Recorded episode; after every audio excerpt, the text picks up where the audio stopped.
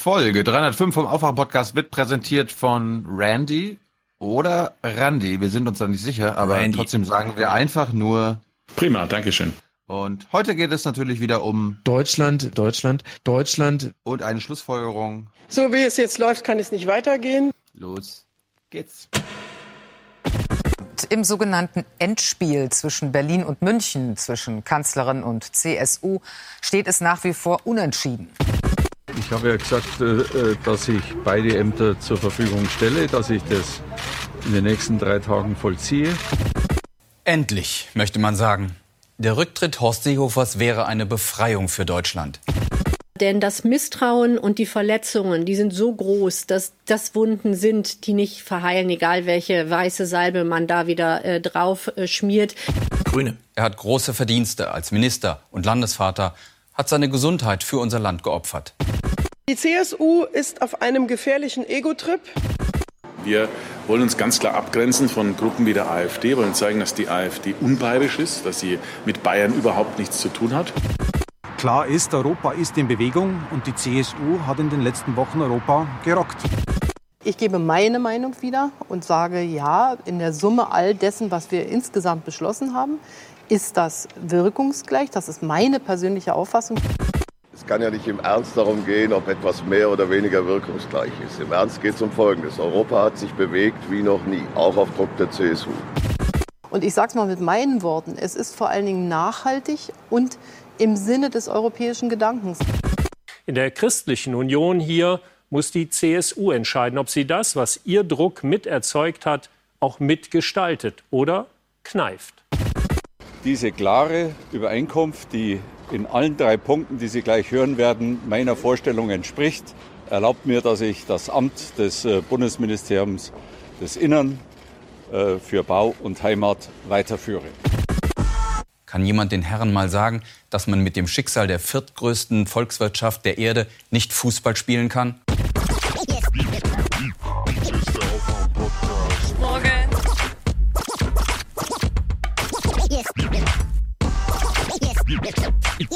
Ist der Aufwach-Podcast. Wake up.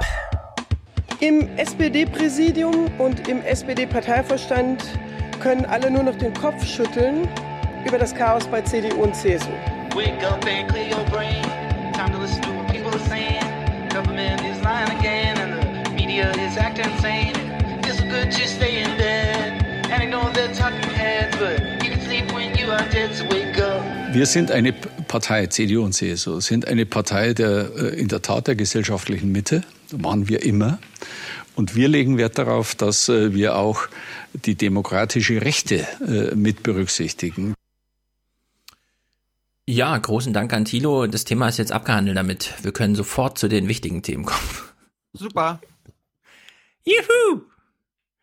Das war's. Oh Gott. Na? Deutschland steht noch, Stefan. Hättest du es gedacht? Ja, klar hätte ich das gedacht. Hat da jemand dran gezweifelt? Mm, was für ein Unfug. Mal sehen, was unser, mal sehen, was unser Gast dazu sagt, aber wir führen ihn erstmal ein. Wer hat den Verstand? Wer ist gut für unser Land? Die anderen Reporter kann man alle vergessen. Hier ist die Hans-Jessen-Show. So, wir vertragen uns heute alle. Ja. Immer. Und Hans haben, haben wir je gestritten? Nein. Ja, manchmal haben wir so weibliche Zuhörer und das muss ich leider explizit sagen. Ich habe es noch nie von der männlichen Seite gehört, die dann immer nur auf, also wenn wir, wir haben zum Beispiel auch von Marvin einen Audiokommentar bekommen hm, und so und bla bla, aber da geht es immer um Inhalte. Frauen hören immer mit dem Beziehungsohr zu. Und jetzt haben wir im Forum schon eine Familienaufstellung bekommen und alles Mögliche. Aber anscheinend, ja, nur, nur können wir dafür auch nichts, dass die Themen halt sind, wie sie sind. Gut, dass Hans sich dann festlegt auf, es wird einen Showdown geben und das Einzige, was wir bekommen, ist so ein, weiß ich auch nicht, wie man das jetzt nennt, Abgesang alter Größen. Äh, ist natürlich, ja, da kommt dann ein bisschen Hektik auf, auch bei uns, aber es ist also wirklich. Was für ein Theater. Sag was, Hans. Hilf uns. ja, da müsste erstmal mir jemand selbst helfen. Also ich, äh, ich stehe immer noch relativ fassungslos davor. Es ist natürlich wirklich alles zusammen. Fangen wir doch da an. Ist, Wovor? Ist, äh, vor dem, was da äh, passiert und nicht passiert ist. Das ist ja eine Mischung aus äh, Showdown, Theater, Schmierung, Komödie, Porzellan zerschlagen, Rache äh, alter Männer, ein Haufen von von Verlierern, ähm, einer einer lächerlich Lächerlichmachung von Politik. Ähm, ich sowas habe ich wirklich äh, in dieser in dieser Konzentriertheit in 40 Jahren nicht erlebt. Und Thilo und ich, wir haben gestern ja auch mit einer ganzen Reihe von Menschen aus dem Politikbetrieb geredet. Mein Eindruck war, von denen hatte auch keiner, keiner auch nur Vergleichsweises erlebt und sie standen mittags noch alle völlig ratlos davor, was passiert jetzt und schüttelten abends die Köpfe. Also äh, es ist eine neue Ebene von Unfug in der Politik. Aber würdest du in deiner eben aufgezählten Liste auch Lindenstraße und Daily Soap mit aufnehmen? Das nehme ich gerne mit auf. Das ist, also das gehört zu diesen, zu diesen Seehofer Chaos Theaterfestspielen. Das, das lass, le lass leider ist es eben nicht nur, leider ist es eben nicht, wenn es nur Lindenstraße wäre, weißt du, dann könnte man sagen, forget it. Aber, Abschalten. Ja, aber da, da wird nun mal eben tatsächlich mit, äh, mit mit Politik gespielt und draufgehauen. Das macht mich so fassungslos. Lasst uns nach den Präsentatoren und der Ehrentribüne ah, ja. weiterreden. Die Ehrentribüne. Ye ja. are many, they are few.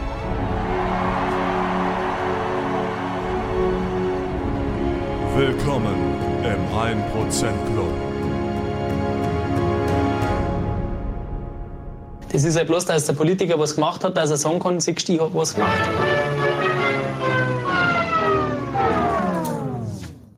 Guten Morgen. Randi hat auch was gemacht. Zweiten Vogel abgeschossen. 250 Euro. Grüße ans gesamte Aufwachenteam. Äh, Grüße natürlich. Keine Ahnung, wo die Ü-Striche 2018 wieder hin sind im digitalen Geld und den Herschieben. Hole hiermit verdusselte Unterstützung nach. Dank auch mal explizit an Matthias. Jawohl ist immer ein sehr gelungener Abschluss einer Folge. Bitte weiter so, Randy. Und er fügt ausdrücklich explizit hinzu, Tilo hat recht, Doppelpunkt männlich, englisch ausgesprochen. Also Randy. Ich kenne den Namen tatsächlich als Randy, also ein weiblicher Name, Randy. Gut, Benjamin schickt 90. Das ist, glaube ich, der Kose, die Koseform von Randolph. Ja, kann alles möglich sein. Also der weibliche Name Randy ist tatsächlich einfach Randy, auch mit I geschrieben. Und dieser Randy mit Y ist dann wahrscheinlich so ein alles kann alles möglich sein. Da, also wenn der Englisch ausgesprochen wird, kommt er aus dem Anglizistischen vielleicht und ist dann sowieso eine Abkürzung von irgendwas und so. Benjamin 90 ohne Kommentar, genau wie Holger, der schickt 60. Marcel schickt auch 60 und schreibt dazu: Schwarzschauen ist schlecht für Deutschland. Und dementsprechend ist das schlecht für Deutschland. Genau. 52,50 von Kai, unser Aufwachen Ultra. 52 Euro 3 von Andreas. Und er schreibt, bis 2070 sind zwar nur noch 51 Jahre, 4 Monate und 28 Tage, Piep. Jetzt bräuchten wir hier so jemand, der uns das deutet. Keine Ahnung, was das bedeutet. 50 Euro, André, kommentarlos, halbjährliche Spende, sehr gut. Dirk, 50, ohne Kommentar. Gut für uns alle. So. Jawohl, Herr de Maizière. Nee, du hast mal wieder reingeredet. Komm, ich lasse extra zwei Sekunden Platz. Bedauern wir eigentlich, dass Herr de Maizière nicht mehr im Amt ist? Ja. Ja. Vergleichsweise Dirk. ja. Vergleichsweise ja. Dirk 50 ohne Kommentar, 42 und damit äh, Produzentenabschlussliste. Christian, Grüße an den Hörer Jules in Kassel oder Julets, also Jules, Jules, Jules in Kassel. Liebe, also alle Hörer in Kassel, seid äh, herzlich gegrüßt. 40 Euro, Julia. Wohlan, Kutscher. spanne er die Pferde ein und spute sich, denn springend klingt die Münze. Hat sie sich gewünscht. Christian, herzlichen Dank. Alexander, es wurde mal wieder Zeit. Dankeschön an die Aufwachengemeinschaft. Felix. Das spüren Moin. wir ja alle. Die Bürgerinnen und Bürger spüren das. Moin Jungs, der Aufwachen-Podcast ist treuer Begleiter auf den Weg zur Arbeit. Danke dafür. Es ist einfach gut für unser Land. Sebastian, weil die Interviews mit ihm immer so spannend sind. Wir fordern einen Jingle für Markus Preis. Stimmt. Wo ist unser Jingle für Markus Preis?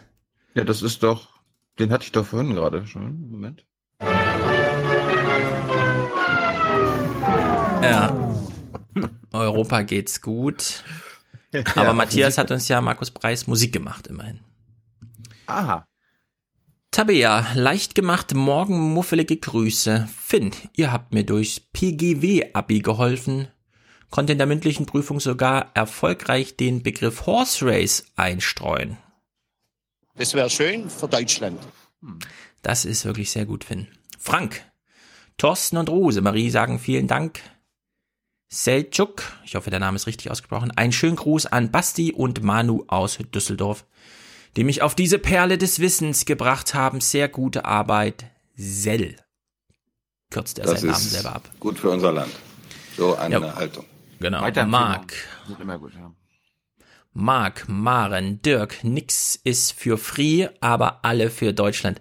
Ja, den haben wir, den haben wir leider nicht parat, ne? Nix ist für Free. Von Harald Metzler. ich erinnere mich gerne, ihr euch wahrscheinlich auch sehr gut, den können wir ja noch mal raussuchen. Wer? Na, ich ja. hatte doch einmal als Sharon Lanier sein komisches und so, wer tratscht, will nicht Opfer sein oder sowas, keine Ahnung. Und dann hatte doch Harald, da habe ich doch erst Harald Melzer statt Harald Metzler gelesen. Und der hat doch gesagt, nix ist for free auf der Cebit. Ach so. Wenn du nicht dafür bezahlst, bist du das Produkt. Gut, Dirk, den suche ich noch raus für später. Björn, Bernd, Sascha, Aufwachen GEZ, Gunnar, der längst überfällige Aufwachen, die auf, längst überfällige Aufwachen Monatssteuer. Walter auch wieder dabei, sehr gut. Oliver, der schickt uns zwei Euro pro Sendung, das ist wirklich sehr gut. Sebastian, äh, ein Prozent vom ersten WFBM-Gehalt. Großes W, kleines F, kleines B, großes M. Willkommen. I mean, who are we? We're the 1%. We're the 1%. We're the 1%. We're the 1%. We're the 1%. I am in the top 1%. Ja, ja, aber was heißt WFBM? Wissen wir nicht, ne? Gut, vielleicht folgt Aufklärung. Fabian schickt eine Anti-Sarafie. Oh, darüber werden wir aber noch sprechen. Anti-Sarafie, also eine Anti-Wagenknecht-Beitragssteuer. Ich finde das wirklich völlig unglaublich und in keiner Weise akzeptabel. Ja, aber gut, es ist Geld, wir nehmen es gerne entgegen und versuchen dir das auszudiskutieren. Genau, weil es Geld ist, ist es natürlich. Und das ist gut für Deutschland, sage ich dazu nur. Ja. Simone, ein Prozent meiner Rente ab jetzt dauerhaft für den Podcast, den ich kenne. Das ist mal sensationell. Irgendein Rentner-Kommentar bitte dazu. Also zum Kotzen finde ich das, ja. Wirklich. Und die Leute von Hartz IV, die können kaum äh, leben, ja. Ich finde es unmöglich. Ja, die Frau hat recht, aber liebe Simone, wir finden das natürlich nicht zum Kotzen. Es ist sensationell. Herzlich willkommen im 1%-Club. Michael, Thomas, Michael, Heinrich, Nils, Robert und Melanie, Leonard, äh, Anna, Tim, Maximilian, Christina. Mein monatlicher Beitrag schreibt sie. Pascal, Sandro, Martin, Aufwachen Horse Race. Ich, ich, ich, spiel's, ich spiel's mal nur an, okay? Hausland, Hausland! Jawohl, Patrick, Frank und Sonja, Matthias, Johann, Benjamin, Tobias, Sabine. Weiter so, auch wenn ihr euch manchmal wie verzweifelte alte Männer anhört. Na, warte mal ab, was gleich kommt. Alexandra und Pete, Micha, Ibrahim, monatlicher Beitrag für den 1% Club, Natalie und Florian, die Liste geht noch ein bisschen länger durch Monatswechsel. Wir erwähnen hier Stefanie, Manuela, Tino, Andreas und Ines, Saskia, Leonie, Christ, Christian und Mona, Benjamin und Denise, Sinan. Auch wenn es nicht viel ist, ich freue mich auf eure Podcasts. Jedes Mal eine kleine Spende von meinem frischen Abiturienten, von einem frischen Abiturienten. Mit freundlichen Grüßen Sinan. Herzlichen Glückwunsch zum Abitur. Es ist wahrscheinlich die beste Investition von Zeit, die man heute machen kann, in Bildung. Haben wir einen Bildungsjingle? Bildungsjingle? Irgendwas. Diese Schlussfolgerung ist ausdrücklich falsch. Ich möchte nur sehr dafür werben, dass Sie unseren glasklaren Erklärungen Glauben schenken. Das äh, muss Ihnen jetzt als Antwort hier reichen. Ja, also der Bildungs... Ah, hier, ah, ich habe ich hab Ja, Bildung, Bildung. Herr Jung, das ist doch hier nicht Schulstunde. Sehr gut. Ja. Und ich möchte anfügen, es gibt, also Bildung, ich weiß nicht, es werden gerade viele Zeugnisse geschrieben, das Schuljahr ist, ist zu Ende und so. Wir können hier auch so einen Bildungskoeffizienten aufmachen, den aufwachen Bildungskoeffizienten. Umso mehr ihr an Seiberts Worten zweifelt, umso klüger und gebildeter seid ihr. Darauf Das können wir ist uns doch alle ganz offensichtlich. Ganz genau. Maria sei noch erwähnt und Susanne. Herzlichen Dank, alle weiteren Haben die- aufgezählten aber- Monatswechsler. Ja. Sagen die alle, haben da keiner für Deutschland gesagt? Das ist so unglaublich. Äh, soll ich mal die Betreffe vorlesen? Ich lese mal den Betreff vor. Aufwachen, aufwachen, aufwachen, aufwachen, aufwachen, aufwachen, aufwachen, aufwachen, aufwachen, aufwachen, aufwachen, aufwachen. Ja, also wir haben sehr Also, viele du die im du sagst jetzt einfach viermal aufwachen, auf, aber hintereinander. Okay. Aufwachen, aufwachen, aufwachen, So, nein. aufwachen. Mann. Ich sollte viermal hintereinander aufwachen sagen. Ja, du wartest aber, bis ich immer was sage. Okay, Also, nochmal. Aufwachen, Für Deutschland. aufwachen, Für Deutschland. aufwachen! Für Deutschland! Und? Ey, aufwachen. Für Deutschland. Gut. For the many. For the many, not, not the few. The few.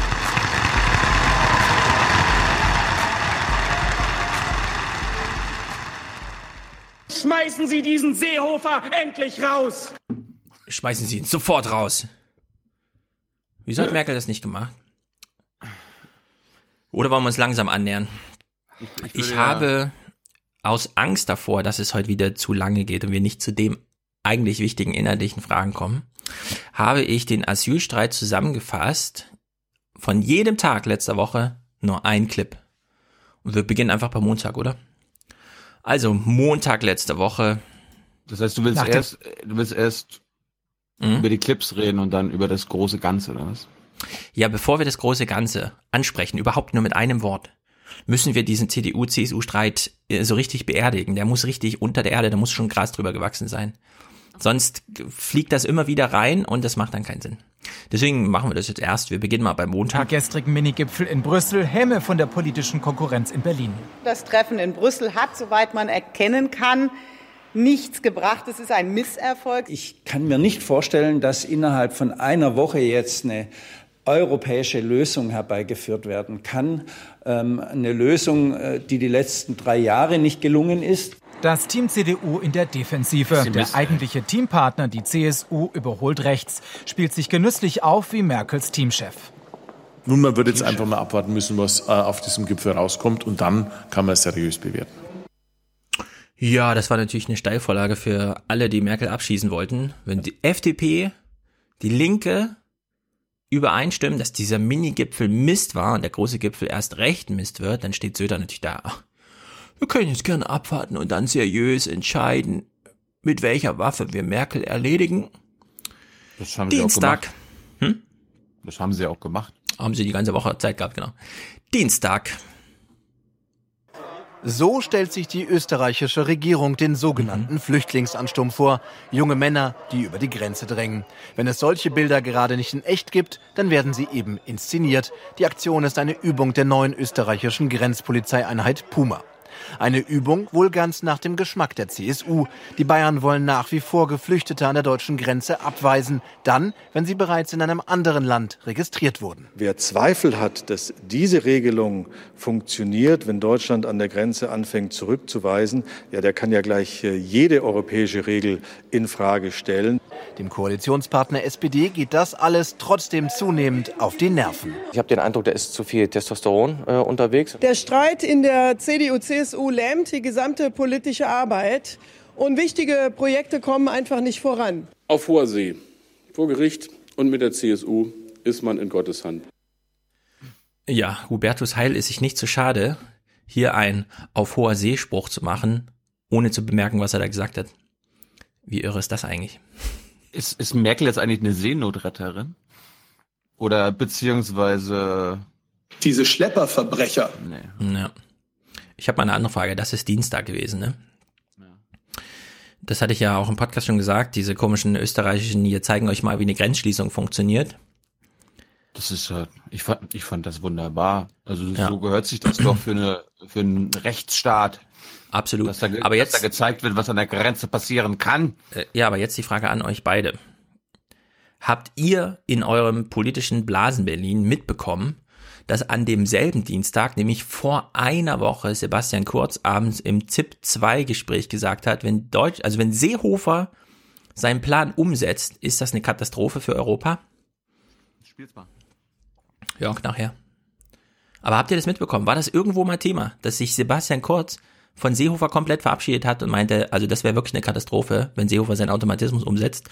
Kam mir irgendwie nicht vor in dieser Diskussion. Alle so, ja, ja, und die Merkel ganz isoliert und so. Naja, es kam vor, dass gesagt wurde, ähm, Österreich müsste ja zustimmen und äh, Kurz sei bislang überhaupt nicht dafür, dazu zu stimmen. In der abstrakten Aber Form kam wo hast du das? Wo?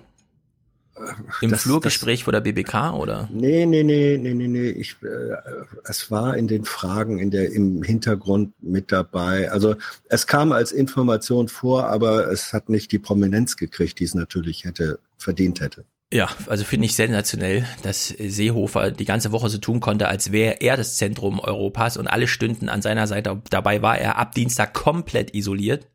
Nicht nur Merkel wollte nicht, sondern niemand in Europa wollte, dass Seehofer seinen Automatismus umsetzt. Weil du gerade sagst, kurz und so weiter. Ich habe mal geguckt, mhm. ob schon eine, äh, wir nehmen ja an diesem Dienstagmorgen auf, nachdem Horst Seehofer gestern eine Rolle rückwärts von der, vom Rücktritt gemacht hat. Mhm. Und er hat schon mit Kurz telefoniert. Mhm.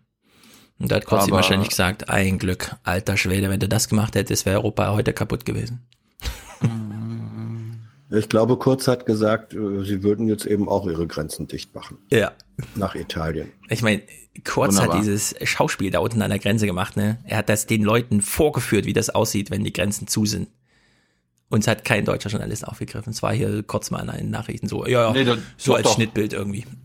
Nee, nee, das, das, äh, ich hatte, ich habe es glaube ich nicht abgefragt, weil ich wollte irgendwie das BMI fragen, hat sich aber nicht ergeben, wie sie denn diese Übungen finden. Ja. Das haben sie, wie, das haben sie jetzt wahrscheinlich nicht erwähnt, aber die haben das doch so ein, so ein Pro-Border oder so Namen gegeben, was so ein Ja, die haben hier gar nichts erwähnt. Also den Ausschnitt, den wir gerade gesehen haben, das war die Komplettberichterstattung der ganzen Woche zu diesem Thema, wie würde sich Österreich dann verhalten.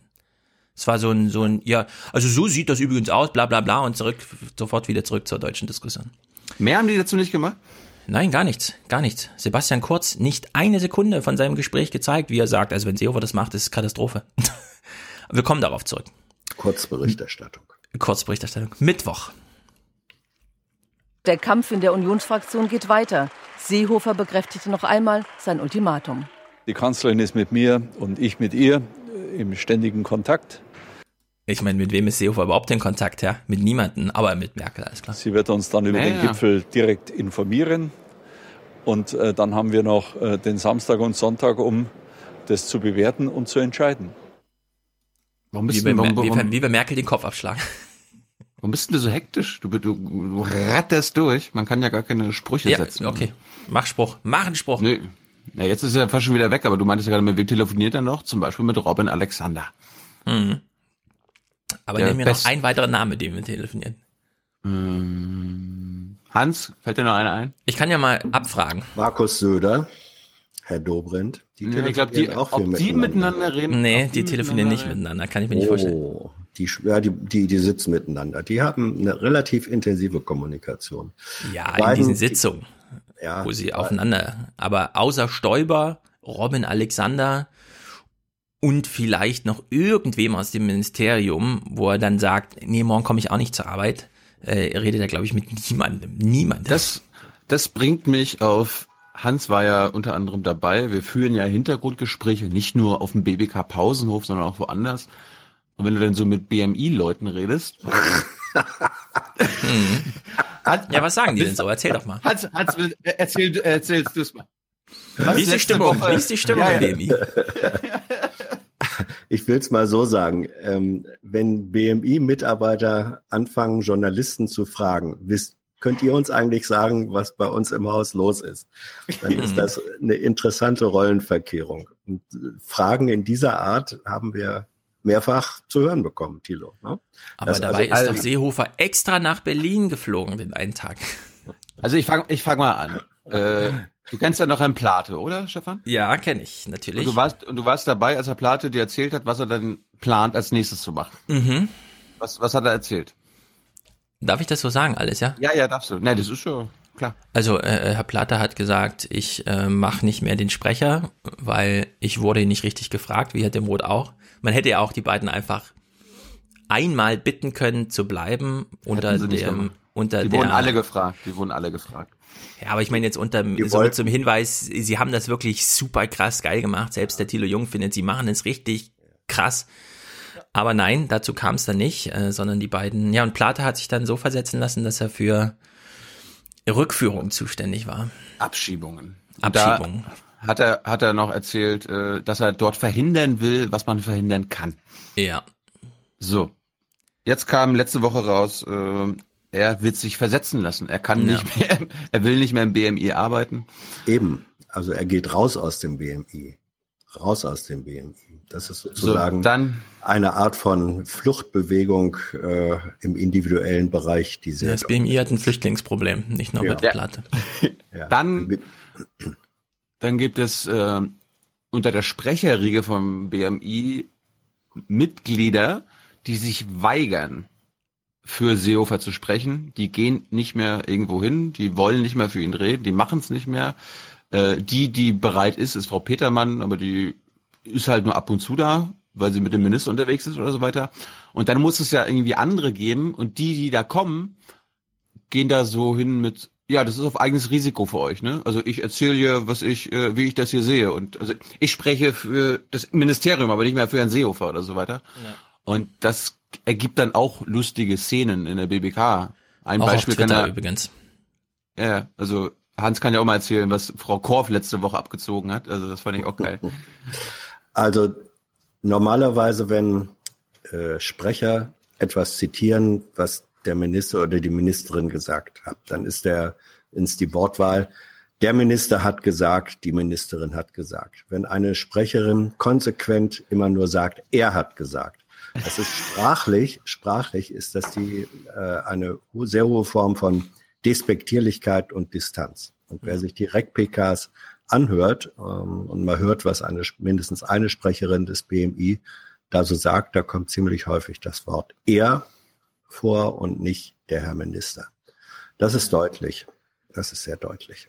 So, dann, dann gibt's andere m, Leute, die mal im BMI gearbeitet haben, die man dann auf der Straße trifft, die dann mit dem Fahrrad angefahren kommen. Man, man, hält, man hält sie auf, man grüßt sie und sie grinsen einen nur an und sagen, gut, dass ich da raus bin und Sagt das Ja. Grinsen. ja, ja. Und Ja, aber ja. wie konnte das so werden, ja? Also es ist ja, Also das war wirklich, wenn du mit BMI-Leuten sprichst, die meinten so, wir haben jetzt 100 Tage hinter uns und wer, keiner hätte gedacht, dass es so schlimm ist. Ja. Im BMI, Also um da- ja. im BMI scheint Chaos zu herrschen. Da, also es redet im Ministerium niemand mit Seehofer, aber auch, weil Seehofer mit niemandem reden will. Da redet, die reden nicht miteinander. Ja, wir können ja mal zusammenfassen. 100 Tage. Seehofer war noch nicht einen Tag in Brüssel. Das ist eine wichtige Information für später. Er hat überhaupt gar keinen Kontakt zu irgendwem seiner europäischen Kollegen zum Thema Konsequenzen deutschen Handelns oder sowas. Null. Er redet mit seinem eigenen äh, Ministerium nicht so richtig. Er kennt da auch gar keinen. Er hat ja niemanden mitgebracht oder so aus München. Er ist ja einfach mit einem Koffer nach Berlin gefahren, hat gesagt, ich bin jetzt hier Minister. Dann hat er einen viel zu großen Themenbereich, dadurch, dass Bau und Heimat jetzt auch noch da ist. Bei Heimat wissen sie gar nicht, was sie machen sollen, sondern sie setzen so auf Biegen und Brechen irgendwelche Leute auf irgendwelche Posten und hoffen halt, dass da, was weiß ich, ein Alltag bei rumkommt im Haus. Und Seehofer ist auch selber wenig in Berlin. Also es ist einfach auf allen Ebenen komplett, es ist so eine Art Trump, Trump-neske äh, Politik-Alltagsgestaltung. Wobei an einem Punkt möchte ich dir äh, widersprechen im Bereich Heimat. Also es hängt ein bisschen davon ab, wer als Staatssekretär von Seehofer auf welche Posten gesetzt ist. Das ist ja ein solches Imperium. Ähm, selbst wenn er es könnte, könnte er es nicht bewältigen. Der hat viele Staatssekretäre, die eigentlich eigenständige Minister sind. Und da gibt es ein paar äh, ganz interessante Leute dabei, unter anderem der für diesen Bereich Heimat mit zu ist, Herr Kerber ähm, mhm. Da wird was kommen. Also die sind, äh, wenn, wenn die autonom handeln können, dann werden die interessante, dann arbeiten die an interessanten Projekten. Das ist aber nicht wegen Seehofer, sondern eher trotz Seehofer. Ja, also die Autonomie ist aber auch eine Gefahr, weil Stefan ja. Mayer zum Beispiel ist die CSU dort in diesem Ministerium. Ja. Der kann ja gar nicht selbstständig irgendwas Berliner Bundespolitisches machen, sondern der hat immer seine ja, Partei das, da im Nacken aber, und seine aber eigene zum Karriere. Beispiel der Staatssekretär Kerber, der für diesen großen Bereich Heimat zuständig ist, der ist eben nicht CSU. Ja, um, aber der muss also, dann eben auch mal. Ja, und es gibt, ja. es gibt zum Beispiel der Staatssekretär Bau ist ein SPD-Mann. Äh, gibt's auch. Und äh, mal gucken, wie autonom oder eben auch nicht der arbeiten darf. Also dieses Ministerium, dieses Kunstgebilde, wenn da etwas funktionieren sollte, dann nicht wegen, sondern trotz Seehofer. Das muss man auch ja. mal abwarten. Du hast gerade Meier angesprochen. Das ist ja wirklich der, der Hardliner äh, in der CSU. Also das, da gibt's glaube ich, keine rechte Position, die der nicht bekleiden möchte. Äh, und das ist zum Beispiel der Chef von Plate gewesen. Ja, also und da hörst du dann auch so, du kannst noch so viel verhindern wollen, wenn dein Chef ein Staatssekretär ist, der dem das alles scheißegal ist, dann kannst du da nicht mehr viel machen. Und das wird auch ein Grund sein, warum ich, warum er Plate gehen wird, denke ich mal. Ja, also der Bereich, der öffentlich jetzt so interessant ist, wegen diesen ganzen Streitthemen und so weiter, das ist einfach Meyers Feld, das ist CSU-Gebiet und so. Ja. Da haben weder, äh, da hat weder die restliche Bundesregierung noch Europa irgend, irgendwas da drin, ja. Das ist einfach, da, da läuft gar nichts. Naja, Donnerstag, wir nähern uns so langsam dem, dem Wochenende. Jetzt wird's ja spannend. Donnerstag war ja der große Gipfel. Donnerstag war der große Gipfel. Guten Abend. Fast wünschte man sich, das Wort historisch sei, wie so oft, nur leichtfertig Fast. dahingesagt, um ein Ereignis größer zu machen, als es ist. Aber in diesem Fall ist er tatsächlich historisch, der EU-Gipfel, der heute in Brüssel begonnen hat. Conte fordert, dass alle EU-Länder Verantwortung übernehmen für die Flüchtlinge, die in Italien ankommen. Sonst würde er Konsequenzen ziehen und die gemeinsame Erklärung des Gipfels boykottieren. E per quanto mi riguarda sono disponibile a trarne tutte le dovute conseguenze. Wollen wir nationale Lösungen oder glauben wir an europäische Lösungen? Was mich betrifft, setze ich mich für europäische Lösungen und Kooperationen ein.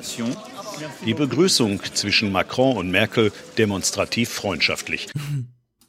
Ja, demonstrativ freundschaftlich. Ähm, was ich wirklich interessant finde, wir haben ein Sprachproblem in Europa und das wird immer so ein bisschen, wird zu viele Sprachen, ja, ist ja eigentlich gut, alle haben ihre eigene Sprache und so. Aber das war doch sehr interessant, auch im Punkt EU-Podcast und bei allen anderen so zu erfahren, diesmal, bei diesem Gipfel war das wirklich so, der, Italiener hat Italienisch gesprochen. Und er ist da rausgegangen, alle wollten wissen, was er sagt, keiner hat es verstanden, weil Deutschlandfunk hat da irgendwie einen italienisch sprechenden Kollegen und der musste dann halt da die Schichten schieben.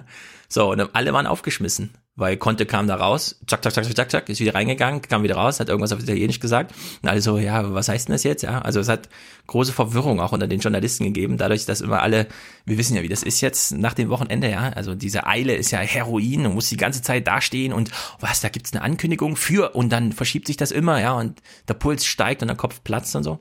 Und wenn du dann da stehst und du weißt, das ist jetzt die wichtige Botschaft für die nächsten fünf Minuten und du verstehst sie nicht, weil sie auf Italienisch ist, das ist sehr nervenaufreibend für alle Beteiligten, das ist, glaube ich. Das ist fast wie Trudeau in, Kam in Kanada, wenn er Französisch spricht, gell?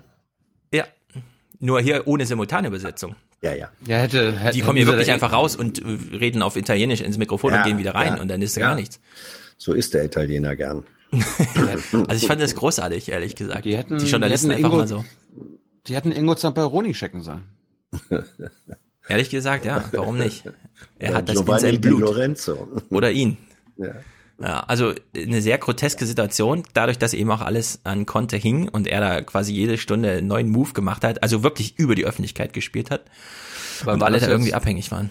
War das jetzt vor dem Gipfel oder nach dem Gipfel? Donnerstag der Gipfel. Erster Gipfeltag. Ja, aber äh, die Entscheidung und das Ergebnis kam ja erst Freitag, Freitag, morgen genau. um 4.30 Uhr. Ja, willst du Freitag gucken gleich? Okay, hier, Freitag. Angela Merkel hat auf dem EU-Gipfel zwar in kurzer Wir haben ja noch ein paar Tage vor uns. Ja, ja, also das ist jetzt mein letzter Clip von dem Gipfelstreit. Zeit Guckst du, erstaunlich viel guckst, guckst du nie Samstag- und Sonntag-Ausgaben? Äh, doch, ich hab's geguckt, aber war nichts dabei, was wir jetzt hier spielen müssen. Also wir gucken jetzt mal Freitag. Angela Merkel hat auf dem EU-Gipfel zwar in kurzer Zeit erstaunlich viel erreicht und Uh. zwar viel davon, was der CSU gefallen dürfte, weniger Flüchtlinge, dafür mehr Grenzsicherung. Mhm. Doch wird Horst Seehofer diese neue Härte reichen, um im Asylstreit einzulenken, oder wird er wie angekündigt im Alleingang Flüchtlinge an der Grenze abweisen lassen? Ja. Jetzt, jetzt, jetzt habe ich, hab ich natürlich eine Frage. Hat Mhm. Karim Mioska auch über das gesprochen, was sie dort äh, für Ergebnisse gefunden haben? Zum Beispiel Nee, das ist ähm, geschlossene das- Lager. Das ist das große Versagen des deutschen Journalismus. Sie Nicht in der interessiert sich nur, sie, ähm, doch auch. Sie interessiert sich nur für die eine Frage. Wird Seehofer jetzt seinen Automatismus machen oder nicht? Ja, genau. Wird er sagen, passt schon. Oder nicht? Genau, so. Es war, das muss man sagen, nach der Woche Vorbereitung, bei der wir am Anfang ja die linken und FDP-Zitate gehört haben. Also dieser Minigipfel war ja wohl voll Banane. Äh, mal gucken, ob Merkel noch was hinkriegt am Wochenende. Sie hat's hinbekommen, das konnte danach mit dem Zettel in der Hand rumwedeln zu den Journalisten ging und sagt, das ist meine Einigung mit Europa. So, und das hat natürlich Seehofer nicht so cool gefunden, weil die Chancen dafür waren 0,1 Prozent oder so. Und Merkel hat den Elfmeter verwandelt, oder beziehungsweise Merkel hat als der Gegentormann äh, übers ganze Feld geschossen und, obwohl da eine Mauer vorm Tor stand, den Ball noch reinbekommen. Und das hat Seehofer natürlich äh, ein bisschen aus dem Konzept gebracht. Nur die Frage, die sie jetzt gestellt hat, wird Seehofer seinen Automatismus machen, ja oder nein? Das war schon am Freitag klar, wird er nicht. Der ganze Streit, der danach ent, äh, aufkam, hatte überhaupt nichts mehr mit dem, was Seehofer eigentlich machen wollte, zu tun, sondern Seehofer wusste, hm, scheiße, also mein Automatismus gibt's nicht. Ja, er hat den Showdown sozusagen abgesagt. Er ist gar nicht erst hingefahren zum Showdown. Er hat Merkel gar nicht in die Situation gebracht, zu sagen, oh, jetzt hast du das entschieden, jetzt muss ich dich entlassen, sondern er hat sich da rum, drum herum schlawenzelt. Und dieses Theater, ehrlich gesagt, ist mir einfach zu blöde gewesen. Jetzt rückblickend. Das kann man sich gar nicht vorstellen. Also man kann sich's, ich bin gespannt, wer das aufarbeitet, ob Robin Alexander jetzt wieder ein Buch schreibt oder so. Oder Stefan Lambi einen Film dazu macht. Aber das, das, angesichts der Tatsache, mein Lieblingsbeispiel, es schreiben gerade Leute Abitur und der ganze Bundestag würde durchfallen, wenn man denen diese Abituraufgaben hinlegt. Diese, diese Form von Politik, die wir die letzten drei Tage gesehen haben, ist wirklich unwürdig. Ich muss Dümmer mal, als ich- Trump. Was mir aufgefallen ist, wie unsere, unser Mainstream, ich weiß, Hans, komischer Begriff und so weiter, aber auch die Sprache der Politik wieder übernommen haben in den letzten drei Tagen. Da gibt es ein Paradebeispiel, das Wort wirkungsgleich. Ja, ist wirklich unfassbar. Irgendeiner hat das ins Spiel gebracht. Ist das jetzt wirkungsgleich? Und dann haben alle das übernommen und ist das jetzt so und ah, ja, bla, und sich bla nur noch für diese Frage interessiert. Nur Genau. noch. Das ist wirklich. Ich dachte so, ihr, ihr spielt wieder das Spiel von Merkel und Seehofer mit. Ne? Ist es jetzt wirkungsgleich? Ist es nicht wirkungsgleich? Hm, Robin Alexander nicht wirklich. Die einen, ja doch. Ich sehe das so, ist meine persönliche Meinung. Ja. Aha, Nur was ich aha, noch ein bisschen aha. katastrophaler finde, ist diese Idee von, also Samstag jetzt, ne? Kommt, wir beschäftigen jetzt mal die Journalisten. Ich sage 15 Uhr, es gibt eine persönliche Erklärung und dann kommt neun Stunden gar nichts. Gar nichts. Nicht ein Wort. 0,0. Nichts. Verschlossene Türen, runtergelassene Jalousien und kein Journalist wendet sich auch nur eine Minute davon ab, sondern es wird Twitter vollgeballert, es gibt Live-Ticker und der ganze Scheiß. es ist unfassbar gewesen. Ich, ich habe gedacht, es kann ja wohl alles nicht wahr sein. Wir, wir sollten vielleicht wirklich mal über die Ergebnisse reden. Hans, du kannst ja gleich mal erzählen, was so selbst Regierungsleute zu diesen Ergebnissen sagen und wie, wie realistisch die sind. Aber zum Glück fangen wir erstmal an, nochmal kurz mit einer Einordnung. Oma Erna muss ja eingeordnet werden, was Angela Merkel dort für Ergebnisse mitgebracht hat. Die können wir uns sparen, weil da ist nicht viel rausgekommen. Ja, also Aber- ich meine, jetzt mal ehrlich, ähm, aus dem Gipfel, was hat denn Merkel mitgebracht? Welcher Journalist hat uns das denn mal aufgeschrieben? Also ich habe nichts Kluges dazu gelesen. Es wurden halt irgendwie vier Punkte, ne? mit geschlossene Lager und Ausschiffungsplattformen in Nordafrika. Also quasi alles so Vorhaben, die völlig unrealistisch sind. Ja, aber ähm, also es würde mich wirklich interessieren, aus den letzten drei Tagen, welcher deutsche Journalist hat in Textform aufgeschrieben, was der EU-Gipfel gab? Das bedeutet nämlich, irgendein Journalist mindestens, ich hoffe, ja, irgendwer kann uns ja die, wir haben ja viele Hörer, vielleicht findet jemand einen Text, irgendwer muss ja einen Journalisten gefunden haben, der davon abgelassen hat, sich sofort die Frage zu stellen, was bedeutet das für die Deutschen im Ring? Ja, also so ein, so ein Gipfelpapier zu lesen und dann auch nachzuvollziehen, wie kam es denn auf dem Gipfel dazu und so. Also im Fernsehen habe ich es nicht gesehen, äh, gelesen habe ich dazu auch nicht. Äh, also, also man konnte, ja, man konnte dazu lesen, ähm, das entsprach dann interessanterweise wieder der Position, die Seehofer bezogen hat. Und da hat er auch recht, dass das, was Merkel da als Erfolg vorgewiesen hat, vage Absichtserklärungen waren ähm, die man so deuten konnte. A, hier hat sich die CSU inhaltlich durchgesetzt, die aber so vage waren und dann vor allem von der Umsetzung her ein Stück weit gar nicht praktikabel gewesen wären. Ja. Nicht? 100 Grenzübergänge nach Österreich, drei werden kontrolliert. Ähm, und wenn, wenn, selbst wenn da einer ähm, aufgegriffen wäre, könnte er dann, der nächste könnte 500 Meter weiter über die grüne Grenze gehen. Also sozusagen unverbindliches ähm, äh, Gaga-Zeugs. Das ist schon kommuniziert worden, dass das der Merkel Erfolg in Anführungsstrichen war. Das wurde schon gesagt. Und wenn, ja, da, wenig Subs wenn da wenig Substanz ist, kannst du natürlich auch über nicht vorhandene Substanz nicht schreiben. Ja, also es, es wurden ja Schriftstücke veröffentlicht. Mhm. Und auch so wie du es jetzt wiederholst, ist ja wieder dieses, aus der Brille der CSU, hat sie sich durchgesetzt, ja oder nein? Oder doch eher Merkel? Ja, dass das dann Gaga ist und so, ist, ist ja dann wirklich nebensächlich an dem Punkt. Aber wirklich eine konkrete Frage, okay, die haben hier irgendwie Transitzentren mh, hm, außerhalb Europas. Mit welchen Ländern denn? Gab es da schon Gespräche? Ja, gab es da Vorbereitungen? Auf welcher Basis macht man das denn? In welchem Planungsstadium ist das denn? Werden jetzt in Europa irgendwelche kleinen Grüppchen zusammengerafft, die dann diese Aufgabe haben, das jetzt umzusetzen oder was auch immer, ja? Aber da gab so gab's quasi null Analysen. Ich meine, die ganze Einigung war ja nach einem halben Tag schon wieder tot, nachdem die nordafrikanischen Staaten gesagt haben, ja, das könnt ihr genau. vergessen. Ja, und, äh, und, auch die Europä und auch europäische Staaten, also die Albanien, Tschechen gesagt ja. haben, wie bitte, ja. mit uns doch nicht, wir haben da keine ja. Zusage gegeben. Also es gibt ja den, den Begriff, dass manche Erklärung das Papier nicht wert ist, auf dem sie steht. Das, äh, diese, äh, diese Einigung, dieser Gipfelerfolg gehört in diese Kategorie. Ich kann ja mal die, ich kann ja mal die Tagesschau zitieren, die die Ergebnisse des EU-Gipfels am Freitagmorgen äh, zusammengefasst haben. Fünf mhm. Punkte. Geschlossene Aufnahmelager in der EU für gerettete Bootsflüchtlinge. Mhm. Geschlossene Lager. Dann Sammellager in nordafrikanischen Staaten. Ne, wir denken immer an die europäischen Werte, die Frau Merkel ja. uns äh, einbläuen will. Dann Verstärkung der Grenzschutzagentur Frontex bis 2020 dann stärkere Abriegelung der EU-Außengrenzen. Mhm. Also und weitere drei Milliarden Euro für die Türkei zur Flüchtlingsversorgung. Ja. Absichtserklärung. Das waren, ja. das waren die Ergebnisse. So, also, und jetzt, jetzt kommen ja, wir wenn, dazu, wenn man das, wenn man die fünf Punkte zusammenfasst, heißt das ja, nichts ist wirkungsgleich mit, wir machen am 1. Juli die, stellen wir der Polizisten hin, die genau gucken, wer kommt denn da, damit sie diejenigen, die nicht rein dürfen, zurückweisen können. Herr Schulz, Sie haben keine Ahnung. Lassen Sie das jetzt mal hier von äh, dem ZDF-Chefredakteur oh, dir das erklären. Oh, oh, okay? oh, oh. Peter, das war ein Konflikt in der Koalition. Ach ja, ja, äh, ja. Stellvertreter, Terrorexperte, Elmar, ja, Flüchtling, okay. Flüchtlingsterrorexperte und äh, aber Elmar erklärt das uns. Freitagabend, bitte ordne uns das ein, Elmar. Zum Konflikt in der Koalition und den Ergebnissen des EU-Gipfels nun ein Kommentar vom stellvertretenden Chefredakteur des ZDF, Elmar Thiewissen. Uh. Wissen Sie, was wirklich der Durchbruch wäre, wenn die Regierungen Europas ihren Worten Taten folgen ließen? Eins zu eins.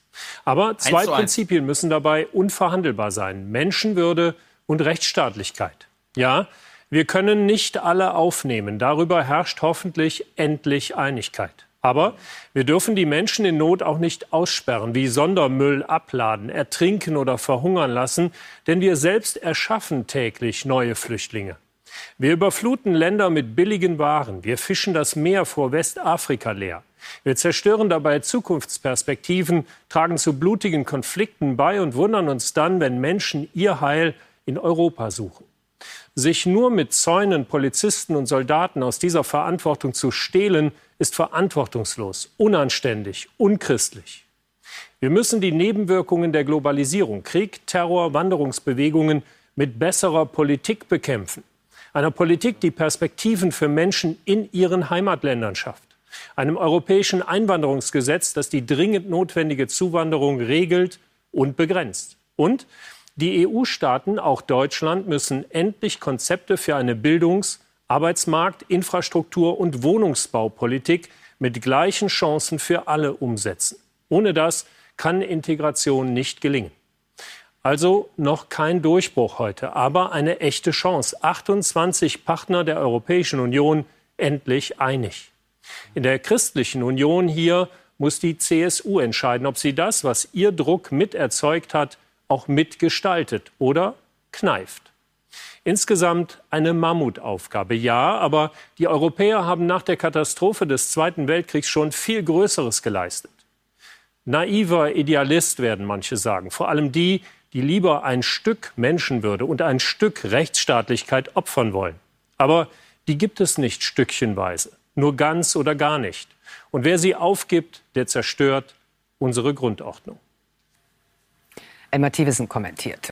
Ja, war ja nun inhaltlich nicht ganz verkehrt. Die Frage ist nur, Verantwortung Journalismus, wie viel von dieser roten Linie, die er gerade drin hatte, zog sich denn äh, bis ins Kanzlerin-Sommerinterview von Bettina Schausten? Nix. Nix. Da, ja. Ich habe da auch, ich habe die auch gar nicht sondern mitgebracht. Ich habe es gesehen. Hans, du hast wahrscheinlich auch gesehen. Ja. Das, Nichts. was das, was zitierbar war, habe ich im, im Intro verbraten. Ja. Da ging es wirklich nur wieder um das typische Seehofer Asylstreit. Das ist halt, musst du bist, musst bei Tina Schausten verstehen. Gibt halt nur ein Thema die Wohnungsnot und keine Integration ist halt, ist halt gerade nicht Thema. Da ist so, dazu war die Kanzlerin nicht sprechfähig und Herr Seibert hatte mit Frau Schausen abgesprochen. Hier, wir machen nur ja. den Unionsstreit. Ja, ich meine, Elmar also das, Das, ja. das Interessante bei dem Thewissen-Kommissar, äh, Kommissar, Kommentar. Kommissar Thewissen, ja. ja, Kommissar. Nein, der hat ja, äh, wie Stefan sagte, äh, da waren inhaltlich sozusagen, er hat das ganze Szenario des eigentlich Nötigen aufgeblättert. Ja. Und aber die Konsequenz, zu der er eigentlich hätte kommen können, zu sagen, weil alles das, was wir, was ich jetzt hier gerade richtigerweise gesagt haben, davon findet sich gar nichts in diesem ähm, Gipfelpapierchen. Deswegen, wo ist denn da die Chance? Ja, das macht Dieses, den, das macht den, das macht den Kommentar so wissen wir. Er fängt ihn ja mit an. Ja, äh, ja, die Leute sollen, ja. Politiker sollen das, was sie jetzt gerade beschlossen haben, eins zu eins umsetzen und dann sagt er, ja, aber Menschenrechte und so weiter. Ja, das widerspricht ja, ja den allen Punkten, die wir aufgezählt haben, was die Ergebnisse sind. Ja, also er, er, er blinkt tüchtig links und ähm, ich will jetzt nicht sagen, er biegt rechts ab, aber mindestens biegt er nicht links ab, sondern er belässt es beim Blinken und äh, findet dann den, den Rest, der nichts mit der Notwendigkeit, die er selber betont hat, ähm, zu tun hat, den findet er dann wieder toll. Also das ist verpasste Chance, Herr Kollege. Ja, ja also man muss äh, nach diesem Spiegeltitel, ne, äh, weil oh. Deutschland aus der WM rausflog und ein DAX-Chef mal im Knast sitzt und sozusagen was geht ja alles bergab und so. Da es gab ein, eine gute Antwort darauf, die finde ich gerade nicht. Freitag oder Zeit oder so. Elitenversagen. Ja. ja, also dieses typische, was ich auch mal bringe, wie vorhin schon, Abiturienten schreiben Abitur, Mörderhammeraufgaben, ja, die größte Prüfung im Leben. Gleichzeitig gucken sie dann auch Nachrichten und sehen ein Scheiß nach dem anderen. Also wirklich, wo man sich fragt, wozu strenge ich mich überhaupt an in meiner Biografie, wenn, äh, wenn man auf dem Gipfel sowas macht. Und da gab es einen sehr guten Text, in dem mal aufgezählt wurde, ja. Also Eliteversagen in der Wirtschaft, in der Politik und noch irgendwo, und Medien wurden aber wieder ausgeschlossen. Ja, also Medien fanden wieder in diesem Text, der ja ein medialer Text ist, nicht statt. Und man muss ja wirklich fragen, Elmar Thewissen, also ich würde sagen, wenn Elmar Thewissen diesen Kommentar in die interne Linie des ZDFs einbaut, so dass zwei Tage später, wenn ja. Horst Seehofer aus einem Auto steigt und an Journalisten vorbei in ein äh, CDU-Gebäude geht, ja, er sagt dann, hoffentlich ist es noch hell, wenn ich wieder rauskomme. Ja, das ist das Eliteversagen, auch des Journalismus wenn Horst Seehofer in diesem Moment angehalten wäre, mal zu erklären, was das für Europa und Afrika bedeutet, was er da macht, ja, dann würde ich sagen, okay, Elmar Thewissen, du hast jetzt das Recht, diesen Kommentar zu machen, weil der die Linie deines Hauses widerspiegelt, aber sich einfach so hinzustellen und einen auf Jetzt bin ich aber mal kurz überlegen, weil es ist ja mein Kommentar und danach äh, lasse ich meine Leute wieder laufen und dann dürfen sie machen, was sie wollen und dann weiß man, was sie machen. Ja, sie hauen sich so eine Tube Heroin rein, weil irgendwer irgendwo eine persönliche Erklärung angekündigt hat und dann kommt die ewig nicht. Und dann heißt es, oh, das war aber heute ein anstrengender Arbeitstag. Ich habe neun Stunden vor einer verschlossenen Tür gesessen. Jetzt brauche ich erstmal einen freien Sonntag. Das kann halt auch nicht, äh, dann, das weiß man vorher, dass das einfach blöd ist. Ja, aber und, das ist ein bisschen wie bei der Papstwahl. Da wird manchmal tagelang gewartet, ja, bis, der weiße, ehrlich gesagt, bis der weiße Rauch aufsteigt. Das ist eine scheiß Situation, äh, Stefan. Und ja, aber du machst wieder Vergleiche. Also eine Papstwahl, ja. Das heißt, da schickt CNN ein Typ rüber, der bucht sich dann ein Hotelzimmer für ein halbes Jahr, guckt da auf den Schornstein. Okay, dann haben wir halt alle zehn Jahre mal einen neuen Papst. Aber die CDU, CSU macht das hier wirklich seit alle 50 Tage. Und das geht einfach nicht. Da muss Journalismus irgend, irgendwann muss mal der Knoten platzen, da muss man sich mal sagen, es ist mir scheißegal, ob ich 23.57 Uhr verkünden kann, was 23.56 Uhr und 30 Sekunden gesagt wurde. 7 Uhr morgens reicht auch. Liebe CDU, schickt dein DIN A4-Blatt bitte per E-Mail einfach an mich. Dann, wenn ihr das wollt, dass ich das in die Öffentlichkeit gebe, kann ich das 7 Uhr morgens gerne machen. Da habe ich nämlich Frühdienst. Aber sich die Nächte um die Ohren zu schlagen, auf der Straße zu stehen, nur damit man im richtigen Moment und man weiß noch nicht mal, was man dann verkündet, einfach nicht machen. Ja, also Zeit, die Zeit zum Beispiel ist eine Wochenzeitung. Die sagt auch, ach, Nachrichten, pf, keine Ahnung, wir machen die großen Linien bei uns, ja. Und das sieht man der Webseite eben auch an. Es ist überhaupt nicht notwendig, dass mehr als drei Journalisten dastehen, um darauf zu warten, was Seehofer irgendwann verkündet. Das ist wirklich, da, das ist, also ich komme an kein besseres Bild ran, als einfach zu sagen, das ist Heroin für den Journalismus, wenn persönliche Erklärungen angekündigt sind. Jetzt, ich, jetzt könnten wir wieder, will ich nicht machen, eine lange Diskussion anfangen, was sind Nachrichten, mache ich explizit nicht, aber ähm, du plädierst im Grunde gerade dafür, auf Nachrichten zu verzichten. Die Position, nee. doch, ich plädiere dafür, nicht der Twitter-Logik zu folgen und 23.58 Uhr irgendwas zu verkünden, obwohl man neun Stunden vorher nicht weiß, wann kommt die Verkündung und was ist sie überhaupt? Also ja. zu was ist aber, sie? Aber Oma, Oma, Erna, Oma, Oma Erna muss wissen, dass Seehofer heute Nacht noch ein Statement abgibt und dass die ja. Kanzlerin danach auch eins abgeben wird. Aber also ich kann es ja runterbrechen auf eine ganz einfache Frage. Kai Kniefkes Kommentar zum Thema, also jetzt ist aber wirklich Zeit gewesen für Seehofers Rückschritt, Rücktritt. Kommen wir noch zu. Kommen ist wir noch das, zu. ja, das ist doch der größte Fail. Spiel's doch mal. Es ist doch der größte Fail überhaupt, der da passieren kann. Wie kann denn die Twitter-Logik bis in die Tagesthemenredaktion sich durchsetzen? Das ist doch da wirklich. Müssen, da müssen wir jetzt auf die Dynamik am Sonntag zu sprechen kommen. Ja, mach mal. Weil ich habe da jetzt nicht viele Clips, weil da so viel Bullshit gut. gewesen ist. Ja, gut. Äh, Sonntag, glaube ich, Nachmittag, Hans, korrigiere mich, oh. wenn es anders ist, kam der heraus, okay, Seehofer sagt irgendwie nein und okay, jetzt die CSU sitzt zusammen und Seehofer will das nicht akzeptieren und die CSU so, äh, wollen wir nicht doch einen Kompromiss finden und äh, wie war das? Da irgendwie Parteivorstandssitzung und anscheinend sind da 50 Mitglieder oder so weiter. Mhm. Und die ja, haben sich Vorstand alle, und noch alle CSU-Bundestagsabgeordneten. Ja. Und die haben sich wie alle zu Wort gemeldet und dann war das an, anscheinend so stundenlang der Fall, dass jeder zwei, drei Minuten was gesagt hat und es hat wirklich jeder zwei, drei Minuten was gesagt. Und dann am Ende hat der Landesvater bzw. Äh, Horst Racehofer erzählt, mh, hm, naja, hier gibt's meine drei Optionen und ich wähle Option drei, meinen Rücktritt. So, und das wurde dann wieder lanciert. Ja, warte. Hast du das mitbekommen? Die, ja, also Melanie Amann hat ja diese drei Optionen währenddessen dann getwittert. Erste Option, ich mache äh, diese Grenzschließung und setze damit äh, CDU, CSU, Bundestagsfraktionen aufs Spiel. Zweitens, ich mach's nicht. Damit ist aber die Glaubwürdigkeit im Arsch und Platz drei, ich ziehe mich zurück. Er hat sich für Platz drei entschieden. Also Nummer eins und Nummer zwei wären wenigstens Showdown gewesen. Da hätte die Kanzlerin gesagt, auf der und der sachlichen Grundlage entscheide ich jetzt das und das, nämlich er ist gefeuert oder so, ja. So, er hat aber diesen großen, ah, Montag Showdown, ach, ich gehe lieber nicht hin, oder? Wie, wie findet ihr das so? Dann sind natürlich alle ausgerastet. So, und du hast dann so eine, so eine CSU-Horde äh, vor ihm gehabt, bei der er einfach auf jeden Kommentar wütend reagiert hat, wenn das nicht komplett seine Linie war. Und das ist auch einfach, also was sind das für Zustände so insgesamt, ja? So, also, gab's, ja. Seehofer war, Seehofer war an dem Tag die Blechmaus. Ähm, sie, äh, die Blechmaus, die man aufzieht, ne, mit dem Federwerk und dann rast sie über den Tisch und fällt am Ende hinten vielleicht runter. Und Seehofer war tagelang die oder war die Blechmaus, die tagelang von Söder und Dobrindt aufgezogen worden ist, aufgehetzt worden ist. Die haben gesagt, hier Horst, du musst machen, weil natürlich so Seehofer mit dem Ministerium der einzige war, der einen gewissen Hebel gegen Merkel innerhalb der Bundesregierung hat. Also die haben ihn ins Feuer geschickt.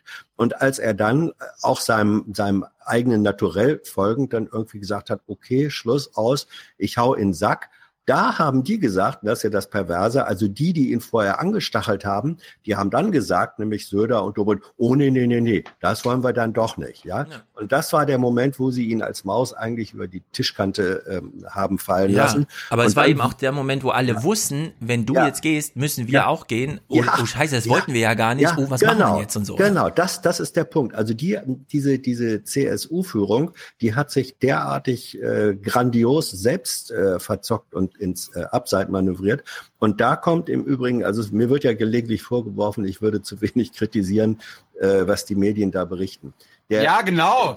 Ja, so, jetzt, also der, jetzt. Der, Achtung, der, Fanfare. Fanfare. das, worüber ich mich maßlos, maßlos geärgert habe und bis heute ärgere und es nicht fassen kann, weil das ist unprofessionell hoch drei, ist, dass nachdem Seehofer seinen Salto rückwärts gemacht hat und gesagt hat, ähm, ich setze jetzt noch mal meinen Rücktritt aus. Ich mache einen letzten Vermittlungsversuch. Das ist ein Entgegenkommen der äh, gegenüber der Kanzlerin.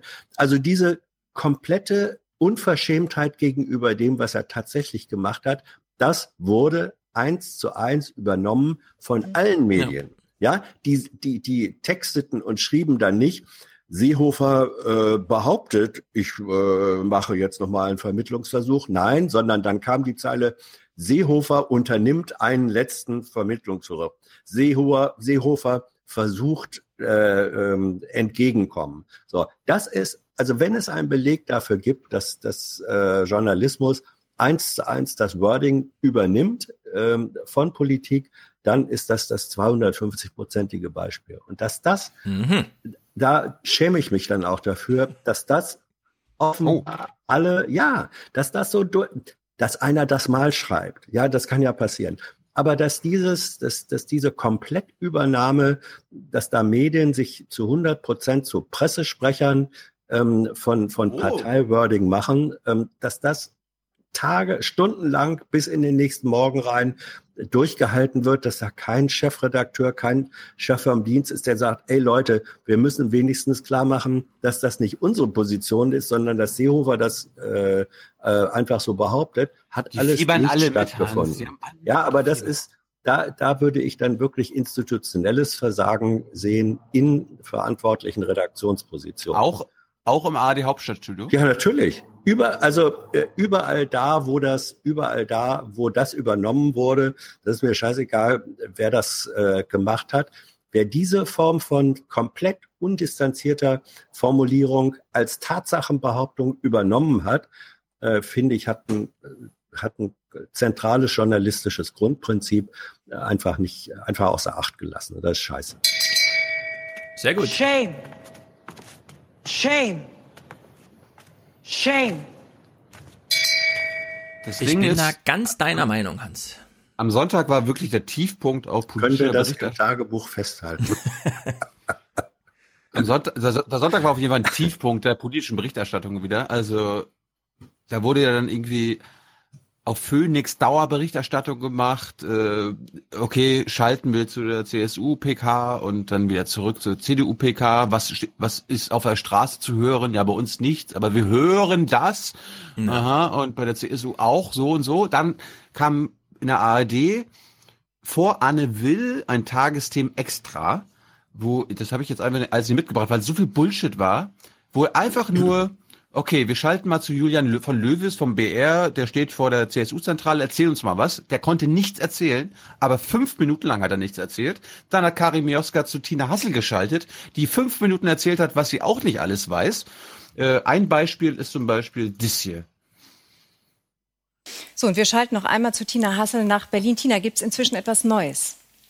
Nein. Nun, zum einen haben wir gehört, dass jetzt doch äh, in Kürze ähm, Annegret Kramp-Karrenbauer mit einem Statement ähm, vor das Konrad-Adenauer-Haus kommen will. Wenn das so ist, würde sie nicht abwarten, bis Horst Seehofer seine Erklärung, seine persönliche gegeben hat. Ähm, wir werden sehen, ob das so ist. Und wir haben aus ähm, den Beratungen gehört, dass es durchaus ähm, bei den jungen Merkel-Kritikern, ähm, die es ja auch gibt, also den Kritikern an der Flüchtlingspolitik der Kanzlerin, ähm, die Forderung gibt, dass auch äh, die CDU sich bewegen müsse, auch die CDU eine Verantwortung hätte, dass die Union zusammen zusammen äh, bleibt. So, das waren alle. Das war jetzt ein Beispiel. Tina Hassel war sogar zweimal in den gleichen Tagesthemen Extra-Ausgabe vor Anne Will zugeschaltet. Die konnte jeweils nichts sagen. Ja, und dieses, weiter kurz. Und, das war, das war, ja. ja und, und, und dieses Beispiel ist ein perfektes Beispiel für äh, Journalisten, äh, Journalistenfragen bzw. Journalistenthemen. Das, was sie gerade mit Karim Joska ausgetauscht hat, das gehört hinter die Kamera. Ey, ja, also hier sagt AKK, dass sie noch vor die Presse tritt und so weiter. Ja, und die, äh, da höre ich auch das und das. Das muss doch nicht vor Oma Erna ausgetauscht werden, dass sie erstens, es gibt nichts Neues. Es gab nichts Neues, außer wie der weitere Werdegang der Nacht ist. Das hat aber Oma Erna nicht zu interessieren. Das ja. ist nur so, das, das, das tauscht sich der Korrespondent vor Ort mit seiner Redaktion aus. Das muss aber nicht vor der Kamera geschehen. Naja, also da, bei, dem, bei dem letzten Punkt, äh, dass auf einmal die sogenannten jungen Wilden äh, da anfangen in dieser Situation, wo eigentlich die angeblich, CSU an, und angeblich, das, da sind wir auch mal über Tatsachenbehauptungen. Ja? Naja, wenn, äh, wenn, wenn Du musst es im Konjunktiv machen, weil du nicht selber dabei bist. Aber wenn, äh, und das kann ich nun, du kennst es eigentlich auch, äh, Thilo, wenn aus so einer Sitzung raus dir jemand dann eine SMS schickt oder so und sagt, Herr hm, hm, hm, oder Herr hm, hm, hm, ob die Spahn oder sonst wie heißen, sagt, wir müssen aber auch ähm, jetzt nachgeben und eigentlich die Seehofer-Position innerhalb der CDU übernehmen, das ist schon in diesem, in diesem politischen Kräfteverhältnis, das sich da situativ ja bildet, ist das eine Information, die man auch vor der Kamera verkaufen kann. Aber da gab es auch wieder Aber, Korrekturen. Ja. Dieser Mittelstandsvereinigung soll ja. angeblich der CSU den Rücken gestärkt ja. haben. Eine Stunde später hieß es, die Mittelstandsvereinigung hat auf Presseberichte reagiert. Mhm. Nein, sie stärken explizit nicht der CSU den Rücken, sondern sie wollen nur, dass zügig eine Einigung kommt. Ja, also es sind eben auch das ist nicht berichten, was ist, sondern das ist berichten, was man gehört hat, was möglicherweise sein kann, was ja. irgendwie jetzt Sinn ergäbe, ach nee, dann doch nicht und so. Ja. Und das funktioniert einfach nicht. Und ich meine, das Paradox war am Sonntag wirklich, die haben ja zwei Tagesthemensendungen gemacht. Mhm. Sie fanden, das war ein so intensiver Nachrichtentag, dass es zwei Sendungen braucht. Gleichzeitig hatten sie so wenig Material, dass sie den gleichen Bericht in der einen ja. und in der anderen, anderen Sendung gezeigt das haben. Und in der ersten Sendung hatten sie noch das, ja, lass mich noch kurz sagen, das gleiche Schnittbild, wie Seehofer in dem Raum um den Tisch geht, um zu seinem Sitzplatz zu gehen. Dreimal in einer, in einer Sendung gezeigt, weil sie kein Material hatten. Die Tagesthemen-Extra-Ausgabe war, die Tagesthemen-Extra-Ausgabe war 17 oder 18 Minuten lang und ja. 16 Minuten davon liefen dann später in der 23 Uhr Ausgabe, also nach Anne Will, ja. nochmal. Nochmal. Weil sie, nie, weil, weil sie nichts Neues hatten. Der einzige Unterschied war, also erstens bei Anne Will haben sie dann so gesessen, hm. Na, eigentlich sollte Herr Söder ja hier sein, aber der tagt halt noch in München. Also müssen wir hier mit Olaf Scholz, äh, unserem CDU-Günther aus Schleswig-Holstein, äh, Giovanni Di Lorenzo als staatstragender Journalist, äh, Katrin Göring-Eckardt als neues äh, Rad am Merkelwagen und Robin Alexander als ja. wie, nennen, wie nennen wir den mittlerweile? Ja. Die, die, Auf ganz eigene Faust. Die haben sich dann ausgetauscht äh, ich habe mir das teilweise angeguckt äh, und dann kamen die nächsten Tagesthemen und da war dann natürlich, okay, Seehofer tritt zurück. Und dann sind auch wieder alle ausgerastet. Also bei Phoenix habe ich dann reingeguckt. Bei Phoenix haben sie von, ich habe mir das nämlich aufgenommen, von 23 bis 1.05 Uhr spekuliert, wer denn der Nachfolger wird von Seehofer. Ja, also Herr, Herr Weber könnte ja der Parteichef werden und ja, ja bla bla bla. Es, die haben dann schon wieder diesen Rücktrittsankündigungsscheiß was Seehofer natürlich absichtlich lanciert hat und mit äh, Hilfe von Dobrindt und so weiter ja. geschafft hat. Äh, aufgenommen, alles super und dann kam der Höhepunkt in den Tagesthemen, weil, und da frage ich mich natürlich, wie ist das passiert? Ne, wie kommt Kai Knifke zu dem Kommentar? Das muss ja spontan an dem Sonntagabend in Hamburg gewesen sein. Scheiße, wir hatten eigentlich anderen anderen äh, Kommentar geplant zu irgendeinem anderen Thema. Aber wir können da, wir müssen das jetzt kommentieren mit Seehofer, dass er zurücktritt und so weiter. Das, das müssen wir. Kai, Kai, willst du das nicht machen? Ja klar, würde ich das machen. Da, da habe ich was zu sagen. Und was Kai Gnifke zu sagen hatte, das hören wir uns jetzt in voller Länge an. Also da, da steckt ja. so viel, da steckt so viel Zeug drinne. Für Deutschland. Achtet mal darauf. Oder hier natürlich. Unser Land. Bitteschön. Was heißt das alles? Der Tag, Tja. der die Tja. Union zerreißen könnte. Die aktuellen Entwicklungen kommentiert Kai Gnifke vom Südwestrundfunk. Uh, jetzt. Endlich, möchte man sagen. Der Rücktritt Horst Seehofers wäre eine Befreiung für Deutschland. Ich sage das ohne Schadenfreude. Er hat große Verdienste als Minister und Landesvater, hat seine Gesundheit für unser Land geopfert. Für unser Land? Er hätte einen besseren Abgang verdient. Aber jetzt war es Zeit. Die CSU musste akzeptieren, dass die Kanzlerin beim EU-Gipfel mehr rausgehandelt hat, als alle erwartet hatten. Sie musste erkennen, dass es nicht gerade schlau ist, sich nach der Einigung in Brüssel mit Österreich, Italien und allen anderen EU-Ländern anzulegen und sie mit einem nationalen Alleingang zu briskieren. Mir ist völlig schleierhaft, warum die CSU nicht die Gunst der Stunde nutzte und stolz darauf verwiesen hat, dass es der Druck aus München war, der den Erfolg in Brüssel möglich gemacht hat. Stattdessen machen Seehofer und Söder Politik nach ihrem persönlichen Hormonhaushalt. Kann jemand den Herren mal sagen, dass man mit dem Schicksal der viertgrößten Volkswirtschaft der Erde nicht Fußball spielen kann? Uh. Und Markus Söder? Ich halte ihn ja für klug. Aber er hat noch keine Wahl gewonnen. Deshalb müsste dieser Mann doch sehen, dass er mit seinem Verbalradikalismus auf dem besten Wege ist, die Landtagswahl in Bayern zu vergeigen. Angesichts seines überschaubaren Beliebtheitsgrades in der eigenen Partei wünsche ich ihm danach viel Glück. Vielleicht kommen die Union und unser ganzes Land jetzt wieder zur Besinnung. Das Thema Flüchtlinge ist zweifellos wichtig, aber unser Land hat, weiß Gott, ein paar Aufgaben mehr zu erledigen. Was ich jetzt erwarte, ist eine handlungsfähige Regierung und ein Ende der bajuwarischen Profilneurosen. Nach dem heutigen Tag wird das allerdings sehr, sehr schwer. Also jemand hat ein Gift davon gepostet ohne Ton und hat drunter geschrieben, Kirk Kniefke hat null Bock auf Arbeiten gehabt an den Tag, ja. Und so zurück vorgelehnt auf den, auf den Tisch war er auch. So, jetzt haben wir wieder das Problem. Inhaltlich stimme ich diesem Kommentar vollständig zu. Es war Zeit. Es ist völlig unverständlich, warum sich Seehofer nicht mit Merkels Gipfelerklärung solidarisiert hat, gesagt, das ist das Ergebnis unserer Arbeit, zack, auf die Plätze, jetzt geht's los. Ja, es ist völlig unklar. Nur, Seehofer ist dann gar nicht zurückgetreten. Wir haben es hier mit einem großen Element Irrationalität zu tun, mit dem Kai Kniefke, man bräuchte jetzt, eigentlich bräuchte man am Montag dann, ja, einen Kommentar, wo man sich fragt, ja, jetzt, also jetzt reden wir mal über die Medien. Wir haben es hier mit einer völlig irrationalen Politik zu tun. Sie findet hinter verschlossenen Türen statt. Es sind Egomanen, die aufeinandertreffen. Äh, es wird völlig spontan entschieden. Es gelten überhaupt gar keine Regeln mehr. Wir können damit leider nicht mehr umgehen. Die Lehre daraus ist, ab sofort zeigen wir an einem Abend nur noch Sachen, die am Vortag passiert sind und nicht mehr an diesem Tag, weil wir diesen Tag Puffer brauchen. Und dann hätte ich mal gerne gewusst, wie die Politik darauf reagiert, zu wissen, es wird erst morgen berichtet. Hans, erklär uns mal, warum, ja. warum die unbedingt ja. den angeblichen Rücktritt, der gar kein Rücktritt ja. war, nochmal kommentieren mussten. Warum haben sie sich so einspannen lassen? Ja, also zum einen, das war keine spontane Entscheidung gewesen, oh, jetzt muss aber spät einer mal dran, sondern die Abläufe sind so, dass das man. Das Thema war gesetzt, den, ja. Nee, nee, bei, dass, dass bei den Planungssitzungen am Mittwoch, am, am Mittag dann gesagt wird, also da es ja ein mögliches Ergebnis ist, dass er zurücktritt, für den Fall, dass es einen Rücktritt gibt, dann macht Nifke den Kommentar. So, das wird bereits ähm, in den Planungssitzungen vorher festgelegt. Und dann war, und das ist natürlich jetzt grotesk im Licht der realen Ereignisse, ähm, die, die, der Ablauf war ja, ähm, dass erst rausgetwittert wurde, Seehofer will sein Amt zur Verfügung stellen. Das ist ja noch kein Rücktritt. Seehofer ja. will sein Amt zur Verfügung stellen. Dann hieß es ein bisschen später, Seehofer, ähm, Meldung, Seehofer erklärt Rücktritt. Dann kam es wiederum ein bisschen später, Achtung, Rücktritt jetzt bestätigt.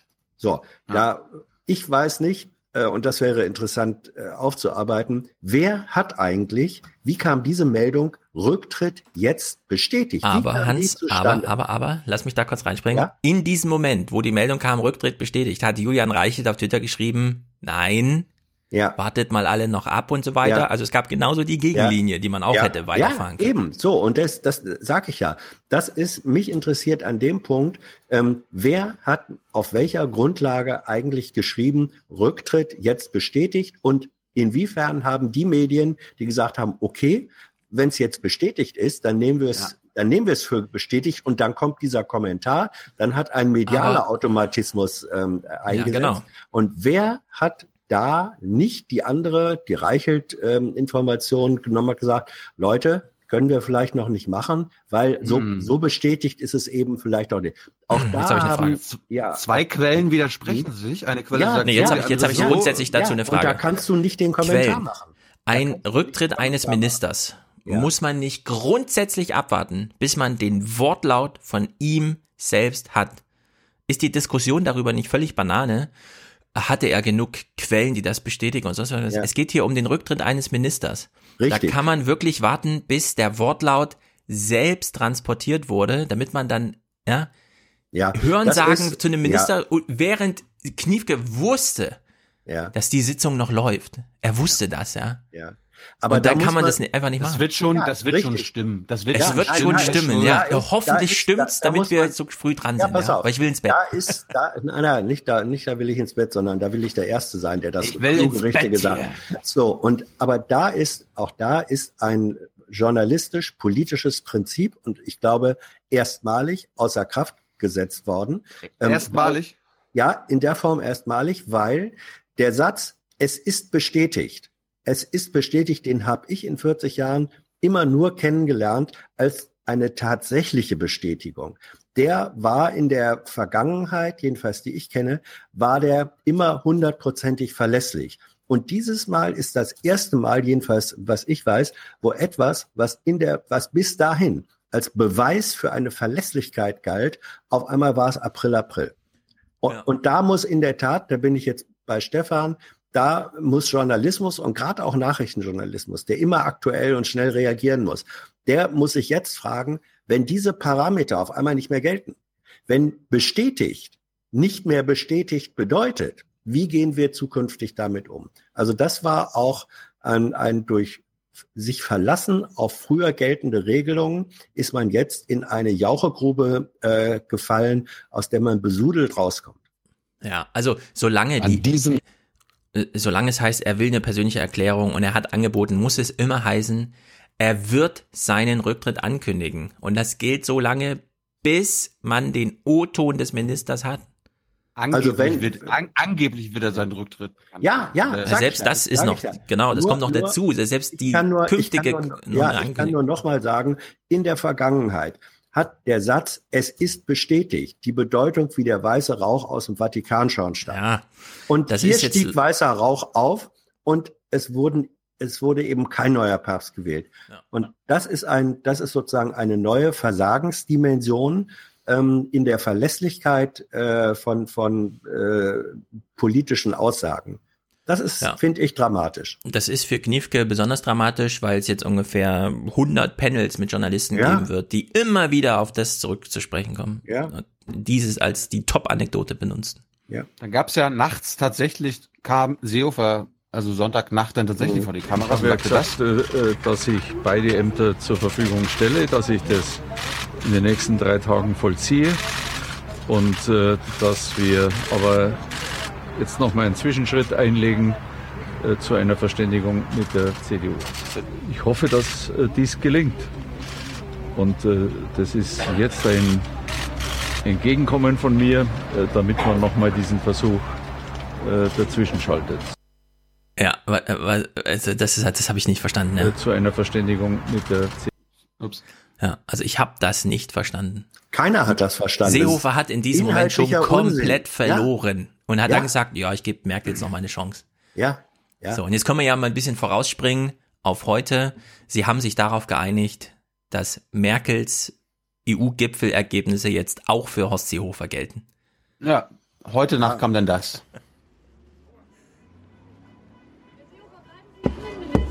Schön langsam.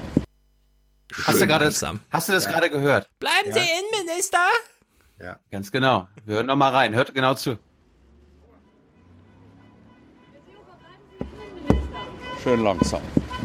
Das ist wirklich. Ich halte es nicht aus. Ich muss ja, nur noch meine auf sehr Senden verehrten drücken. Damen und Herren, Guck mal, Edmund Stoiber wir haben uns nach sehr intensiven Verhandlungen zwischen CDU und CSU geeinigt. Wir haben eine klare Vereinbarung, wie wir die illegale Migration in der Zukunft an den Grenzen zwischen Deutschland und Österreich verhindern. Die Einzelheiten werden Ihnen äh, An dazu drei Grenzübergängen. die beiden Generalsekretäre jetzt gleich vortragen. Ich bin äh, froh, dass diese Einigung gelungen ist.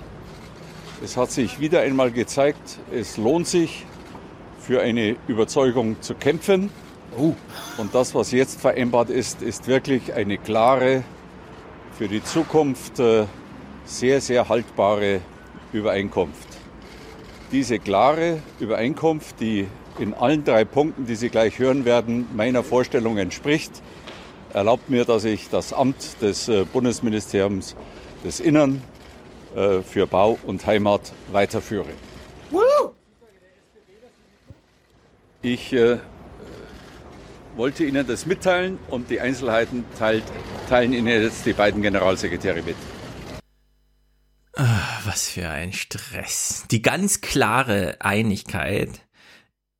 Ich meine, er ist jetzt hingegangen gesagt, ich hatte eigentlich gesagt, ab heute Grenzkontrollen, damit wir alle zurückweisen können. Machen wir jetzt nicht. Ciao, ich bleib Minister. Das war seine Botschaft, ja. Gut, jetzt regen sich natürlich alle auf, weil jetzt in dem Papier Transitzentren drin streicht, was die SPD heute nochmal rausstreicht. Und äh, Seehofer darf nochmal irgendwo Zurückweisung reinschreiben, aber wir wissen ja, es ist eine Zurückweisung, du bleibst dann in Deutschland, aber bist in so einem bestimmten Gebiet mit einem Zaun drum. Das ist dann, äh, wie hieß die Fiktion einer Nicht-Einreise. Also jetzt werden gerade alle so richtig verarscht. Da aber sich alle nur für den Streit interessieren, heißt es jetzt, okay, Streit ist entschieden. Das ist, das ist genau der Punkt, den ich damit nochmal zeigen wollte. Seehofer geht gar nicht darauf ein, was jetzt beschlossen wurde, sondern einfach nur. Muss er ich nicht, bleibe- niemand interessiert sich. Also Ja. inhaltlich, inhaltlich ist es so, dass Seehofer ähm, äh, und und dieser dieser CSU-Troika da, diesen diesen äh, äh, gnadenlosen drei, denen ist klar geworden, dass was ihnen eigentlich am Freitag schon hätte klar sein müssen, dass im Grunde Merkel komischerweise auf der vagen Absichtsebene eine ganze Menge bei den anderen Europäern ähm, äh, zugesichert, vage zugesichert bekommen hat. So, und dass sie das zu sagen, das reicht uns aber nicht, ist zu vage und jetzt treten wir deswegen zurück, dass sie von dem Baum wieder runter mussten und deswegen haben sie dann mühsamst ein, ein völlig Gaga-Symbol ähm, aus dem Ärmel geschüttelt und sagte, jetzt ist es tatsächlich wirkungsgleich. Das ist jetzt eine ganz klare Einigung. Das ist, das ist reine Symbolpolitik und Na, warte. Warte, ja? Ähm, es ist reine Symbolpolitik für diesen einen Tag. Ja. Jetzt sind aber noch vier Monate Wahlkampf, in Ja. der die AfD Ja. dieses Papier Absolut. tapeziert. Ganz Bayern wird damit zutapeziert. Ja, absolut. Und es wird sich zeigen, das ist ja das Drama. Deswegen, das, was hier passiert ist, produziert oder hat produziert nur Verlierer. Nur, jedenfalls auf der christdemokratischen Seite. Da gibt es keine Gewinner. Diese scheinbaren äh, Siege, jetzt Seehofer über Merkel, das sind alles Pyrrhus-Siege. Merkel ist geschwächt. Seehofer ist wie Klaus Störtebecker, ja, in Hamburg, dieser Pirat, dem wurde der Kopf abgeschlagen und dann ist er ohne Kopf dennoch noch an, an äh, 13, 12 oder 13 ähm, Mitseglern vorbeigegangen, die dann äh, äh, nicht sterben mussten. Aber Seehofer ist im Grunde Walking Dead.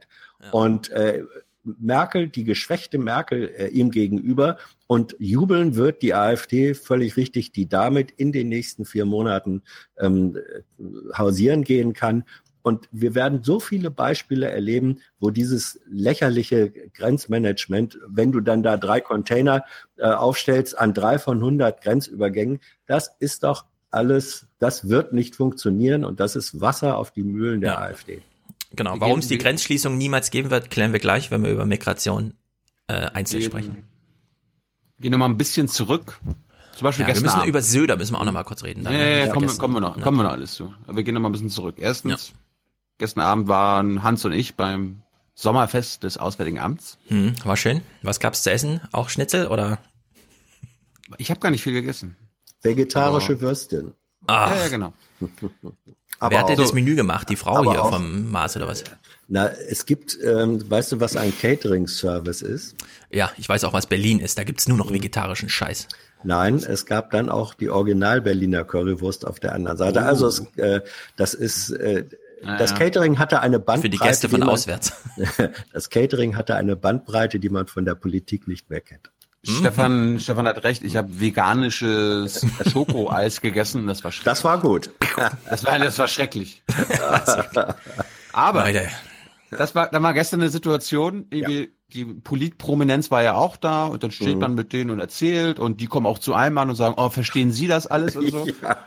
Und irgendwann, irgendwann zücke ich, irgendwann zücke ich das Handy und äh, sehe eine, sehe eine Meldung auf Twitter, okay, Seehofer bleibt, es gibt eine Ja. Einigung und Ja. ich zeigte, ich zeig das dann unserem Außenminister, der neben mir Ja. steht, ich so, Ja. Herr Maas, wissen Sie davon? Und er nur so, geben Sie mal her. Und dann liest er so, oh, das ist Ja. Ja, also ich ich habe den, Ja, ich hab den, ich hab den Außenminister informiert, dass es eine Einigung Ja, gibt. ja, ich, ich kann es bestätigen, ich stand daneben, das war eine amüsante Situation. Das ist einfach absurd. Aber, ist wir, aber wir, wir gehen mal zurück zum gestrigen Tag, weil die SPD, was, was hat die SPD eigentlich gemacht, ja? Die, äh, Ja, was Hat- hat, sie hat's- eigentlich gemacht?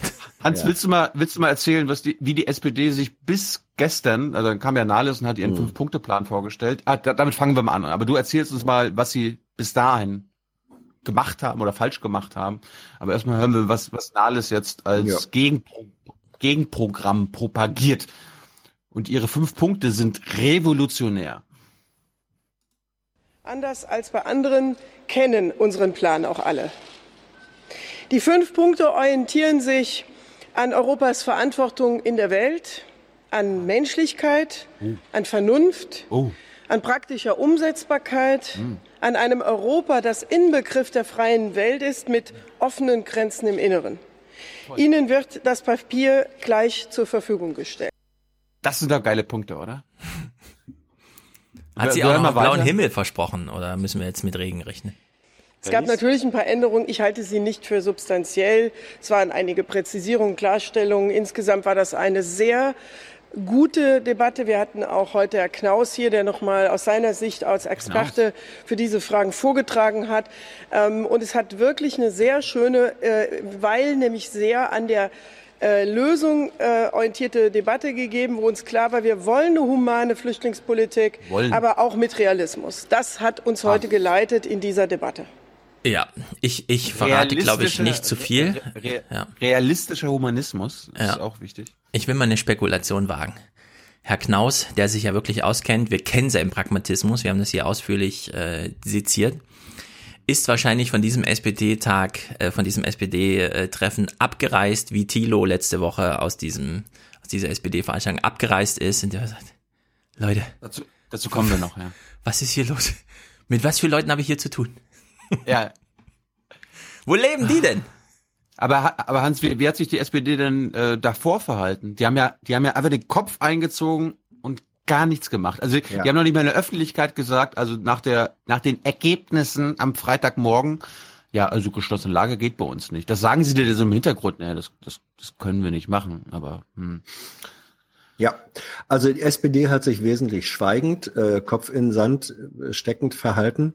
Wir hatten da in unserem Streit-Podcast, ähm, ging der Streit ja auch darüber, äh, haben Sie eine Weile lang ein Recht gehabt, das zu machen, weil Sie diesen berühmten 63-Punkte-Plan nicht kannten.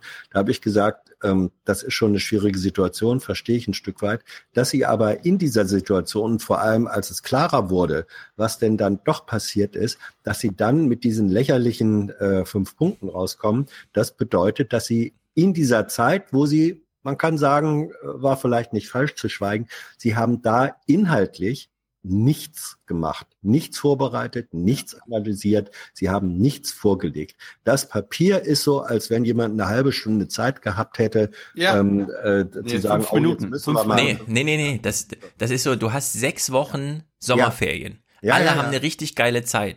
Ja. Und am Morgen des ersten Schultags fällt dir auf, scheiße, ich hatte noch Hausaufgaben auf. Und dann schreibst du irgendwas schnell zusammen, gehst in die Schule und verkaufst es als, das ist jetzt der blaue Himmel und so. Ja, ja. Also das ist ähm, äh, erbärmlich. Äh, was die SPD äh, da geliefert hat.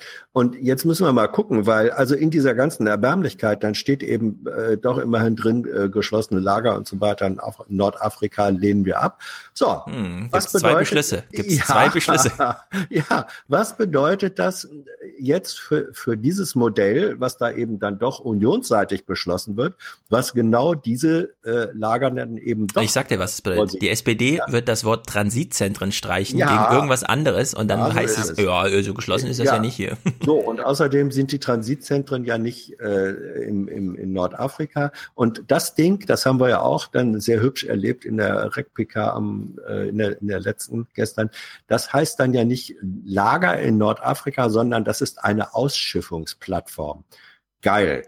Ja. Ja. Ähm, also wenn, wenn äh, Politik durch Wording ersetzt wird, ist das immer ein finsteres Zeichen. Ja, aber die SPD hat da Rückhalt, weil ihre Wähler, sie verliert nicht viele Wähler, wenn sie sagt, wir finden also sie hat auch nicht mehr so okay. viele Wähler zu verlieren. Ja, aber von denen, die sie noch hat, verliert sie nicht noch mehr, wenn sie sagt, wir finden Flüchtlinge blöd. Das hatten wir ja hier mit Wolfgang Michael auch besprochen. Der, der harte Kern der alten SPD-Wähler ist nicht so gut auf Flüchtlinge zu sprechen. Was macht denn, es gibt ja einen alten Kern der SPD-Wähler, die jetzt linke Wähler sind. Wir hören mal ganz mhm. kurz, was Sarah Wagenknecht gestern dazu gesagt hat. Diese zwei Parteien, diese Parteienfamilie ist offensichtlich nach 13 Jahren als Kanzlerpartei, Kanzlerunterstützerin so am Ende, dass sie dringend eine Auszeit in der Opposition braucht, um sich irgendwie wieder zu sortieren. Denn es geht ja das ja. ist übrigens auch die einzige äh, Möglichkeit, die AfD loszuwerden, wenn die Union ja. in die Opposition geht. Ohne Merkel, genau. Hier um nichts Inhaltliches mehr. Es geht längst nicht mehr um Asyl und Flüchtlinge. Es geht noch nicht mal mehr um die bayerische Landtagswahl. Es geht offensichtlich nur noch um innerparteiliches Machtgerangel. Es geht nur noch darum, wer hier wem am Ende die Niederlage zufügt. Es geht um Rachefeldzüge und um nichts weiter. Und ich finde, so kann tatsächlich Politik in Deutschland und vor allem Regierungspolitik nicht gemacht werden. Wir verwahren uns dagegen. Allerdings habe ich natürlich auch zur Kenntnis genommen, Allerdings ja. habe ich auch zur Kenntnis gekommen, dass ich ja von der Linken komme und wir das schon die ganze Zeit so machen, selbst in der Opposition. Ja. Also wo, wobei das äh, der Wahnsinn ist, sie hat gleichzeitig recht, indem sie sagt, es geht ja hier sozusagen nur um diese Machtspiele und so. Und sie hat komplett Unrecht, weil es natürlich um etwas Massives Inhaltliches geht.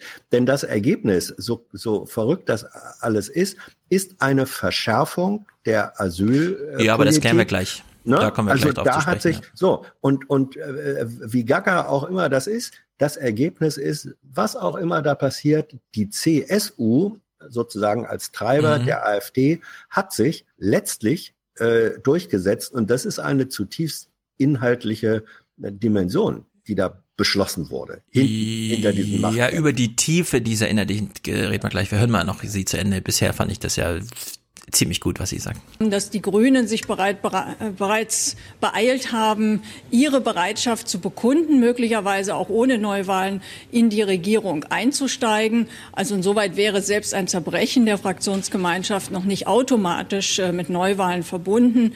Wie man das bewertet oder wie man dann eben auch im Konkreten die Grünen bewertet, die jetzt offensichtlich vor allem daran interessiert sind, Frau Merkel das Kanzleramt zu retten, äh, das ist eine oh. andere Frage. Wir wünschen uns einen Neubeginn und wir wünschen uns recht. natürlich andere Mehrheiten im Bundestag. Nein, und insoweit äh, kann ich nur für die Linke sagen, wir werden auf jeden Fall nichts tun, was Neuwahlen verzögert.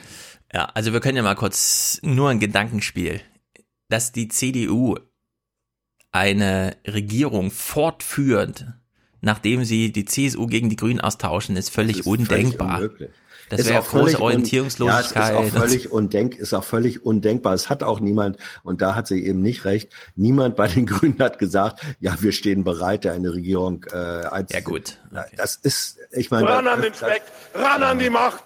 Ja, aber, aber so nicht. Das ist, äh, ja. also es, es müssen wir nicht den, länger drüber reden. Müssen wir nicht länger drüber reden. Das ist der normale Politwettkampf ja, innerhalb selbst der Selbst wenn Sie wollten, das Szenario gibt ja, es nicht. Es gibt.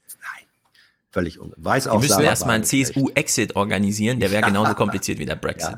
Ja, ja, ja. Also, wir haben, wir haben gehört, was der äh, Innenminister, der jetzt doch Innenminister bleibt, äh, mhm. äh, wir wissen, wir wissen ja, er hier. Äh, das ist nicht nur so ein äh, inhaltsloses, leeres Bekenntnis. Ja. Der hat, der hat sich heute Nacht natürlich bedankt. Danke, Angela Merkel. Und wir hören mal, was Angela Merkel vor einer Stunde gesagt hat.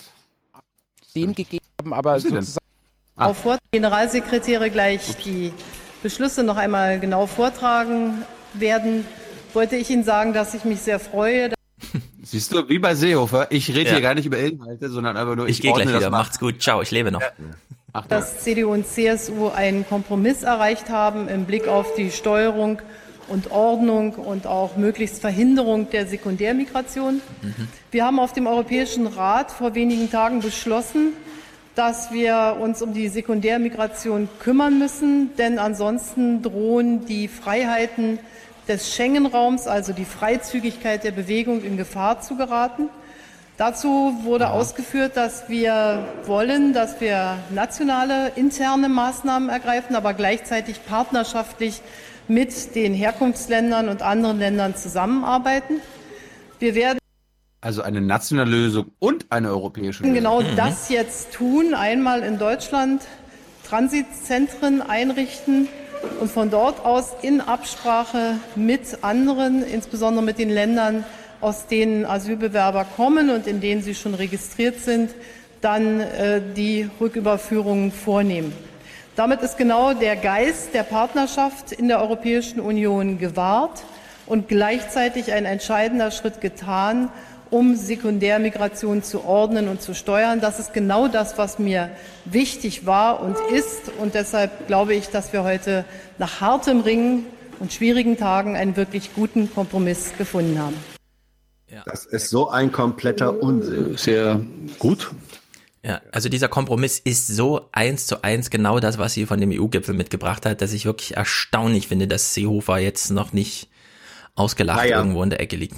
Naja, das, nee, es ist schon, es ist schon diese zusätzliche Dimension, dass da eben irgendwann drei Baracken stehen werden. Das sind dann ja gut, Güter, ne? aber das ist, äh, aber das hätte, ehrlich gesagt, das hätte, äh, äh das hätte, das hätten die sofort auch nach äh, Brüssel beschließen können. Und die Tatsache, dass Merkel sich da am Anfang ja so konsequent dagegen gewehrt hat, das zu machen und sie jetzt auf einmal sagt, ja, das ist ja das, was wir eigentlich immer wollten, das zeigt, es ging Merkel in dieser ganzen Frage ging und geht nur um ein einziges Ding. Und das eine einzige Ding ist, sie wollte auf Teufel komm raus verhindern, dass jetzt diese Koalition auseinanderfliegt und es dann Neuwahlen geben muss. Das ist das einzige, das ist das einzige Kriterium, was sie geleitet hat. Deswegen hat sie sich ein aberes Mal demütigen lassen. Deswegen hat sie äh, äh, Sachen geschluckt, von denen sie eine Woche vorher noch sagte, machen wir auf gar keinen Fall. Das hat alles nur damit zu tun, dass sie sagt, oberstes Ziel ist, wir wollen keine Neuwahlen. Um mehr oberstes, ging es nicht. Oberstes Ziel ist. Mir geht es nur um meine Kanzlerschaft. Ja, ja. Ja, aber es ist trotzdem bemerkenswert, ich will es nochmal ausdrücklich festhalten, Seehofer hat angedroht, das war sein Wirkungsgleich, wir machen hier Grenzkontrollen und lassen die Leute in Österreich stehen. So. Ja. Und der Kompromiss ist jetzt genau das, was sie aus Brüssel mitbrachte. Ja, es wird Rückführung geben, aber nicht sofort an der Grenze und nur auf Basis von Abkommen mit diesen Ländern. Und Seehofer hat gesagt, das ist ein absolut wirkungs... Ja. Also das ist wirklich, also das ist so absurd, ja. Also ich habe gestern schon geschrieben, ich freue mich auf die äh, Pressekommentare dazu. Es kann wirklich nur Popcorn bedeuten niemand kann jetzt nochmal ernsthaft irgendwie da einen Blick drauf werfen, ohne, das muss jetzt einfach ordentlich kommentiert werden. Also das werden. ist, ja, das ist die, diese. Glaubst du da wohl selber nicht? Diese CDU, diese CDU, CSU-Führer, die sind wie zwei Boxer, die sozusagen in der zwölften Runde beide im Grunde stehend K.O. sind, aber immer noch nicht umgefallen sind. Und jetzt rettet sie doch mal äh, irgendwie der Gong aber das ist Walking Dead. Das ist Walking Dead. Ich will das jetzt nicht bewerten. Ja. Haben wir damit alles abgeschlossen? Wollen wir ein Wort zu Söder noch? Ja, äh, guck mal ganz kurz, wie die SPD auf äh, diese ganzen Rücktritt vom mhm. Rücktritt reagiert. Andrea Nahles. Alles dann im Anschluss an diese Sondersitzung der Fraktion wie folgt berichtet.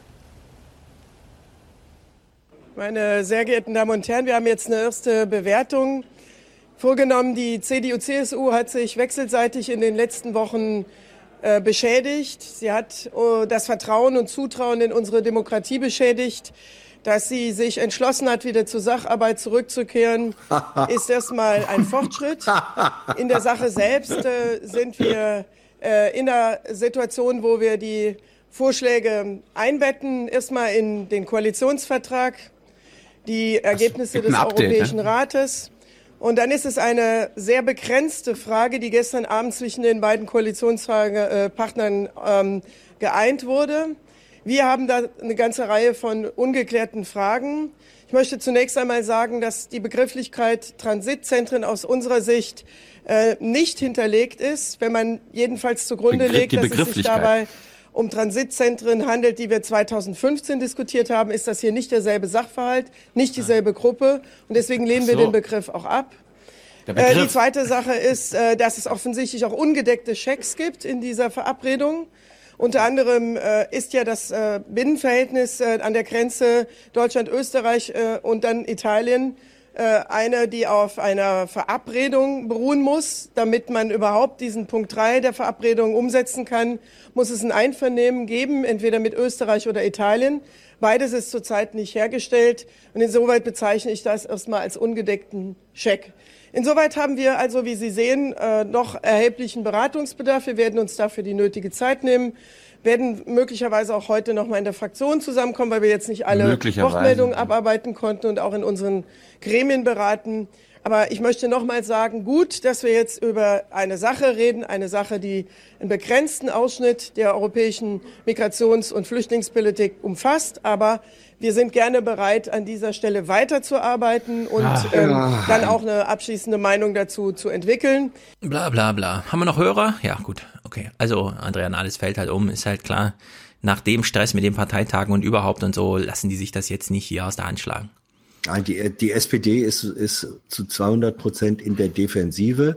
Ähm, ja. die, die können jetzt gar nicht anders, als in irgendeiner Form dann doch zustimmen, weil wenn sie das machen würden, was, was sie eigentlich machen müssten, nämlich zu sagen, nee, das, was ihr jetzt beschlossen habt in eurem komischen Einigungsding, das ist für uns überhaupt nicht zustimmungsfähig, das machen wir nicht mit. So, dann hätte die SPD die Torte äh, Koalitionsbruch äh, oder platzen lassen im mhm. Auge.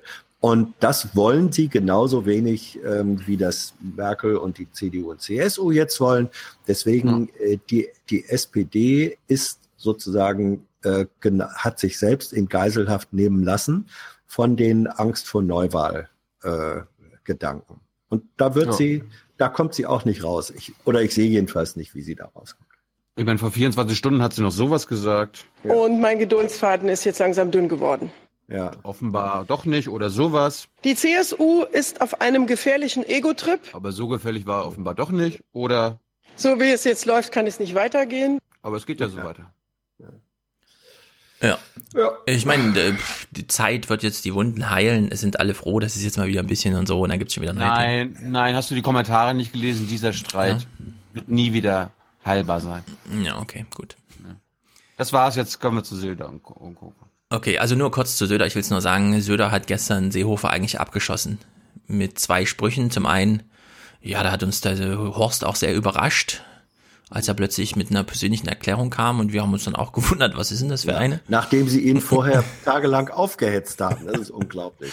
Ja, und dann hat er nochmal nachgelegt mit, ja, ja, was die CDU da macht, das ist ein sehr guter Kompromissangebot. Das ist wirklich, zum Glück ist Merkel da. Und Seehofer hat aber auch das noch überlebt. Das ist wirklich erstaunlich. ja. ja. Wie gesagt, Klaus Störtebecker. ja, aber auf der, ich, ich habe mir bei währenddessen auch gedacht, das ist interessant, dass sich Söder das in dieser Deutlichkeit traut, weil anscheinend hat Seehofer wirklich auch in München sehr viel Rückhalt verloren. Natürlich. Also Söder ist jetzt wirklich der Zampano, ja, der kann Natürlich. jetzt da regieren. Ja. Es braucht ja nur noch ein gutes Wahlergebnis. Ja. ja. Ich meine, ich mein, wenn Seehofer zurückgetreten wäre, wäre das doch eigentlich für Söder das geilste Ergebnis gewesen. Ja, er hätte dann ja, er hätte dann, nein, er hätte dann nein. sofort, na klar, wenn Seehofer zurückgetreten wäre, wäre doch für Söder geil gewesen. Er hätte sowohl Ansprüche auf den, auf den äh, Parteiposten gehabt und er hätte Ansprüche nach Berlin gehabt, im Sinne von ich entscheide, wer hier wo was ja, ersetzt. Aber das, so. das wäre ja nicht das, äh, also spielen wir das Szenario durch. Wenn Seehofer äh, zu zurückgetreten wäre, dann, dann hätte Söder, der ja sozusagen als Treiber dahinter steckt, überreizt, weil das eben dann den ähm, entweder den Koalitionsbruch äh, gebracht hätte oder aber, wenn nur Seehofer zurückgetreten wäre, dann ähm, und die Koalition aber weiter bestanden hätte, die hätten nicht wieder das Innenministerium gekriegt. Das ja, hätten sie abgeben ist, müssen. Äh, damit hat er ja? gerechnet. Ja, aber das ist, aber, aber wenn, nachdem sie, nachdem sie vorher den Riesenbohai machen und sagen, wir retten die Flüchtlingspolitik und dann müssen sie wegen einer äh, Personalrochade auf einmal, äh, dann hätten wir auf einmal einen Innenminister, ähm, äh, sagen Altmaier. wir mal, Altmaier gekriegt, genau. Ähm, und äh, irgendeine CDU-Person hätte das Wirtschaftsministerium gekriegt, dann dann wäre Ihnen das von der AfD erst recht 25 Mal um die Ohren gehauen worden. Erst behauptet ihr, ihr seid sozusagen die Retter der, der, der deutschen Grenzen und der Sicherheit und dann schenkt ihr das her, dann lasst ihr euch das, äh, das Innenministerium wegnehmen. Das ja, wollte Söder alles nicht also haben der von, äh, wie heißt er hier, von den Blättern der europäischen Linksabungspolitik hier, Lucke. Ja. Der war gestern SWR 2 Forum oder so von Lucke, genau. Und der hat auch nochmal betont, was ich damals auch schon sagte im Wahlkampf, die CDU spielt dieses Spiel ewig lang Flüchtlinge, Flüchtlinge, Flüchtlinge. Dann gibt's mit einmal einen Themenabriss und alle anderen Themen sind wichtig. Und das wäre gestern ein Moment gewesen, wenn Seehofer weg gewesen wäre. Söder hätte erklärt, geil, ja, so im Sinne von die CDU, wir machen das jetzt gemeinsam, wir kommen jetzt wieder zurück auf diesen Boden der Einigkeit, der Kompromissvorschlag war super, ich nehme den an, pipapo. Dann hätte sich Söder zurückerinnern kann, wie er ins Amt des äh, bayerischen Ministerpräsidenten gekommen ist, nämlich mit einer Rede zum Thema alle Themen außer Flüchtlinge. So, und dann hätte Söder nicht mehr erklären müssen die ganze Zeit, es ist so scheiße wegen den Flüchtlingen, sondern in Bayern läuft's. Es ist super geil, wir verstehen uns gut mit Österreich und so weiter. Und ich glaube, da hätte ein roter Faden für Söder bereitgelegen, auch durch die Vorbereitung seiner Anfangszeit im Amt. Einfach zu sagen, Bayern ist das geilste Land der Welt. Wir ja, verstehen uns sogar mit, mit Berlin gut. Horst ist endlich weg und so im Subtext. Ja. Und ich glaube, das wäre aufgegangen, weil mittlerweile es wird zwar, es heißt zwar immer, es wird so viel kommuniziert und so weiter, aber die Wahlkämpfe werden ja eigentlich kürzer. Ja, also du, ja, du musst ja deinen Kandidaten sicher. vorstellen und zwei Wochen später muss die Wahl sein, weil dann ist er auf dem Peak. So, und Söder hätte diese Zeit wunderbar für einen Wahlkampf genutzt. Jetzt leider ist es richtig scheiße für Söder, weil Seehofer ist die ganze Zeit da. Also jetzt ja, ist richtig beschissen. Es wäre, es wäre aber, aber nochmal, überleg dir das. Er ist ja, du hast recht mit seiner Antrittsrede, alle Themen außer Flüchtlinge. Nur dann ist er eben zwischendurch auf dieses AfD-Pferd aufgestiegen. Ja, aber gestern gab es ja das ne? Finale eigentlich. Wenn Seehofer ja. gestern gegangen wäre und Söder hätte gesagt, der Kompromiss mit der CDU ist gut. Ja, ja? aber, aber äh, bei dem Kompromiss hätte Seehofer ja nicht mehr gehen können. Also äh, der nee, das ist jetzt das Szenario, Söder hätte Seehofer gestern abgeschossen, mit dem ich nehme das Kompromissangebot der CDU an. Was Horst macht, ist mir egal. Der hat uns gestern ja. schon überrascht. Ja, aber Und ich da, glaube, da wäre, es hätte da eine Möglichkeit gegeben. Gut, hätte, hätte, Fahrradkette. Ja. Ähm, ich, äh, äh, Söho, also Söder hat sich selbst durch Überzocken äh, in, so, in so eine Scheißsituation ja. manövriert. Ich glaube, das, was jetzt kommt, ist nicht gut für ihn. Nee. Das, was die Alternative gewesen wäre, Seehofer weg, BMI weg, ähm, Innenminister Altmaier, wäre auf einer anderen Ebene genauso scheiße für ihn werden. Also Söder ja, hat, sich, hat sich so richtig verzockt. Altmaier, der ehemalige Flüchtlingskoordinator im Innenministerposten, mit Söder, der das Kompromissding von der CDU annimmt, das hätten die als, das ist eine Basis, mit der wir arbeiten können, weil nämlich, und jetzt kommen wir so langsam zu dem Punkt, weil wir dann auch kurz wirklich bei uns gehabt hätten. Und nicht im Sinne von, das ist die größte Katastrophe, was Seehofer da ankündigt. Ja, nicht nur für Österreich, sondern für, das, das ist ja eine unerzählte Geschichte bislang. Wir werden sie jetzt mal ein bisschen aufdröseln. Eine kleine Nachrichtenbrücke in diesem ganzen, wir wollen diese Flüchtlinge hier nicht, gab es ja letzte Woche noch diese Meldung. Die Bundesregierung will innerhalb eines Jahres ein Programm gegen Personalmangel in der Pflege auf den Weg bringen. Gleich mehrere Ministerien sind daran beteiligt. Der Nachrichtenüberblick mit Jan Hofer. Gesundheitsminister Spahn kündigt in der Bild am Sonntag an, auch in Südosteuropa Personal anwerben zu wollen. Ja, werben wir doch mal im Ausland um Leute, die wir brauchen, weil wir und so, ne? Das ist nämlich die Größe Schizophrenie. Ich weiß nicht, das Wort verwende ich falsch, ist mir egal. Äh, in diesem ganzen. So, jetzt ist es so, die lesen da alle Bücher. Also die Deutschen nicht, die haben ja zu tun mit, wir stehen vor einer Tür und so weiter oder brüllen uns drin an. Aber woanders in Europa werden ja Bücher gelesen. Leider gibt's dieses Buch, um das es jetzt geht, nicht auf Deutsch, aber wir hören mal, selbst Macron liest. Sogar der französische Staatspräsident hat dieses Buch gelesen und empfohlen, wie kürzlich, Welches? als Emmanuel Macron nach seiner Asyl- und Einwanderungspolitik gefragt wurde. Wir sehen uns einer Migration von nie dagewesenem Ausmaß gegenüber, die andauern wird, weil es geopolitische Konflikte, große Armut und Klimawandel gibt. Und weil Afrika eine Bevölkerungsentwicklung erlebt, die einer Bombe gleicht. Hm, was ist denn das für ein Buch? Also Thilo fragt recht, welches? Das Buch heißt Ansturm auf Europa und ist von Stephen Smith. Fragt man sich, ja, ist das nicht ein amerikanischer Name? Ansturm auf Europa? Ist das wieder, was die Identitären da lesen und so, ja? Ja, lesen die auch, aber liest eben auch Macron und der empfiehlt es eben auch. Ähm, wer ist denn dieser Stephen Smith? Ja, also wir müssen ja, bevor wir uns um Inhalte kümmern, erstmal klären, ist das jetzt so ein Neonazi, ist das so ein Vordenker der, was weiß ich, Identitären und so weiter? Nee, anscheinend irgendwie nicht. Bisher war Stephen Smith vor allem unter Spezialisten bekannt. Der Amerikaner hat 17 Jahre lang als Journalist in Frankreich gearbeitet. Zuerst bei der linken Tageszeitung Libération, dann als Redaktionsleiter bei Le Monde. Seit 2007 ist der 61-Jährige nun Professor für afrikanische Studien an der Duke University in den USA. Ja, jetzt auch an die Frage an die mitdenkenden Hörer. Glauben wir, der Typ hat was zu sagen? Der hat als Journalist in Europa in mehreren Euro französischen Zeitungen gearbeitet, ist jetzt Professor in Amerika, Thema Migration, Thema Demografie, Thema Afrika. Hat der uns was zu sagen oder nicht? Ist das eine Gesprächsgrundlage, ja oder nein? Sollten wir Diskussionen, die so äh, sozusagen mit so einem, ja, Macron empfiehlt das Buch von ihm und er ist eben nicht aus der rechten Ecke, sondern kommt so aus diesem linken Zeitungsecken-Ding und so. Ich würde sagen, wir sagen einfach mal, ja, das ist eine Grundlage, die, bei der wir sagen, okay, diesem Text widmen wir uns mal. So, und das hat eben Macron gemacht, Sebastian Kurz hat es wahrscheinlich auch gelesen. Auf Deutsch liegt's leider nicht vor. Das kommt ist jetzt hier noch. die Besprechung das von Deutschlandfunk Andruck. Ja, aber es ist schon seit Februar auf dem Markt. Ja.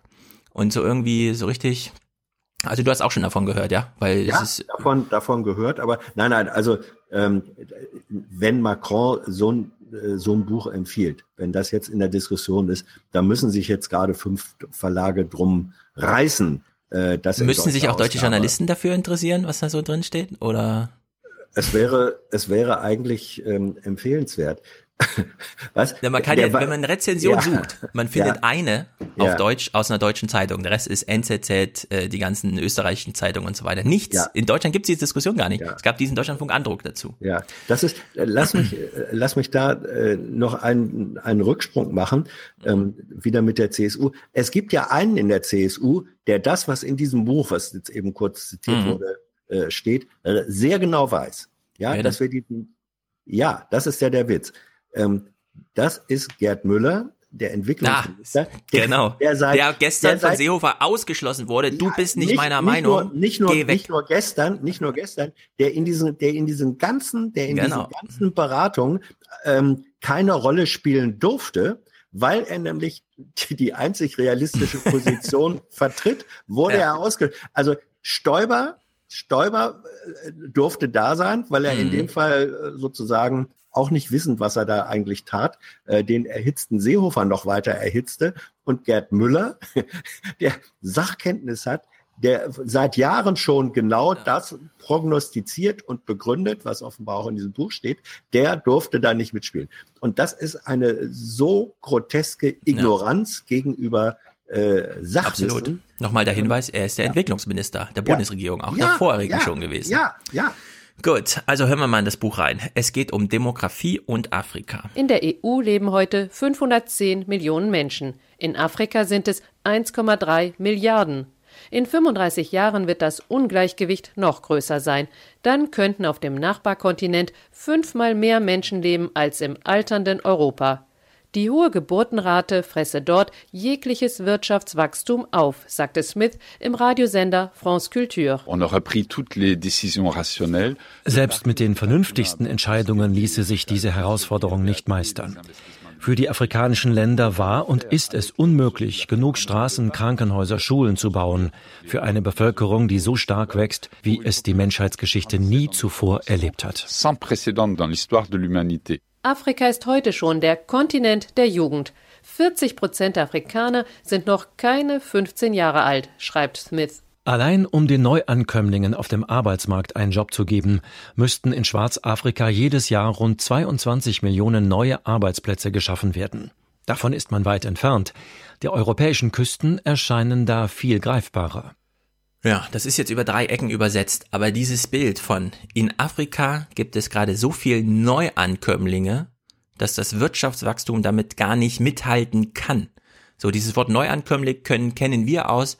Ja, die Menschen sind halt woanders geboren und kommen dann hier als Neuankömmlinge. In Afrika kommen die genauso als Neuankömmlinge, nur eben so qua. Geburt und nicht über eine Reise oder so, ja. Also es gibt ein extremes Migrationsproblem in Afrika, nur man migriert eben aus dem Sternenhimmel sozusagen in das Leben hinein.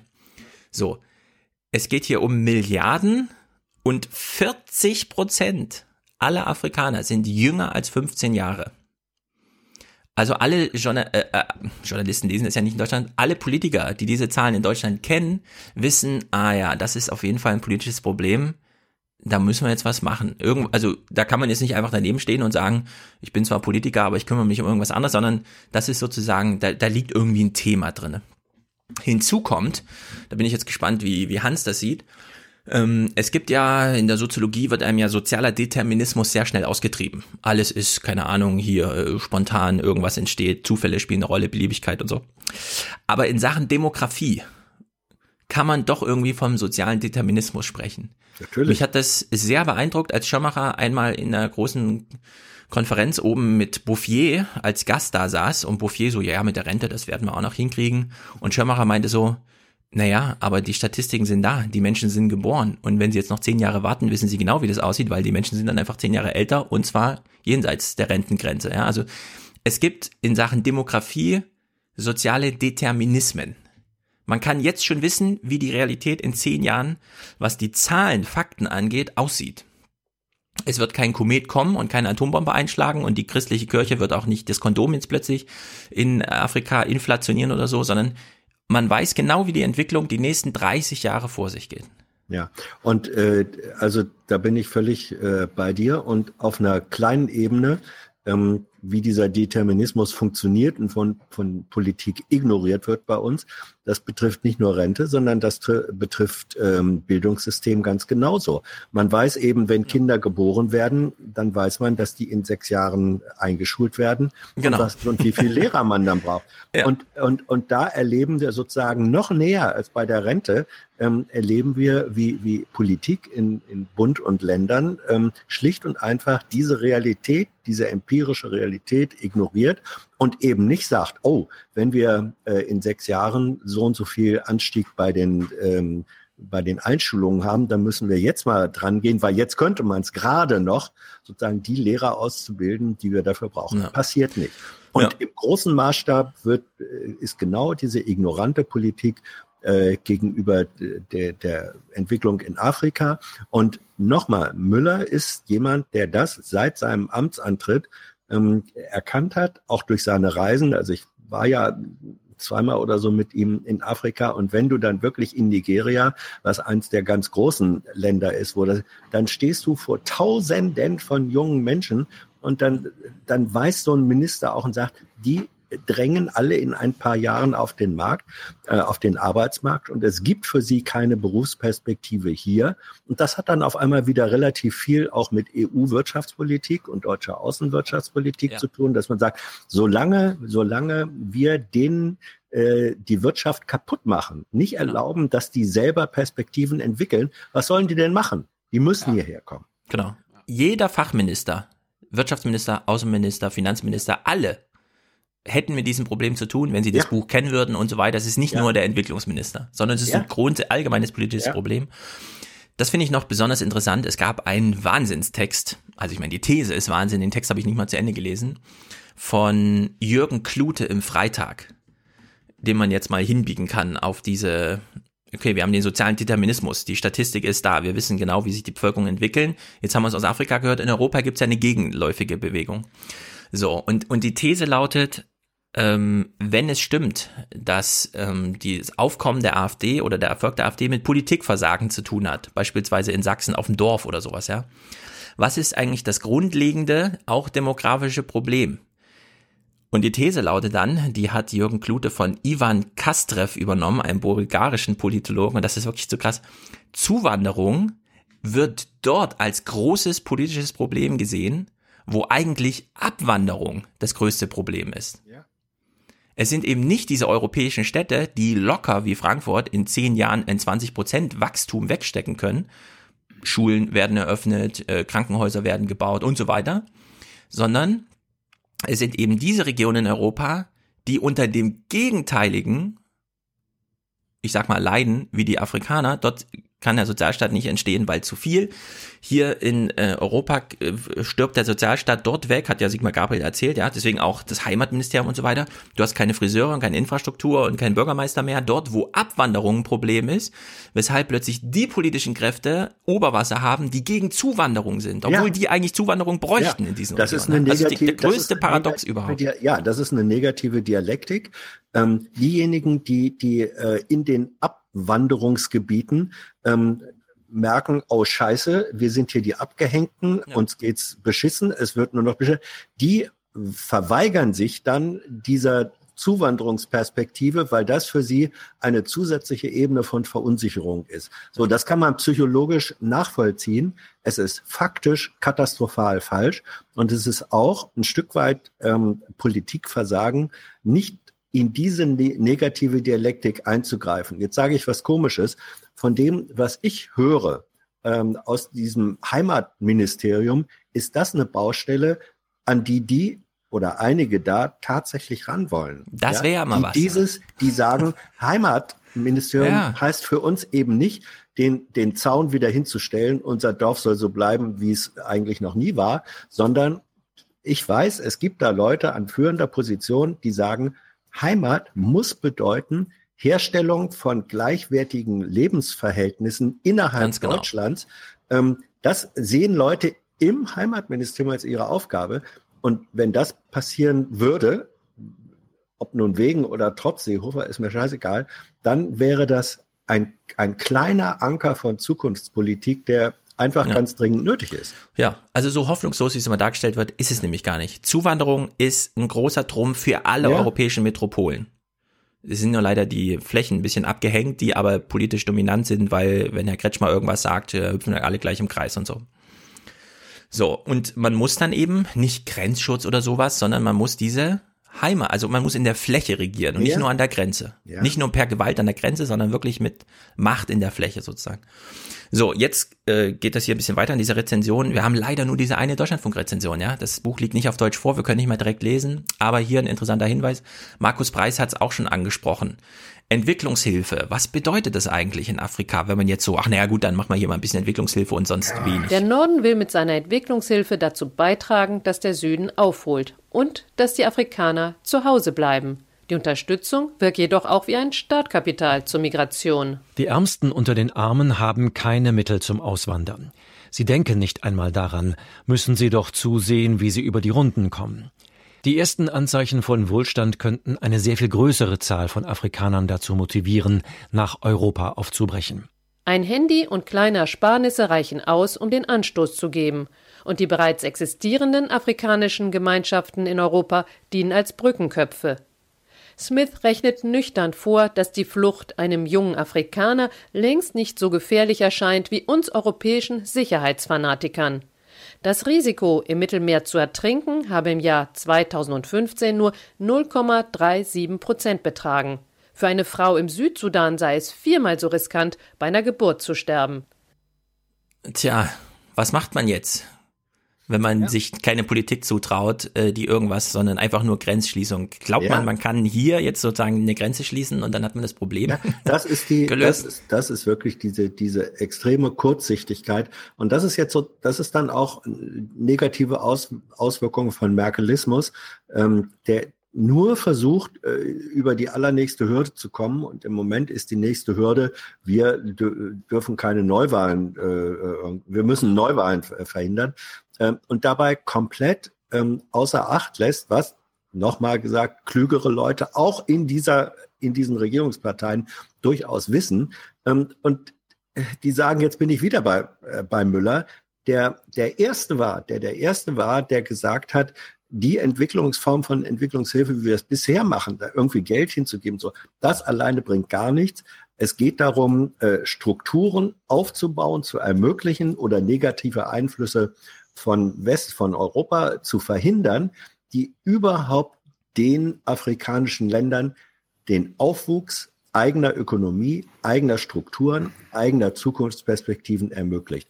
Wenn du diesen Paradigmenwechsel nicht hinkriegst und die Anzeichen dafür sind nicht da, dass das gemacht werden soll, dann ist jede Form von Entwicklungshilfe ähm, das Schütten von Wasser in ein Fass ohne Boden. Und das äh, ähm, ist, ja. ja, ist gesagt. Ja, da die Lage so ist. Das war, war eine echte Fehlleistung. Obi, obi. Thilo glänzt mit Beiträgen hier in dieser Diskussion. Ich habe dem nichts hinzuzufügen. Ja, weil es so ist, wie Hans sagt und ich da auch nichts hinzuzufügen habe, gibt es erstmal keine Lösung, hat auch Stephen Smith in seinem Buch schon so geschrieben. Der Autor betont, dass der Exodus auch für Afrika ein großes Problem ist, weil es dabei seine besten Köpfe verliert. Er rät beiden Kontinenten, das Problem offen anzugehen und sich abzustimmen. Wirkliche Lösungen hat er nicht parat. Meine Analyse soll keine Angst machen. Aber wir müssen uns schlicht darauf vorbereiten, dass es in Kürze fünfmal mehr Afrikaner als Europäer geben wird. Das ist weder eine Chance noch eine Bedrohung, sondern eine Herausforderung. Naja, er kann zumindest noch sagen, es ist eine Herausforderung, auch wenn er sagt, die kann man aber nur meistern, wenn man mit abgestimmten europäisch-afrikanischen Politikverständnissen an die große Sache rangeht. So, kleines Finale hier aus der Rezension. Wie könnte die Herausforderung, also worin liegt so eine speziellere Herausforderung? Wie würde Afrika wohl aussehen, fragt er sich, wenn es von der enormen Energie profitieren könnte, die seine Bürger aufbringen, um ihren Kontinent zu verlassen? Ja. Was wäre, wenn Europa in Afrika eine Politik macht, die Afrikaner eine Perspektive gibt und nicht Europäern Perspektive auf noch mehr in Europa sozusagen, ja? Also keine Ausbeuterpolitik sozusagen. So, das war jetzt, also dieses Buch habe ich jetzt nochmal gespielt, um, weil wir gucken jetzt nochmal auf die letzte Nachrichtenwoche zurück. Allerdings schmeißen wir alles raus, was Fußball oder Flüchtlinge betrifft. Ja. kurze Frage, hast, hast du Uganda geguckt? Also Uganda habe ich geguckt, fand ich sehr gut. Sehr viele Kinder waren zu sehen. Glaube ich dir nicht. Also ich bleib mal bei meinem roten Faden. Was war denn das erste Bild, Stefan, und was das letzte? Äh, Kinder, die um eine Drohne rumlaufen.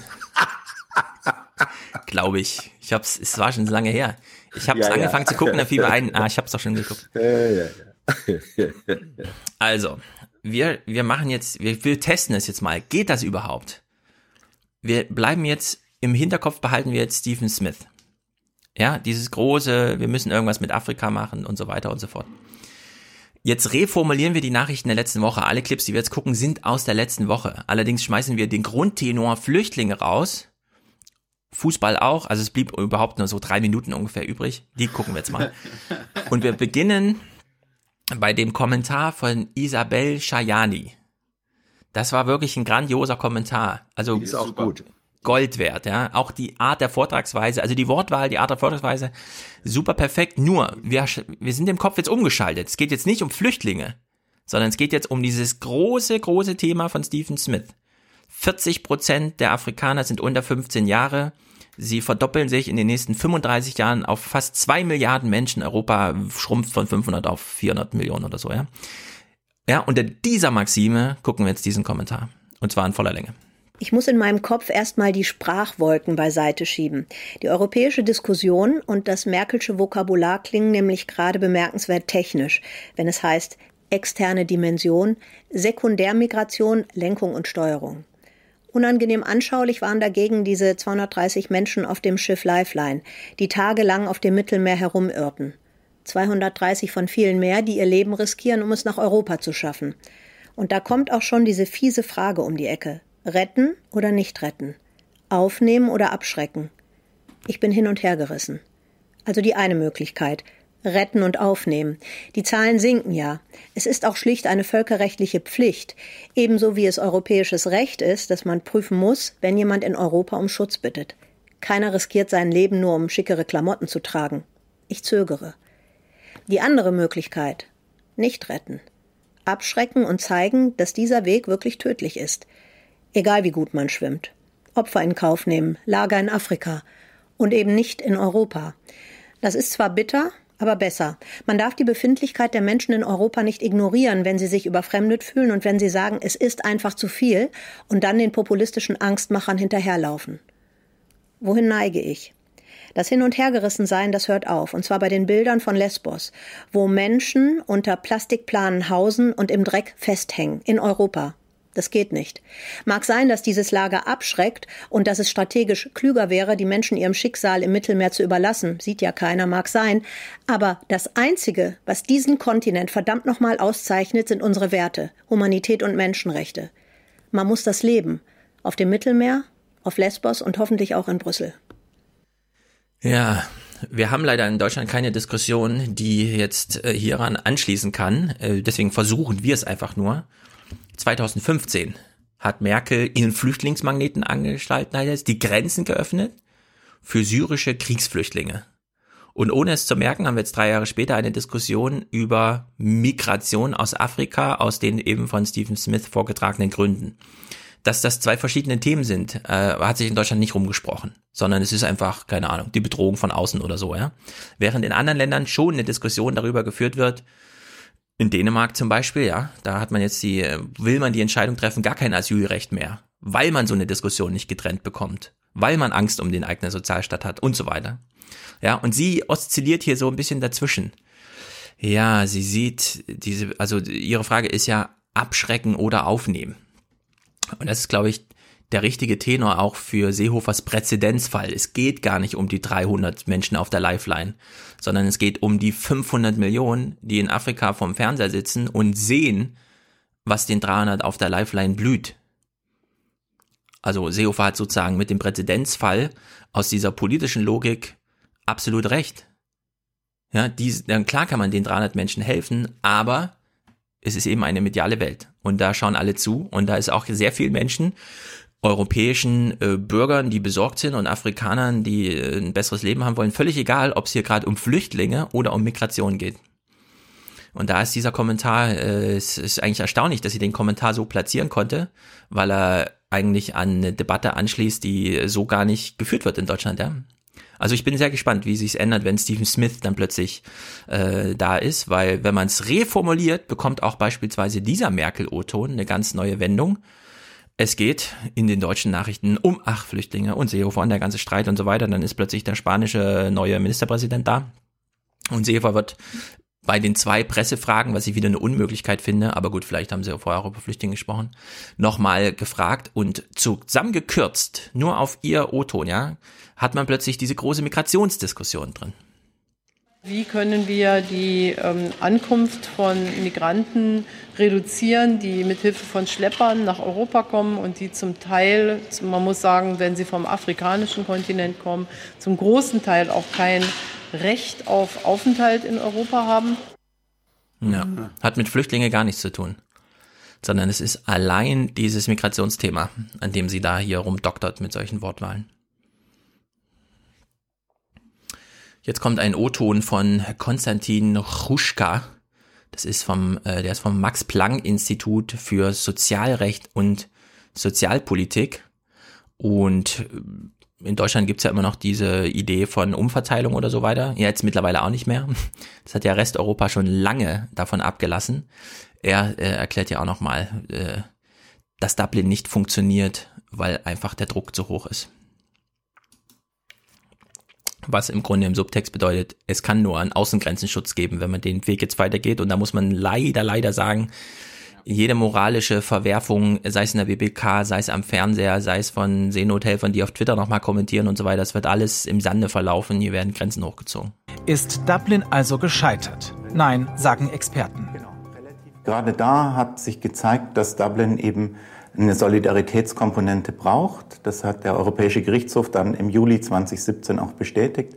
dass man in dieser Situation eben eine Art Verteilung braucht und nicht den nach den Kriterien zuständigen Staat damit alleine lassen darf. Wie kann es dann sein, dass die deutsche Solidarität im Herbst 2015 so bitter kritisiert wurde? Die CSU sprach 2016 von der Herrschaft des Unrechts, eine Attacke gegen Kanzlerin Merkel. Äh, das kommentiere ich nicht. Das kommentiere ich nicht. So, jetzt sind wir wieder zurück bei Seehofer. Er hat jetzt hier gesagt, äh, Herr Ruschka, es braucht eine solidarische Komponente was im Grunde heißt, über politisch-rechtliches, juristisches hinaus muss es irgendwie eine Form von Zusammenarbeit geben. Wenn jetzt Seehofer gesagt hätte, mein Automatismus zieht, ich lasse die Menschen in Österreich stehen, was wäre dann passiert?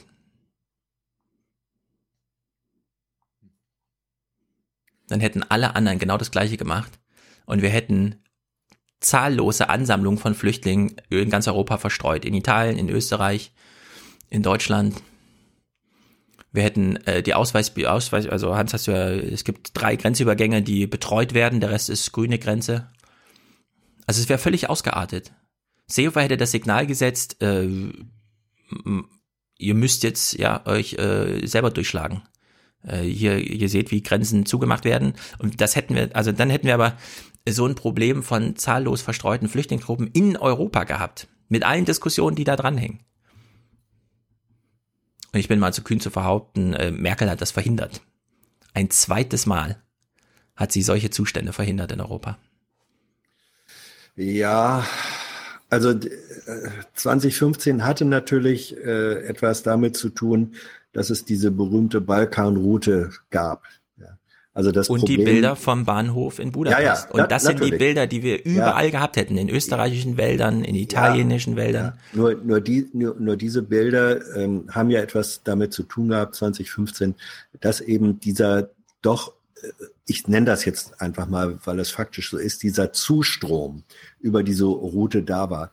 Diese Formen von, von Strömungsmöglichkeiten haben wir im Moment nicht. Deswegen zögere ich so ein bisschen, ähm, ob das, was du als Szenario äh, beschreibst, wenn Seehofer sich da jetzt durchgesetzt äh, hätte, dann hätten wir äh, sozusagen 2015 reloaded. Das glaube ich nicht, weil einfach die die Strömungsintensität eine andere ist. Aber das ist auch eine müßige. Na gut, äh, es, also weniger Menschen. Ja. Okay. Ja.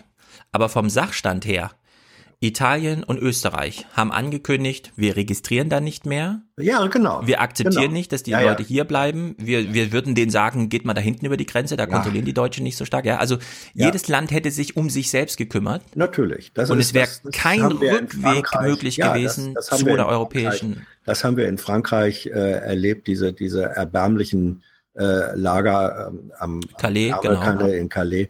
Ähm, das wäre ähm, das wäre die Konsequenz, äh, natürlich, das wäre eine Konsequenz einer rein nationalistischen Abschottungspolitik gewesen.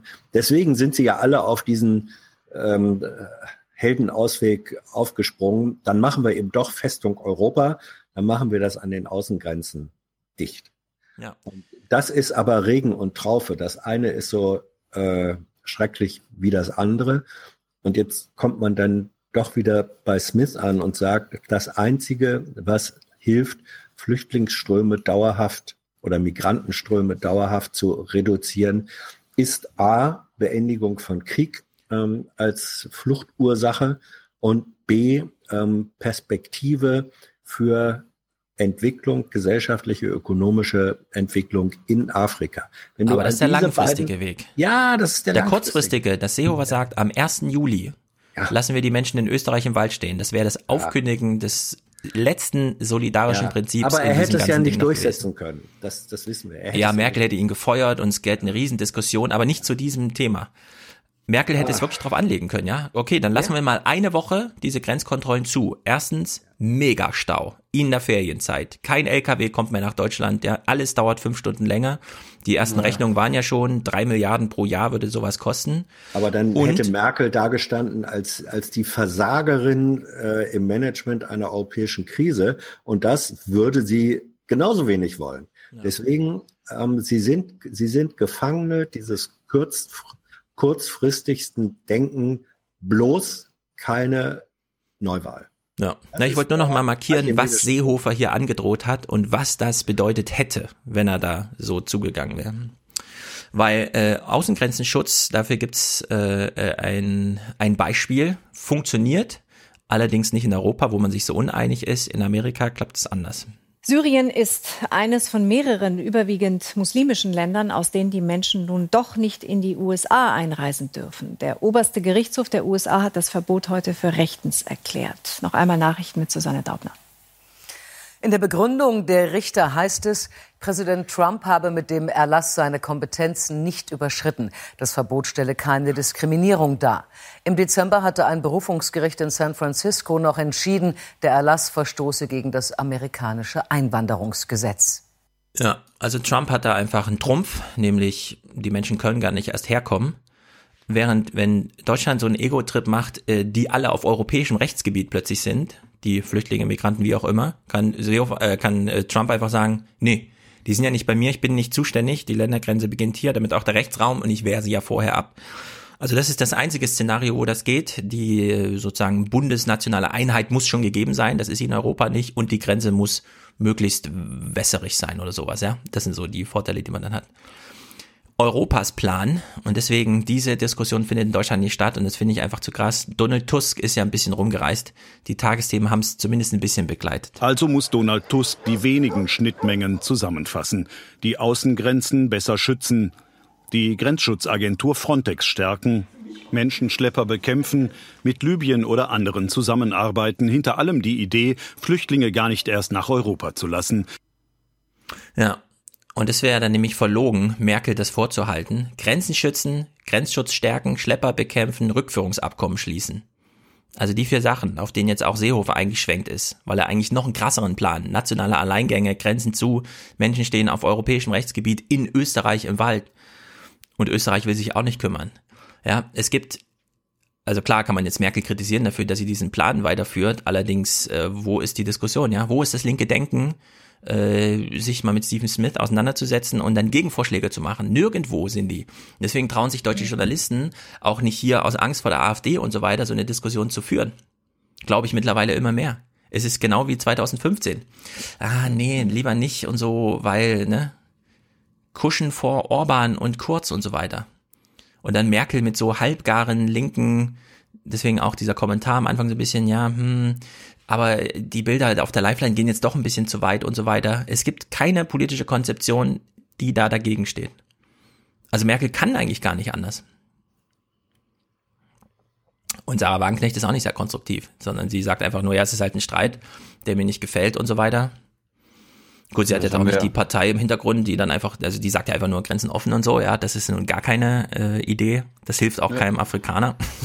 Ich erinnere mich da immer an Gerhard Knaus, der hat ja auch als es um den EU-Türkei-Deal EU ging, meinte er auch, ja klar, ist der nicht perfekt und viele finden den scheiße.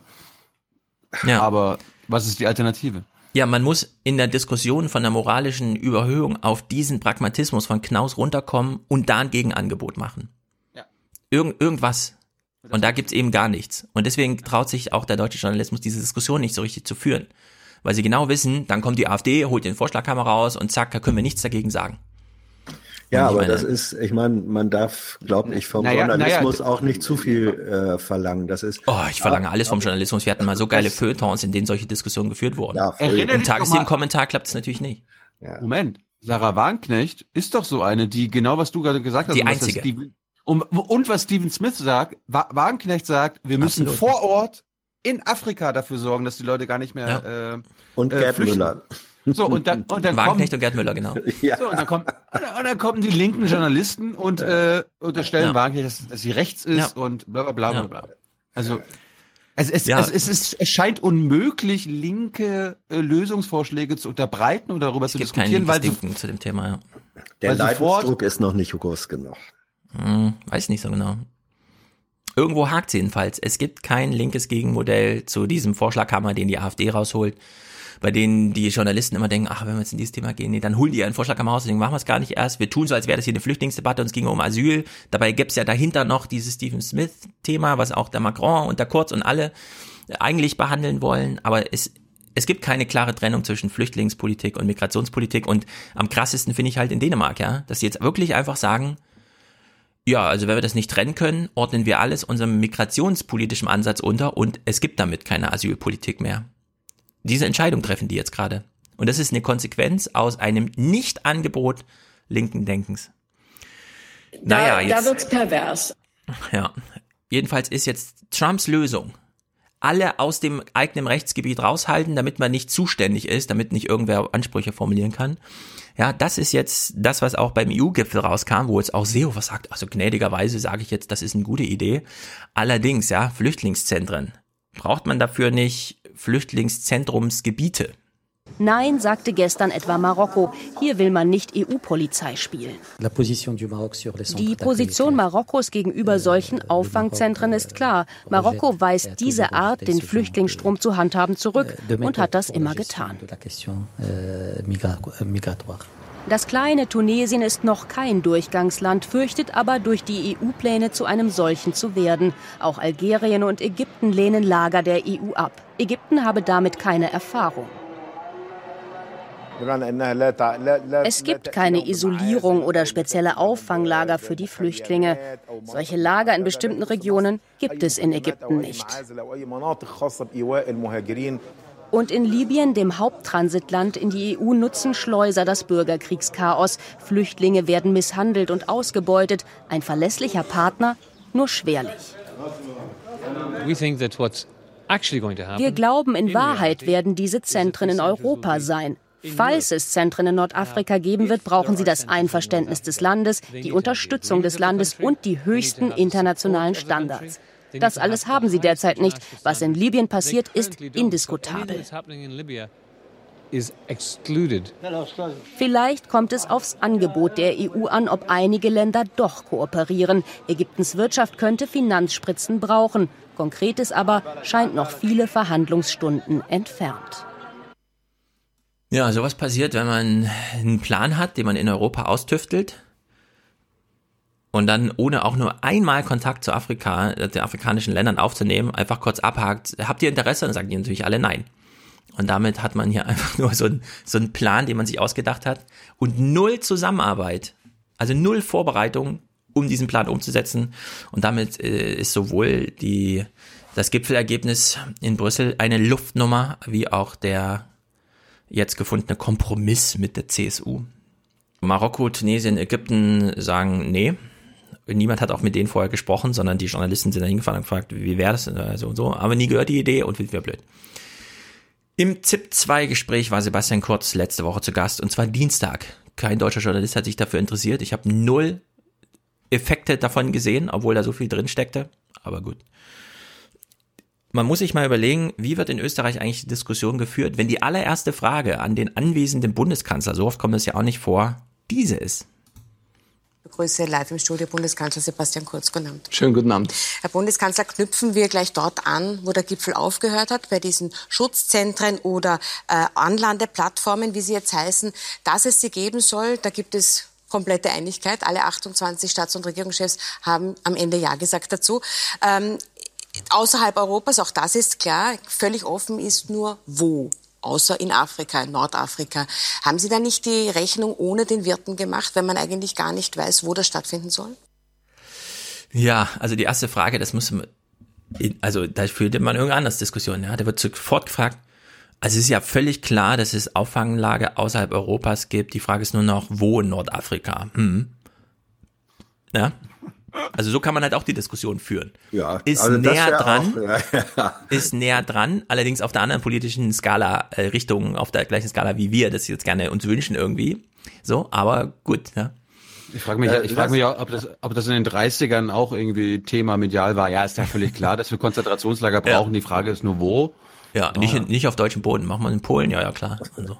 Das wurde nicht, nicht unbedingt öffentlich diskutiert. Ähm, nee. ein, ein Hinweis noch zum Wording ähm, Anlandeplattform. Inzwischen mhm. heißt es ja Ausschiffungsplattform. Ja. Da heißt es noch Anlandeplattform. Ich habe ja mal an der Küste ge äh, gearbeitet. Angelandet wird toter Fisch. Ja. Ja. Ausschiffen bedeutet auch irgendwo dann doch in Albanien und da muss man rüberschiffen ja. und ja, anlanden heißt halt direkt vor Ort sozusagen. Ne? Ja, aber Ausschiffen, aber, Ausschiffen hört sich nach Entsorgen an. Ja. Nein, nein, also Ausschiffen kennt man aus, aus äh, Helgoland.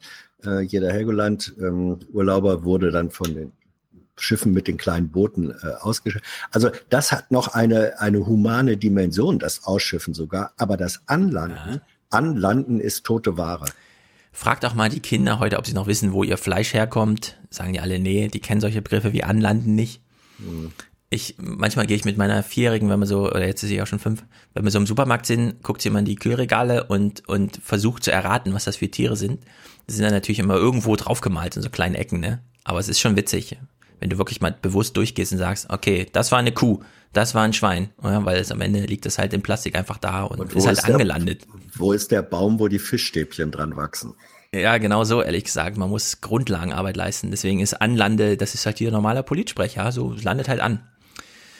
Jetzt hat er schon den Kopf geschüttelt, ne? Als sie so sagte, also es ist ja völlig klar, dass die außerhalb Europas sein müssen. Also das ist ja nun wirklich, ja. Es war ja für sie gar keine Frage, sondern es war die Feststellung, in der sie, mit der sie das Gespräch eröffnet als Journalistin. Da hat er schon mit dem Kopf geschüttelt, deswegen macht er hier nochmal einen kleinen Schlenker nach Deutschland. Stichwort komplette Einigkeit, das wage ich zu bezweifeln. Es gibt einige, die dann mitgestimmt haben, weil es einen Kompromiss braucht, aber die in Wahrheit ideologisch noch immer für die Aufnahmepolitik in Mitteleuropa stehen. Das finde ich ganz witzig, weil er also sagt, es gibt so einige, die noch, und dann kommt er aber auf den weiblichen Singular, weil sie einen Kompromiss braucht. Aber er möchte gern nicht sagen, er möchte es im Dunkeln halten, wen er da meint. Andrea also, Nahles? Merkel ist immer noch auf der falschen Ideologie. Sie will noch umverteilen und so ein Kram, ja, mit Menschen ja, innerhalb noch, Europas. Sie will noch Leute reinlassen. Ja, wenn Merkel mal diese Diskussion mit ihm so führen würde, ne? Aber nee, da findet nichts statt. Kurz.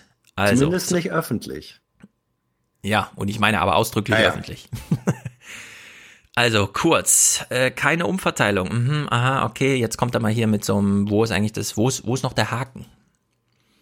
Dieser Beschluss jetzt war mal eine Trendwende weg von der unbeschränkten Aufnahme hin zu dieser Idee, dass Menschen auch nach außerhalb Europas zurückgestellt werden können. Und jetzt geht es darum, das umzusetzen. Da werden wir Druck machen müssen, da werden wir Geld in die Hand nehmen müssen. Aber ich bin durchaus optimistisch, weil Libyen, Ägypten, Niger, andere Staaten ja jetzt schon mit der Europäischen Union zusammenarbeiten. Ja, das sind diese Migrationspartnerschaften mit Ägypten, ja. die müssen Geld bekommen, dafür genau. in Siemens Solaranlagen investieren und deutsche Waffen kaufen. Ja. Da träumt er noch ja. ein bisschen, aber er ist ja jetzt, er ist ja jetzt EU-Ratspräsidentschaftsdingsdabumsvorsitz hier und so. Und da kann er ja das ein oder andere Gespräch führen. Also was wir uns durchaus vorstellen können und wo wir auch gerade Überlegungen anstellen, ist ein Gipfel der Europäischen Union mit afrikanischen Staaten gemeinsam während unseres Ratsvorsitzes. Und darüber, Haben Sie deinen Zeithorizont schon? Noch im Laufe des Sommers, erst danach? Im Laufe der sechs Monate. Aber der erste Gipfel ist am 20. September. Der ist einmal äh, nur innerhalb der Europäischen Union. Das heißt, äh, wir wären dann eher in der zweiten Hälfte unseres Ratsvorsitzes. Und darüber hinaus gibt es jetzt zum Beispiel auf europäischer Idee, äh, auf europäischer Ebene die Idee, ähm, dass kleine Gruppen von Staaten aus der Europäischen Union ganz gezielt mit einzelnen Ländern zusammenarbeiten. Ja, das ist dieser Knaus-Pragmatismus. Ich meine, die Deutschen gehen ja völlig gefühlig irgendwie ran, ah nee und mhm, und so. Er einfach, hat Brecht, ja. Hat Brecht da auch gesagt, oder nicht? Ja, Knaus hat ihm wahrscheinlich oder irgendwelche solche Leute haben gesagt, ja, da musst du jetzt wirklich Mentorenprogramm eins zu eins, wie der Robert Neudeck das sagte und so, ja. Da kannst du jetzt nicht mehr äh, hier Entwicklungshilfe und dann ist gut, sondern das muss jetzt ein richtiges Mentorenprogramm. Nimm dir ein Land und dann sei da intensiv und so. Also so führt er die Diskussion, ja. Also da können wir deutschen linken Moralapostel leider gar nichts dagegen halten. Hier fährt ja, einfach eine große Dampflok durch Europa. Ja, das sind die, das sind die sogenannten bilateralen äh, Dinge, die mhm. manche als europäische Lösung, andere als nicht-europäische Lösung ansehen. Ja. Und es ist faktisch eine, wie du sagst, äh, es ist die kurze Dampflok, die mit Wucht den Paradigmenwechsel äh, da betreibt, aber eben auch nur auf der kurzfristigen Ebene. Ne? Ja, ja, aber was Nahles da dagegen hält, ist ja den nichts, Begriff Transitzentren nichts. würden wir nochmal streichen ja. wollen. Ja, ja, ja, ja, ja, ja, Während er schon Terminplanung macht, ja. Ja, in der zweiten Hälfte des Dings werden wir hier im Dezember irgendwann mit afrikanischen Ländern und dann werden wir das zuteilen. Deutschland bekriegt, bekommt dann Nigeria oder so. Großes Land, großes Land. Ja. Naja, äh, äh, es geht hier ein bisschen weiter und das Geld, das kostet doch Geld, sowas. Und das ist aber sein kleinstes Problem. Was schwebt Ihnen als Ratsvorsitzender vor, wie das Ganze finanziert werden soll und unter welchem Schlüssel, frage ich nochmal. Ja, durch die Mitgliedstaaten und das äh, europäische Budget, da hat auch keiner ein Problem, etwas einzubezahlen. Ich habe in den letzten Wochen mit fast allen äh, Regierungschefs Gespräche geführt, Visegrad-Staaten, Angela Merkel, Emmanuel Macron und viele andere. Ähm, die sind eigentlich alle einer Meinung. Wenn es die Möglichkeit gibt, die Außengrenze zu sichern, Frontex zu stärken, mhm. Frontex personell aufzuwerten oder mit Staaten zusammenzuarbeiten, ist jeder bereit, Geld Aber in die Hand zu nehmen. Das sind zusätzliche Kosten. Naja, natürlich. Ja, natürlich sind das zusätzliche Kosten. Na und? Wir bezahlen Erdogan drei Milliarden, wir haben auch drei Milliarden für, es fällt doch gar nicht auf. Der Bundeshaushalt in Deutschland ist 500 Milliarden. Mehr Geld, alle wollen mehr Geld, mehr Geld. Wir lösen es mit alle mehr wollen Geld. Mehr Geld. mehr Geld. Genau. Jetzt hat er hier nochmal sein Paradigma. Keine Umverteilung, Grenzen zu. Liebe Deutschen, entwickelt Argumente. Bei der Verteilung, da bin ich skeptisch, dass es da jemals einen Kompromiss geben wird in der Frage der Stärkung von Frontex und der Hilfe vor Ort, Schaffung von Schutzzentren, sind alle bereit, einen Beitrag zu leisten. Ja, Donald Tusk hat das als Arbeitsauftrag für die Reisen der letzten zwei Wochen durch alle Mitgliedstaaten. Überall der gleiche Tenor. Nur in Deutschland halt. Ja, da ist man so ein bisschen, hm, ja, keine Ahnung, machen wir erstmal irgendeinen Streit und so, reden übers Nebensächliche und dann darf die SPD noch was zu Begriffen sagen. Weil dieses, was er jetzt sagt zum Thema, oder sagen wir mal so, er hat jetzt schon gefühlt von den 18 Minuten zwei Minuten lang über, wenn Seehofer das macht, die Grenzen zu, dann haben wir hier unkontrollierte Zustände, weil dann kümmern wir uns nur noch um unsere Leute hier. Wir registrieren hier niemanden mehr, wir schicken Leute zurück, wir machen eine zweite Grenze zu Deutschland, ja, und schicken die Leute, die sollen dann da verhungern irgendwie und wir sagen, das ist aber Deutschland. Ja, sie fragt dann nur noch mal nach und er macht noch mal so eine kurze, deutliche, zitierfähige Antwort draus. Ähm, mich interessiert nicht die Schlagzeile, mich interessiert vor allem auch, was mit den Menschen passiert, sollte Seehofer das wahrmachen und äh, es würden ähm, Flüchtlinge oder Migranten, äh, wer immer, an der deutschen Grenze zurückgewiesen werden und die würden jetzt an der österreichisch-deutschen Grenze stehen. Was macht Österreich dann mit diesen Menschen? Naja, wenn sie schon deutschen Boden betreten haben, dann werden wir sie nicht zurücknehmen. Aber natürlich stellt sich die Vorfrage schon an unseren südlicheren Grenzen, denn wir werden natürlich alles oder wir würden in so einem Fall alles versuchen, dass die Menschen erst gar nicht nach Österreich hereinkommen. Ja, das ist das Europa, was Seehofer wollte. Und kein deutscher Journalist hat das mal aufgegriffen, ja, wie Kurz und seine Partei darauf reagiert hat. Auf Seehofers Vorschlag. Ach, die kleinen Österreicher. Ich meine, wie, das hätte doch die Debatte voll verändert, oder? Weiß ich, weiß ich noch nicht mal. Ähm, ja, aber Seehofer und Kurz, die galten die ganze Zeit als, ja. ja, der hat auch was gegen Merkel. Die machen hier zusammen äh, Auftritt. Und der Söder sagt noch, also bei uns kommt ein Bundeskanzler zum Wahlkampf und so, ja. Und wenn aber mal klar gewesen wäre, nee, der, der äh, Kurz hat hier ernst, also er hofft einfach, dass es nicht kommt, aber die saßen wirklich zusammen am Krisen Pläne geschmiedet für den Fall, dass da einfach Grenzen zugemacht werden. Ja, nur der, der Punkt ist ja, warum sollte Seehofer das äh, aufregen, wenn kurz, wenn Na, nicht Seehofer, sagt, sondern die Debatte ja, darüber in Deutschland, wenn ja, man ja. das mal erfährt. Ja, das, das, das ist richtig. Aber wenn man das erfährt, dann das wäre dann sozusagen die Fortsetzung von Seehofers Politik. Seehofer sagt, wir machen die Grenze zu Österreich dicht, lassen von denen niemand rein. Und Österreich sagt, ja, dann machen wir eben die Grenze nach Italien dicht und lassen da niemanden rein. So what? Ja. Also er beschreibt hier nochmal ein bisschen. Er, er, mhm. er beschreibt das nochmal und deswegen finden, weil da sozusagen der nationale Grenzdichtmachen äh, ähm, Automatismus entstehen würde, dann einigen sie sich eben lieber, ja, bevor wir das so machen, dann machen wir doch lieber unsere gemeinsame Außengrenze dicht. Das ist äh, der kleinste genau. gemeinsame Nenner, auf den sie sich da einigen. Ja. Und ähm, es ist die, es ist die kurzsichtige Form von Ursachenbekämpfung. Das ist ja der Wahnsinn. Die kurzsichtige Form. Ja. Es ist die kurze, ja, die, die äh, langsichtige, ich meine, die Sebastian kurzsichtige Form. Ja, die Sebastian kurzsichtige Form. Sehr hübsch.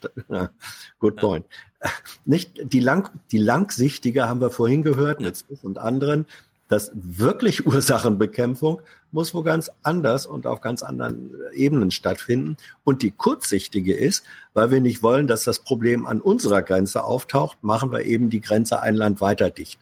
Das ist Ach, ja. mir wird schlecht.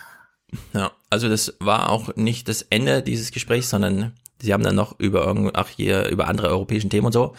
Aber von den 17 Minuten waren ungefähr 15 Minuten äh, zum Thema äh, Flüchtlinge und Migration und so weiter. Hier hat er nochmal so ein See, eine Einschätzung zu Seehofer.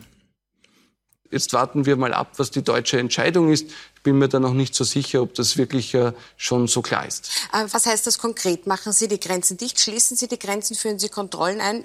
Ich sage das auch deshalb, weil es einfach viele Menschen interessiert, die als Urlauber vielleicht äh, einreisen wollen. Ja, das ist natürlich die negative Auswirkung. Das äh, muss jedem klar sein. Wenn es Grenzkontrollen gibt, wenn die verstärkt werden, wenn Grenzen äh, auch ähm, streng kontrolliert werden, dann entstehen da sehr, sehr lange Staus. Das muss uns allen bewusst sein, aber ich bitte da jetzt schon um Verständnis, wenn es dazu kommen sollte. Ja, er bittet schon mal um Verständnis, dass man da lange im Stau steht. Also die haben das durchgerechnet, ne? Drei Milliarden Minus allein durch Transportschwierigkeiten in dem wirtschaftlich sehr engem Raum Deutschland, Österreich, um 30.000 Menschen rauszuangeln, die schon mal woanders registriert wurden oder wie auch immer, ja. Also Seehofers Vorschlag war so Banane, mir wurde das nicht ordentlich in den deutschen Medien dargestellt, wie Banane das gewesen wäre, wenn er wirklich gesagt hätte, der Automatismus greift, ich ordne jetzt Grenzschließung an. Ja, also es, es, es, wurde immer nur summarisch verkauft, unter dem es ist nicht praktikabel. Aber äh, es fehlt, ja, aber, ja, ich meine, aber es, du hast, du hast recht, bin ich bei dir. Äh, es fehlte das konkrete Ausbuchstabieren Deswegen ist es nicht praktikabel. Ja. Was würde es tatsächlich bedeuten? Ähm, zu dieser Ebene kam man in der äh, Aufgeregtheit des, wer stürzt wen oder auch nicht. Ähm, da wurde diese notwendige Ebene schlicht und einfach ausgeblendet. Dass Seehofer noch im Innenministeriumsamt ist, das ist eine totale Niederlage für den Journalismus, für uns, für die Flüchtlinge, für die Migranten, für alle. Und alle haben ihr Stück dazu beigetragen. Für Deutschland. Ja, es ist wirklich schlimm. Schlimm ist das. Schade auch für Deutschland. Es ist schlimm ist das. Schade. Schade auch für Deutschland. Ich habe ja letzten Dienstag gesagt, ich, mein, ich, ich, mein, will einen Showdown haben. Leider kam er nicht, sondern es ist versandete so und so Machtgeränkel. Aber ich hätte das gern also, gesehen, dass der Seehofer sagt, ich mache jetzt die Grenzen zu, damit Merkel unter Druck setzt, ihn zu entlassen und dann einfach die Sache geklärt ist. Stattdessen also das, das absurd, das Absurde ist, wir haben uns drüber unterhalten, gibt es einen Showdown oder auch nicht. Und ich finde, es gab keinen. Pass mal auf, kleine Korrektur. Du hast ja. ja. immer gesagt, ich hätte die ganze Zeit gesagt, es gäbe einen Showdown. Nee, in unserem Streitdings drei Viertel meines, äh, meines Kommentars zu dem mhm. Punkt war, dass ich gesagt habe, ich glaube eher, sie, sie finden irgendwas, was den Showdown überflüssig machen wird. Und du sagst dauernd, ich kündige den Showdown an. Das war nicht korrekt zitiert. Aber ja. Sie haben jetzt äh, was gefunden, Schwamm, um den Showdown aus dem Weg zu gehen. Und das ja, war so, der größte Betrug. Ja, und der, und der Wahnsinn ist, wir hatten jetzt eine Mischung aus Showdown-Elementen und Nicht-Showdown-Elementen. Das ja. habe ich mir vorher nicht vorstellen können, dass Niemand so etwas passiert. Gedacht, ja. Niemand hat das gedacht. Um, ähm, aber es ist passiert. Und ja, da wir haben dann nur Dummheit man, zu tun auf politischer Seite. Ja, ja. Mir fällt kein anderes Urteil ein. Es ist ja, Dummheit. Es, es, es, ist, es ist Kurzsichtigkeit. Es wird, es wird, ähm, wie soll, es wird das Dach eingerissen, um den Ofen zu heizen. Ja, ja, ja genau. Ich habe nur noch einen kleinen Clip, hat mit dem Thema gar nichts zu tun. Falls Tilo noch irgendwas hat, vielleicht. Okay. Lass dich überraschen. Ach so, du hast noch was? Okay, dann spiele ich mal eine kurze, eine kurze Nachricht. Wie lange wir noch brauchen. Ja, also ich, der geht jetzt elf Sekunden. Ich will nur, dass wir alle mal genau zuhören. Ich find's wunderbar. Jan Hofer hat sich versprochen, wie er sich versprochen hat. Bei der Fußball-Weltmeisterschaft hat Russland die Mannschaft aus Spanien aus dem Turnier gewonnen. es waren übrigens zwei Versprecher drin. Noch einer? Ja. Welcher ähm, noch? Mach, mach noch mal, warte, warte, warte, ich mach noch mal, ich mach noch mal, ich mach noch mal. Bei der Fußball-Weltmeisterschaft hat Russland die Mannschaft aus Spanien aus dem äh, Turnier gewonnen. Ja, äh, Frustball. Fußball. Fußball. Okay. Da sind wir nah am Frustball. Ja, ja. Aber wie wunderbar, ja. Hm. Russland hat Spanien aus dem Turnier gewonnen. Ja. sensationell. Stimmt ja. Eben. Er ist einfach sensationell. Oh, Mann, oh Mann, oh Mann, oh Mann. Naja. Mexiko ist ja auch nicht direkt weitergekommen. Nee, äh, ehrlich gesagt, ich hatte äh, ich hatte ein bisschen Vorfreude. Ich saß ja im Zug, als dieses ganze hier und so Seehofer und es dauert ewig und er hat eine persönliche Erklärung und so weiter. Und dann war ja zuerst ein Elfmeterschießen und dann noch ein Elfmeterschießen. Und ich habe gedacht, die deutschen Journalisten sind so blöde, sie verbinden das jetzt noch. Verlängerung, Elfmeterschießen, Verlängerung, Elfmeterschießen und so, ja. Aber es gab da, äh, da habe ich gar kein Gleichnis irgendwie gelesen, dass jemand so sein, ich sitze rum und warte und es passiert nichts und ich gucke die ganze Zeit Fußball und da kommt der eine Elfmeterschießen nach dem anderen. Das haben sie sich irgendwie nicht getraut, dann zu machen. Naja, das also selbst das zu albern, ja. Aber die, die, die Verlängerung kam als sprachliche Figur schon ein paar Mal vor. Ja, aber dass man es jetzt wirklich so mit diesem, ja. es gab heute zwei Elfmeterschießen bei einer Fußball-Weltmeisterschaft, das da hätte ich gedacht, dass da geht man dann einfach man rein und das, schreibt das so. Die schöne Formulierung der Tor des Monats äh, wieder. Sehr gut, der Tor des Monats. Das ist unser Titel heute. Ja. Naja. Mal schauen. Ich schreibe, ich, ich notiere es. Ich habe es mir auch schon notiert. So. Es gibt einen zweiten Teil zu dem ganzen Kram. Äh, der kommt dann später. Ich habe noch mal, ich habe am Wochenende No Agenda gehört. Mhm, ja. Hat mich furchtbar aufgeregt. Also die, die driften gerade richtig ab und ich möchte mich dann, ich meine, wir sind Fan des Podcasts auf, auf einer anderen Ebene. Stefan kann die danach ja nochmal beschreiben, warum wir das immer. Äh, ja, jetzt gerade sollte man es nicht hören. Alter, da geht richtig was ab. Ich habe mal, ich habe mal was Beispielhaftes mitgebracht, äh, was mir die Hutschnur hochzieht. Ja, zum Beispiel das mit NGOs. Ja, also das, was die NGOs bei uns auf dem Mittelmeer machen, beziehungsweise irgendwie Menschen retten und so weiter, gibt's ja auch an der amerikanischen, mexikanischen Grenze. Ja. Und äh, bei No Agenda, das sind alles. Du willst es jetzt also wieder auf die moralische Ebene zurückholen, was wir gerade so schön sachlich geklärt haben. Finde ich gut. Genau. Schlepperverbrecher, Stichwort. Ich bin bereit, mich aufzuregen. Schwab! diese Schlepperverbrecher. And it opens up a very dangerous, and, I, and I've seen no research on this, but hopefully someone can find some. Why wouldn't you toss a few bucks to some of these traffickers? Hey, bring a few more over. I mean, it's it's clearly a possibility when you have clients and you want more. You know, it's clearly a possibility, and you're right. It, I would think it probably it You can't accuse them of doing it because you don't have not no yet. proof. But not yet. It makes nothing but logical sense to do it. Yes. Äh, da habe ich mich ehrlich gesagt gar nicht drüber aufgeregt, sondern das fand ich absolut logisch. Kommt noch, kommt noch später. Was, was ja, aber, äh, wir bleiben jetzt mal kurz bei diesem, es gibt Agenturen, die kümmern sich um Flüchtlinge und die sprechen natürlich von, in dem Fall geht es ja um die Kinder, um Kl Klienten, also Kunden oder wie auch immer und da brauchen sie natürlich mehr. Das ist ja so die Argumentation des privaten Gefängnisses die europäische Diskussion, die wir leider nicht führen, aber so wie Sebastian Kurz jetzt vorbereitet. Seibert sitzt seit Jahren in der BBK und sagt, die Schlepperverbrecher machen ein Business daraus, Menschen in Gefahr zu bringen. Was ist denn jetzt die europäische Antwort? Sie ermöglichen denjenigen, die vorher Schlepperverbrecher waren und daraus ein Business machten, ein Lagerhaltungsbusiness. Es glaubt doch niemand, dass in Marokko oder Tunesien oder sonst irgendwo der Staat ein ganz tolles Gefängnis unterhält, sondern das wird natürlich privat organisiert, so wie in Libyen und dann wird europäisches Geld darüber fließen und man bekämpft ein Business mit einem anderen Business, weil der Profitgedanke die eigentliche Motivation herstellt, die Menschen eben zu erschießen, aus anderen Gründen nicht aufs Meer zu lassen oder sonst irgendwas. Ja, und da fand Variante. ich diese Logik hier eine, absolut äh, sinnvoll von Adam Curry, das auch explizit so zu sagen. Hier gibt es eine Profitlogik und es gibt Kunden und ja, das sind halt die Flüchtlinge und in die Logik wird das eingehegt. Ja, es gibt eine Variante äh, für, äh, für Europa, Afrika, die auch schrill ist. Wenn man die private Lagerhaltung ähm, verhindern will, dann geht es nur, wenn es organisiert und betrieben und kontrolliert wird von EU-Staaten. Dann hätten wir auf einmal, so wie im Moment die Bundeswehr in Masai Sharif, 500 Soldaten schützen 35 oder 39 Ausbilder, dann hättest du auf einmal die Situation, und das muss man sich mal vorstellen, so ein, eine Ausschiffungsplattform ähm, in, oder, oder wie auch immer in Libyen, die wird dann von Bundeswehr oder von wem auch äh, an. Ja, auch ja aber das wird nie kommen. Die Staaten ja, werden die nicht einsetzen, sondern es wird eine Ausschreibung geben, wer ja. baut denn für uns das Lager und dann gibt es halt Kunden, die das machen. Ja? Und hast Aber diese Logik da drin. Was, was mich immer stört bei dieser Sendung, ist ja dieser Spruch. Kann Hans uns mal erklären? still out there. And I have a, a quick little uh, a notification for uh, Rob Reiner. Republics are not democracies!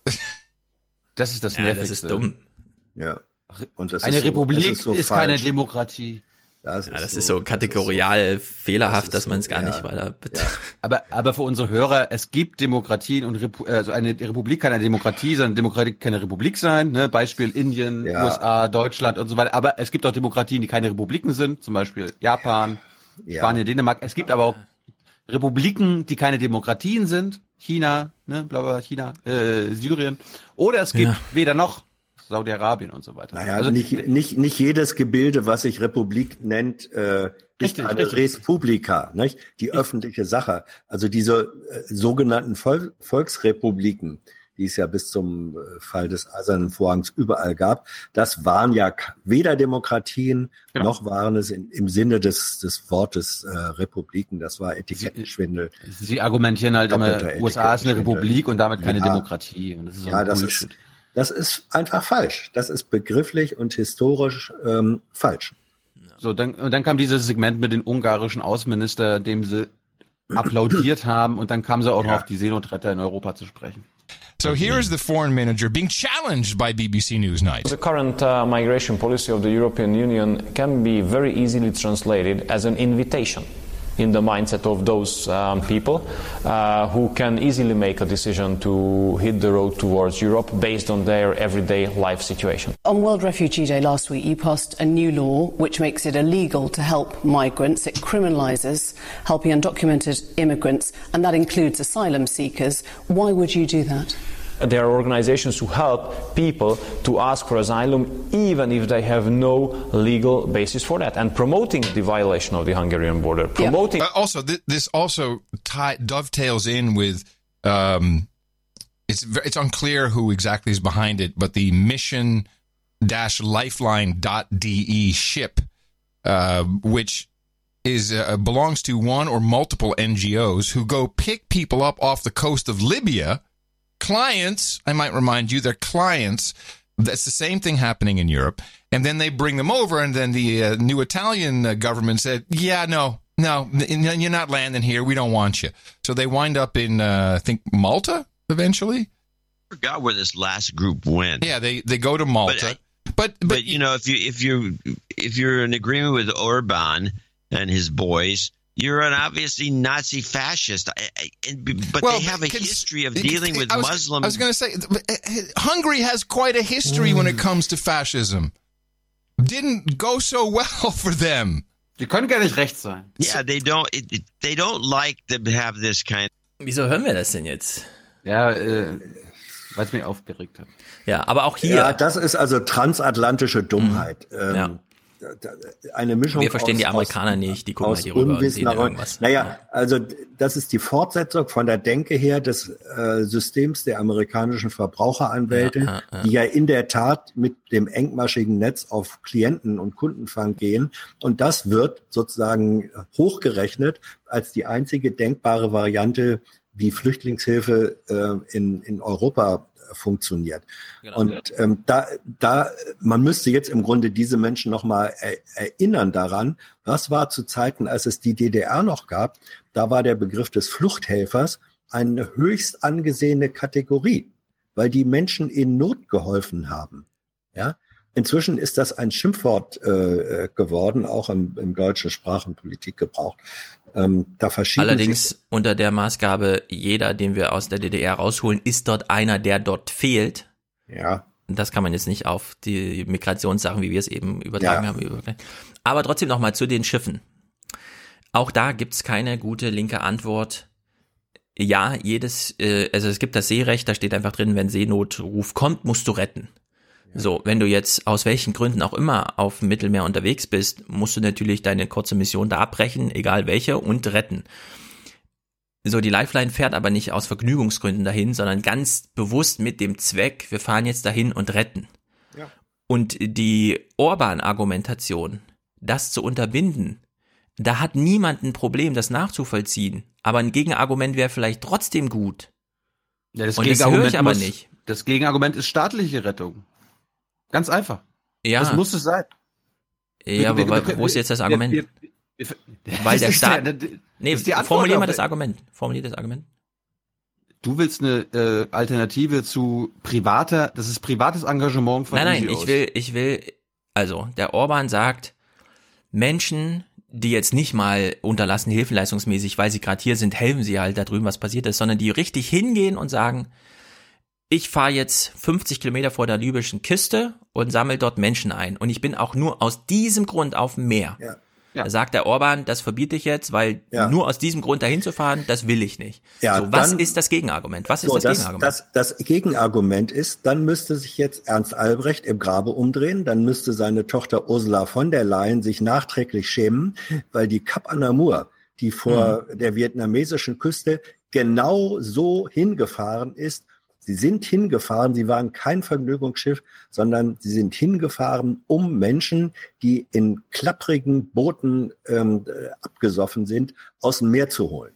Ja, Wer aber das, das, ist sozusagen eine historische Anekdote. Ich, nee, was, was mir Anekdote, fehlt, das ist, das nein, nein, nein, nein, Hans, ich will jetzt nicht wieder an einem Missverständnis ewig lange okay, rum. Ja. Was mir fehlt, ist nicht eine historische Erklärung, das ist auch ja. schon mal und so weiter, ja, sondern ja. was mir fehlt ist, warum gibt es in Europa keinen Rechtsweg, unterlassene Hilfeleistung des Staates, egal welcher, es gibt ja, die Südländer sind es dann halt, Spanien, Griechenland, wer auch immer.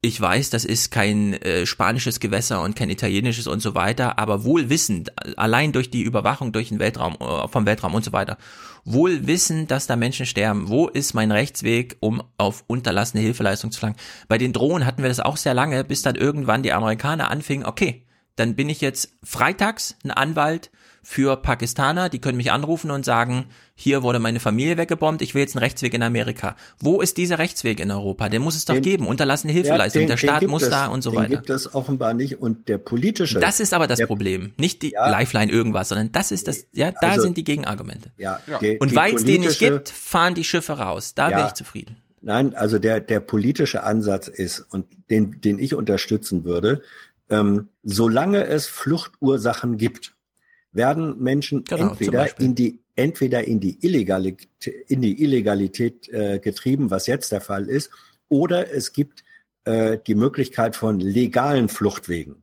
Und, ja. und der, die, die Möglichkeit legaler Fluchtwege könnte nur kommen von Staaten, da würde ich dann auch gerne sagen, Coalition of Willing, die willens sind, das zu machen. Ja. In dem Moment, wo Staaten sagen, das machen wir nicht, erzwingen sie befördern sie aktiv die illegalen Fluchtwege, weil die Fluchtursachen nicht ausgeschaltet sind. Und es ist ja richtig, dass die Schlepper sozusagen die Existenz der privaten Hilfsorganisation ins Kalkül mit einbeziehen.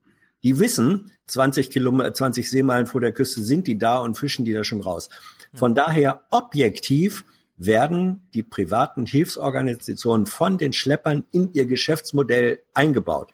Das ist pervers, aber es ist eigentlich noch perverser, deswegen den privaten Hilfsorganisationen vorzuwerfen, ihr seid hier Schlepper, sondern ehrlicherweise müsste man sagen, ihr werdet ins Kalkül geholt von den Schleppern, weil wir als Staaten, die das könnten, keine legalen Fluchtmöglichkeiten einräumen. Ja, genau. Das ist die Frage wenn, des Versagens. Wenn wir irgendwie einmal im Monat ein Riesenschiff äh, hinschicken ja. würden, das 5000 Leute herholt, dann bin ich mir sicher, dass die meisten Leute sagen, okay, ich warte lieber auf ja. den nächsten Monat, wo ja. ich einer von denen bin. Da bin ich, werde ich auch sicher rüber. Und genau das ist der Punkt. Seibert hat die legalen Fluchtwege seit drei Jahren versprochen und nicht geliefert. Und ich will die, wissen, wo der Rechtsweg ist, um die einzuklagen. Ja, wo, ja, sind wir wieder bei Knaus und dem EU-Flüchtlingsdeal? Das ist die Argumentation, das ist, das ist kein, Das ist kein Vertrag. Es gibt keinen Vertrag. Es ist einfach nur eine Abstimmung. Das ist mir doch egal. Die, Seibert hat das ja, gesagt, dass es die geben soll. Und keine, ich frage, keine, wo sind die? Keine Frage. Die, Tür, die Türken halten sich übrigens an dieses Abkommen, die, wir nicht. Wir, wir, wir holen keine, da war ja auch legale Migration abgesprochen. Wir sollten 78.000 nach Europa holen. Das ja, aber wir schicken halt auch keine zurück, ne? Also Deutschland macht ja da gar nichts. Es gibt keine Rückführung und es gibt auch kein Herholen. Also in der Hinsicht ist da ja gar nichts in Bewegung. Lass uns mal die Diskussion beenden. Ich wollte mal ein kurzes Thema aufmachen, hier äh, Stichwort. Ich war lange nicht mehr so stolz, Sozialdemokrat zu sein. Wie in diesen Wochen und Monaten.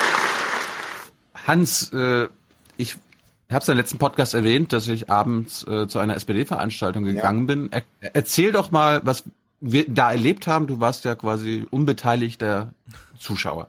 Und Stefan, ja. Stefan, Stefan wollte unbedingt, dass wir das mal kurz. Also oh, ich will noch mal ein kleines Stimmungsbild haben. Ja, ja, mach mal. Ja, also es war eine, es war eine, es war eine Veranstaltung der äh, linken äh, SPD um Hilde Mattheis rum in ähm, im, im, wo war das? Im Rathaus Charlottenburg.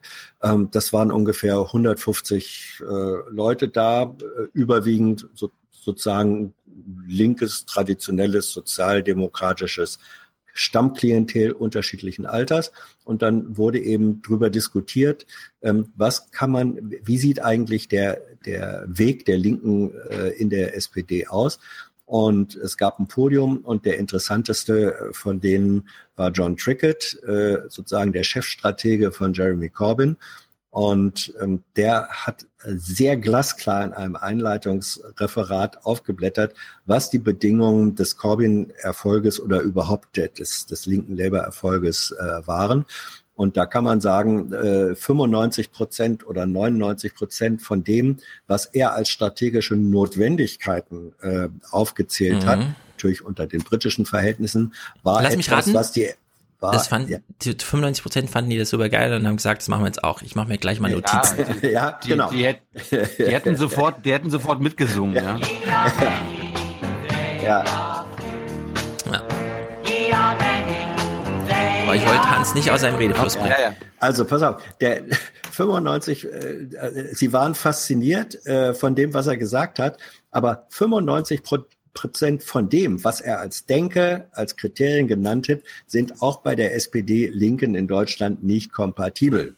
Also Sie hören, oh, die, die, waren fasziniert hm. von der Botschaft, aber äh, wenn es dann darum geht, okay, was von dem äh, wird denn jetzt hier von der SPD-Linken ähm, äh, betrieben, übernommen oder sonst wie, unter den ganz anderen deutschen Verhältnissen null, nada, nichts. Nichts. Ja. Und ich, ich sagt da eine kleine Anekdote hinterher. Ich habe dann hinterher mit mit äh, Trickett äh, gesprochen und wie gesagt, das ist seit seit und nicht erst seit ähm, kurzem, sondern seit ach, über zehn Jahren ist er der Chefstratege von Labour. Der hat im in Downing Street Number 10 mit Gordon Brown, dem Premierminister, gearbeitet. Ja, ja. So, den habe ich gefragt.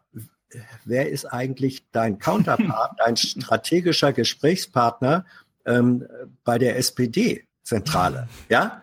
In Lass mich raten. Da hat er, da, ja. Hm. Welche Antwort Hubertus hat er Heil? Gegeben? Nee. Lars Klingbeil? Nein. Mm. John Trickett, der Chefstratege. Ja? Pass oh, auf, er hat einen. John, okay. John, hör zu. John Trickett, als ich ihn fragte, ganz naiv, alt und naiv, wer ist jetzt eigentlich dein äh, äh Ansprechpartner, ja. sozusagen dein strategischer Counterpart bei der deutschen SPD, mit dem du dich austauscht, dann fragt er mich, Would you know anybody? Der hat keinen. Ich habe dann nochmal ja, gesagt, das stimmt ist das? Es gibt niemanden, es gibt niemanden, mit dem du sozusagen auf der Ebene von politischen Chefstrategen bei der SPD dich austauschst. Hast du, nein, habe ich nicht. Wüsstest du jemanden? Hast du ihm einen Namen genannt? Mir ist auch keiner eingefallen. Wie war's denn oh, sonst so? Ja. Ja, sonst war es äh, sonst war es so. Ähm, ich spreche jetzt ein bisschen, äh, also Bauchgepinselt. Ähm, das, das, war eine, eine, das waren fünf Leute auf dem Podium und derjenige, der neben Trickett noch sozusagen die meisten konkreten Punkte eingebracht hat, war ein gewisser Thilo Jung, der dann in seiner Art auch relativ äh, friedenspolitisch und antimilitaristisch unterwegs war und sehr radikal war. Und das hat dazu geführt, dass im Publikum, Atombomb, nein! Atombomb, ja, nein! ja, das führt dazu, dass, dass äh, im Publikum gemurmelt äh, wurde, er sei unzumutbar und äh, raus mit dem. raus. Ja, ja, also sie hätten dich, glaube ich, da gerne. Thilo Jung, dein Bus fährt. Ja, einige hätten dich da gerne am Schlawittchen rausgezogen. Ich habe, ja, ja, ja, das, ist ja, das ist aber sehr verkürzt, dass ich jetzt so, ich habe Friedenspolitik als, als einen kurzen Punkt erwähnt. Ich habe die ganz anderen Punkte, die ich mit dir, mit Stefan besprochen habe, auch, auch runtergespult. Hat sie alle nicht interessiert? ja, naja. Sie haben, sie haben allergisch reagiert und dann gab es auch irgendwie so Zuschauerfragen und dann so, oh, was der Junge da gesagt hat und ja. Ja, du bist eben doch kein Sozialdemokrat. Gut. Ja, ich, wurde, ich, wurde, ich, wurde, ich wurde angekündigt, so, ja, hier sind ja alles SPD und Mitglieder und ich dann, äh, ich möchte klarstellen, ich habe noch nie mal SPD gewählt. Oh, das hast du denen gesagt? Oh, ja, ja. ja und jetzt erkläre ich euch warum. ja. Unwählbarer Haufen. Na gut. Ich habe ich hab halt angefangen, wenn, wenn ihr nicht mit der Union fusionieren wollt, dann solltet ihr so und so und so. Ja. Ein weiterer Nagel im Sarg der SPD. Ich meine, das waren die SPD-Linken, das sind die Linkisten in der SPD und die nur so auch ja, bei, also, bei, das musst bei mir jetzt nicht sagen, ich weiß, wie die drauf sind. Sag's unseren Hörern, den Resthoffnungshörern, die ja noch glauben, es Aber das Interessante ist, es gab dann, es gab dann eine äh, für mich überraschende Diskussion um die Person Kevin Kühnert. Und da zeigte sich, dass es bei der SPD-Linken dann doch äh, nicht nur die Kühnert-Fanboys und Girls gibt, sondern es gibt da auch ein durchaus Kühnert-kritisches Lager, die ihn dann auch enttäuschend äh. Ja, ne? also ich meine, ich finde ihn ja auch enttäuschend, aber ja, aus eben. den Gründen, die, die ihn gerade nicht enttäuschend finden, sondern und so weiter. Ja, ja. ja es ist Egal. Gut. Haben wir alles durch. Dann ja. eine kurze Terminankündigung. Hamburg Hörertreffen ohne uns beide am 8. Juli, organisiert von Frogger. 16 Uhr, 8. Juli, Sonntag, S-Bahnhof Wilhelmsburg. Lest nochmal im Forum genau nach, wo da an der S-Bahn-Station, aber ja. Ja, und als Musik, äh, Matthias hat ganz wunderbar nochmal unseren letzten Dienstag 303 aufgegriffen und hat eine kubistische Rekomposition gemacht die, finde ich, eine gute Zusammenfassung von diesen fünf Stunden ist in drei Minuten. also wirklich ein grandioses Kubis, Ding. Kubismus kann das. ja, ja, also so, es geht auch audiomäßig wunderbar. Und äh, sehr viele Kommentare, also fünf, glaube ich, die heute alle punktgenau auf unsere Diskussion und so weiter abzielen. Ja, vor allem Amelie, das interessiert mich, also, am also finde ich am besten, weil Amelie hat wieder so diesen ich habe studiert so und so im Ausland und das ist so, dort redet man so und so über Deutschland. Das ist super wichtig, ja. Also die, die, die, die Lücke wird immer größer zwischen Europa und Deutschland. Wenn man glaubt, ach, Deutschland ist doch so mittendrin und so. Nee. Es ist einfach. Nur geografisch. Nur geografisch. Alles andere, das kann man sich gar nicht vorstellen, Amelie. Das leitet das heute schön ein, unseren Kommentarregen. Reigen. Schön das. Gut, wir bedanken uns bei der Hans-Jessen-Show. Gerne. Jawohl konstruktive Teilnahme. So haben wir das gerne. Et vice versa. Und äh, wir brauchen für Folge 306 noch Unterstützung. Wir brauchen Produzenten, das werdet ihr ab 42 Euro oder sogar Präsentatoren, das werdet ihr ab 250 Euro. Und ja, wir hören uns Ende der Woche wieder. Letzte Worte von Stefan. Ciao, ciao. Genießt die Sonne. Herzlichen Dank und Ihnen und Ihren Zuschauerinnen und Zuschauern einen schönen Abend. Herzlichen Dank und äh, Deutschland alles Gute. So viel heute von uns. Ihnen noch einen schönen Abend bei uns im Ersten. Selbstverständlich werden Sie die Tagesschau und die Tagesthemen auf dem Laufenden halten. Machen Sie es gut. Das ist ja bloß, dass der Politiker was gemacht hat, dass er sagen kann, siehst du, ich habe was gemacht. Wer hat Schuld? Wer hat Schuld? Wer, wer hat Schuld? Die ähm, Annegret Kramp-Karrenbauer. Damit, damit wir nicht sagen müssen, das war alles umsonst, wir greifen jetzt nochmal an. Wer gleich sein Grillwürstchen auf den Plastikteller legt, den Nudelsalat mit der Plastikgabel isst und die Bohle mit dem Plastikhalm schlürft, hat vor allem einen schönen Sommerabend. Und jetzt wollen wir alle mal duschen, denn wir haben lang und äh, hart die letzten Stunden verhandelt. Wir kümmern uns. Wir sind die Guten. Eine absolute Sicherheit, das weiß doch jeder. Die gibt es nicht. Tschüss zusammen. Tschüss. Wiedersehen. Schönen Abend. Ciao. Vielen Dank.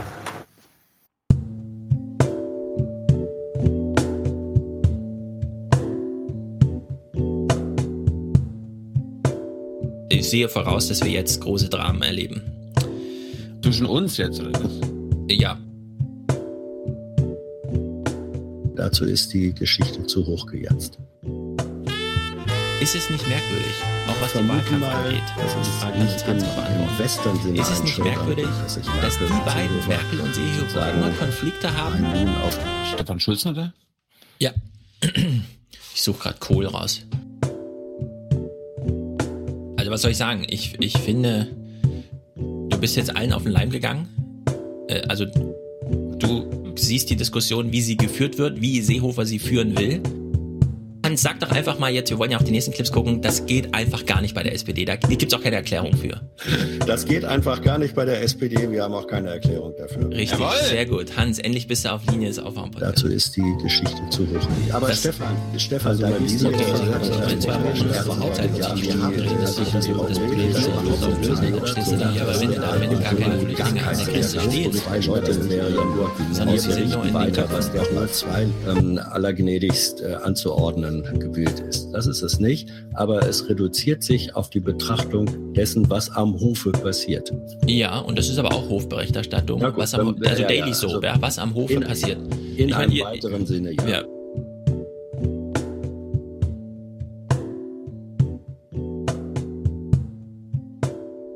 Aber die Erklärung hat, hat, hat Küppersbusch uns doch in Folge 300 nochmal geliefert. Also laut und deutlich.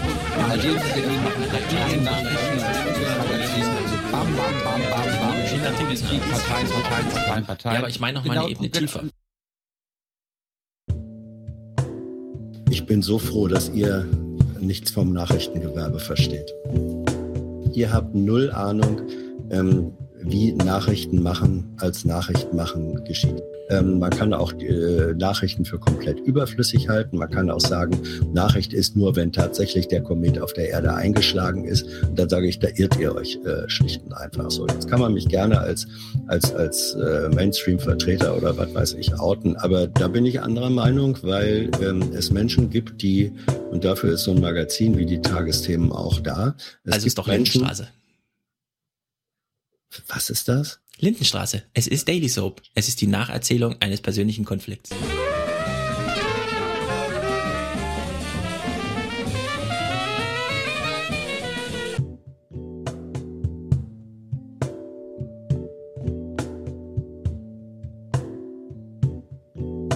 Also, also gerade in der Mitte des Sturms, dass da trotzdem noch so viele, ja, also ich, ich weiß nicht. Wer weiß. Der, der Sommer ist noch lang.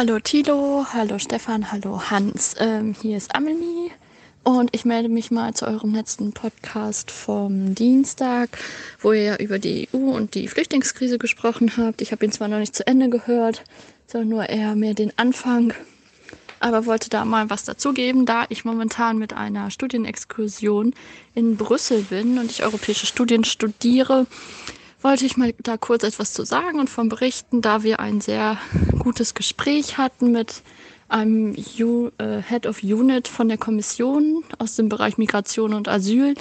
Ähm, das war wirklich sehr cool, das Gespräch. Also die hat sich sehr viel Zeit mit uns genommen und war auch von uns, von unseren Fragen begeistert, die auch sehr kritisch waren, würde ich sagen, auch von meinen Kommilitonen. Aber ich kann sozusagen Entwarnung geben ihrerseits. Ähm, die Kommission ist zeigt wenig Verständnis vor allem für uns Deutschen, für Herrn Seehofer, wie er mit diesem Thema umgeht und wie auch die deutsche Presse dieses die Flüchtlinge so krass thematisiert, obwohl die Zahlen etwas ganz anderes belegen. Und sie sagt, nein, moment, es, wir sind viel, viel besser, also die EU ist viel, viel besser geworden. Und ähm, sie schien ziemlich genervt davon, wie äh, das missbraucht wird, dieses Thema, und eben nicht die Fortschritte bei uns äh, gezeigt werden. Und auch was damit angeht, dass äh, eben an Nationalgrenzen Leute abgewiesen werden, das geht gar nicht, weil das gegen EU-Recht verstößt, hat sie gesagt. Das ist eigentlich nicht möglich. Und das wurde Herrn Seehofer wohl auch am Sonntag gesagt vor dem Gipfeltreffen. Ähm, was mich schon sehr wundert, warum das dann immer noch weiter so äh, verwendet wird. Ähm, naja, da wollte ich vielleicht ein bisschen die Gemüter beruhigen. Ich kann nur sagen, äh, die EU kam sehr kompetent herüber und das Flair hier in Brüssel ist wirklich sehr schön. Jeder, der äh, die EU befürwortet, sollte sich das einmal angucken, um vielleicht auch wieder ein bisschen Hoffnung für dieses Projekt, für ihre Gemeinschaft zu bekommen. Und ja, ähm, dann wünsche ich euch noch einen schönen Tag und vielleicht sendet ihr den Podcast ja am Fre äh, den Kommentar am Freitag. Liebe Grüße. Moin, liebe Aufwachengemeinde, äh, hier ist der Max und ich wollte eine kleine Lektüreempfehlung abgeben. Ich weiß nicht, ob ähm, Sigmar Gabriel vielleicht in den letzten Tagen auch bei Tagesthemen und Co. aufgetaucht ist. Auf jeden Fall tingelt er ja gerade durch Deutschlands Hörsäle und hat dann am Montag, nachdem er in Würzburg einen Vortrag gehalten hat, äh, der DPA ein Interview gegeben. Ähm, Zeitung Neues Deutschland hat das dann abgedruckt. Und ähm, das ist vor allem interessant, weil wenn irgendjemand noch einen letzten Beleg dafür gesucht hätte, wie weit rechte Diskurspositionen eigentlich in der Mitte unserer Gesellschaft angekommen sind, dann dürfte er sich das einmal durchlesen. Ähm, ich habe so das Gefühl, nachdem sich Katharina Barley für einen Posten bei der FDP mit ihrem Podcast beworben hat, Sigmar Gabriel versucht es bei der AfD. Vielleicht mal da anklopfen.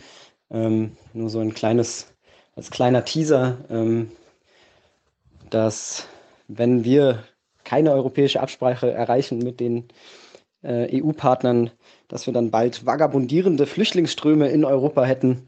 Und das kann ja niemand wollen. Ähm, ich habe auch mal den Link mitgeschickt. Vielleicht verlinkt ihr das äh, in der Podcast-Beschreibung.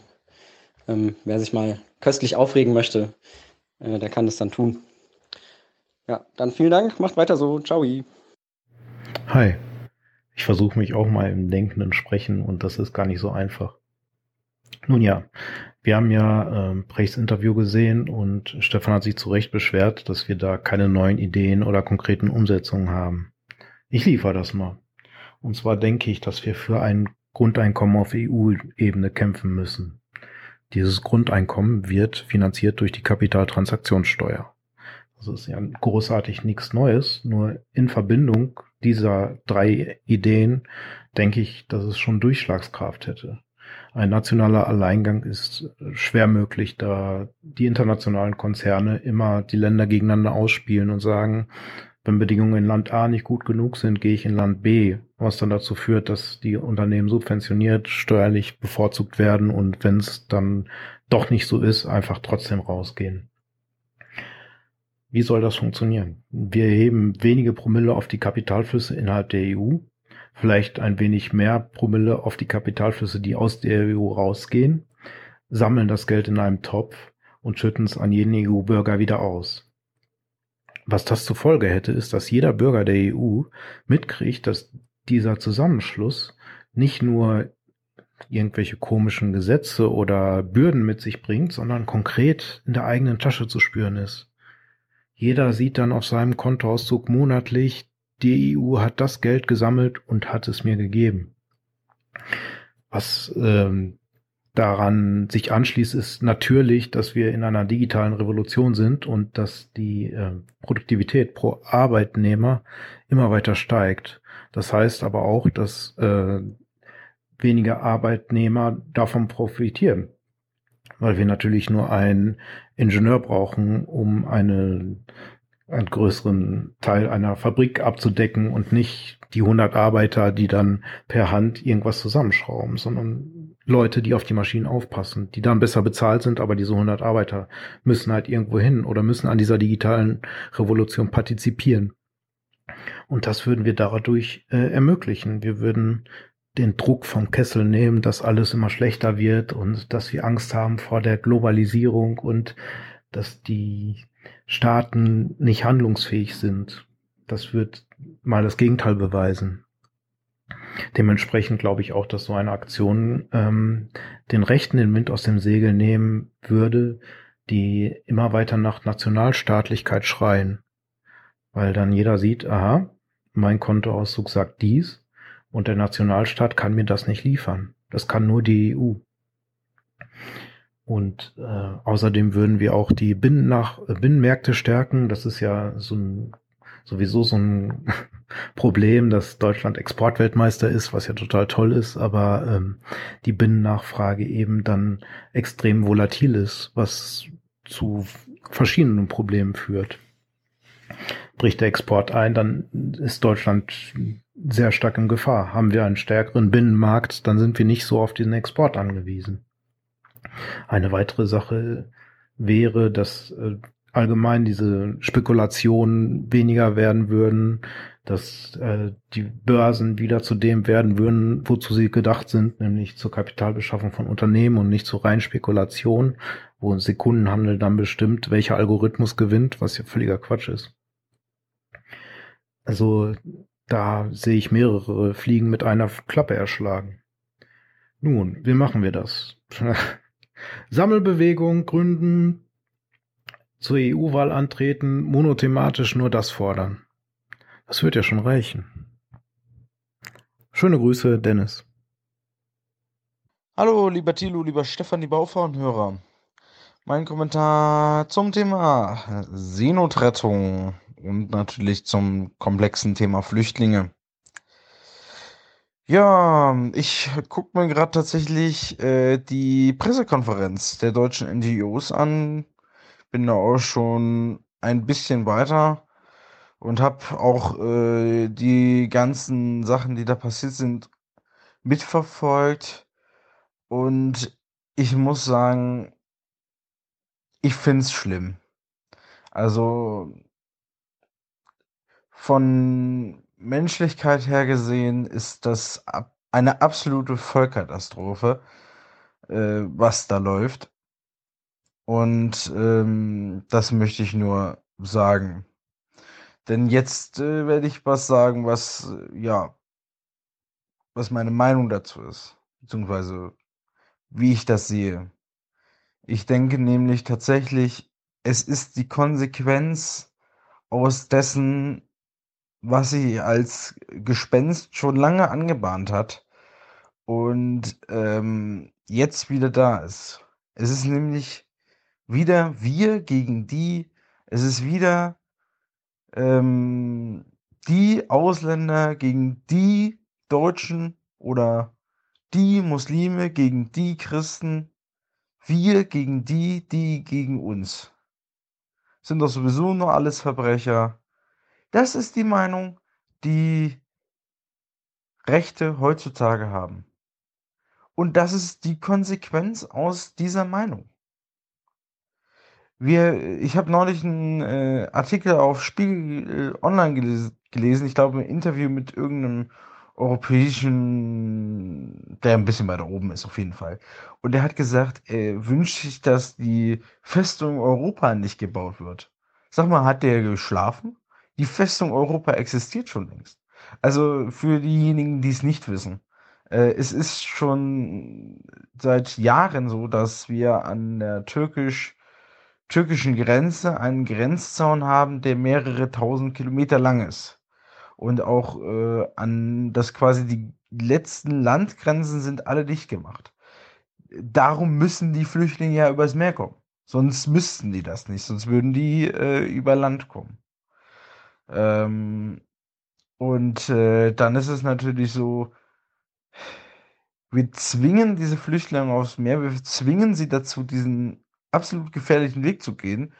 Und es ist, äh, ja, es wird sich nicht dadurch ändern, also glaube ich zumindest nicht, dass wir in Libyen oder so irgendwelche KZs finanzieren, die versuchen, ähm, die Leute vom, von der Fahrt abzuhalten. Wenn jemand hierher hin will, beziehungsweise sich das Ziel gesteckt hat, hierher zu wollen, dann, ähm, sagen wir mal so, die werden das versuchen, das zu schaffen. Auch an den KZ-ähnlichen Zuständen an Libyen vorbei. Nun, es ist so, dass äh, diese, diese Menschlichkeit spielt in diesen rechten Kreisen keine Rolle mehr. Es spielt in der CSU keine Rolle, es spielt in der AfD keine Rolle. In der FDP weiß ich es jetzt gerade nicht, möchte ich nicht beurteilen. Aber CSU, AfD auf keinen Fall. Also bei denen ist ja wirklich der Kurs Abschottung, Abschottung, Abschottung. Also ich muss da wirklich sagen, ich finde es nicht gut, was sie da machen und ähm, ein bisschen Menschlichkeit gehört dazu. Auch zu einer CSU oder zu einer AfD. Das ist meine Meinung dazu. Ähm, ja, ja. Ich wünsche euch noch was und äh, ich habe mir jetzt ein bisschen überzogen, tut mir leid, aber bis dann, haut rein. Hallo, hier ist wieder der kleine Prinz. Ähm, ich höre gerade die Folge 302 und habe gerade Olgas Kommentar zum ähm, über das Moderieren gehört. Und ähm, das, ich, ich kenne diesen Fakt ebenfalls und früher habe ich auch daran geglaubt und habe so gedacht, hey, es geht nur darum, wie ich spreche, wie ich, wie ich ähm, Mimik ansetze, Gestik, bla bla bla. Ähm, aber diese Zahl ist absolut aus der, also ist absolut missinterpretiert. Das stammt aus einer Studie eines, ähm, ich glaube, Iraners, ähm, ja genau, also lebt in Amerika, kam ursprünglich aus Iran. Der hat eine Studie zur ähm, sozialen Kognition gemacht und hat quasi untersucht, inwiefern reagieren Leute ähm, auf ein Mismatch, also auf eine Nichtübereinstimmung von Gesichtsausdruck und einem positiv oder negativ konnotierten Wort. Und ähm, da ging es einfach nur darum, dass die Gefühlseinordnung von gesagtem Inhalt ähm, quasi im, immer, immer, immer quasi mehr dadurch ähm, dominiert wird, wie die Mimikgestik und die Stimmlage aussieht, während das, was wirklich gesagt wird, nicht, also die wörtliche Bedeutung des Gesagten tritt in den Hintergrund. Aber es ist absolut falsch, oder sagen wir mal, es ist absolut töricht, ähm, diese Studie auf alle anderen möglichen Kommunikationskontexte zu überziehen. Weil das machen die Leute halt auch in, anscheinend in diesem Moderationsseminar ähm, zu sagen, weil wir diese Studie haben, die sagt, wenn Leute ein positives Wort hören, aber einen, einen ähm, traurigen Gesichtsausdruck sehen, dann, dann achten Sie mal auf den Gesichtsausdruck, dass das bedeutet, dass es nur darum geht, wie es aussieht und so. Das ist leider ähm, ist absolut, ähm, es ist nicht richtig. Gut. Ähm, wenn Leute das mal nachgucken wollen, ich würde den englischen Wikipedia-Artikel von Albert Merabian ähm, empfehlen oder halt auch erst den deutschen, um sich ein bisschen einzulesen. Genau, da ist sogar ein eigens Reiter für diese Missinterpretation ähm, ja äh, eingeführt. Dann noch einen schönen Tag.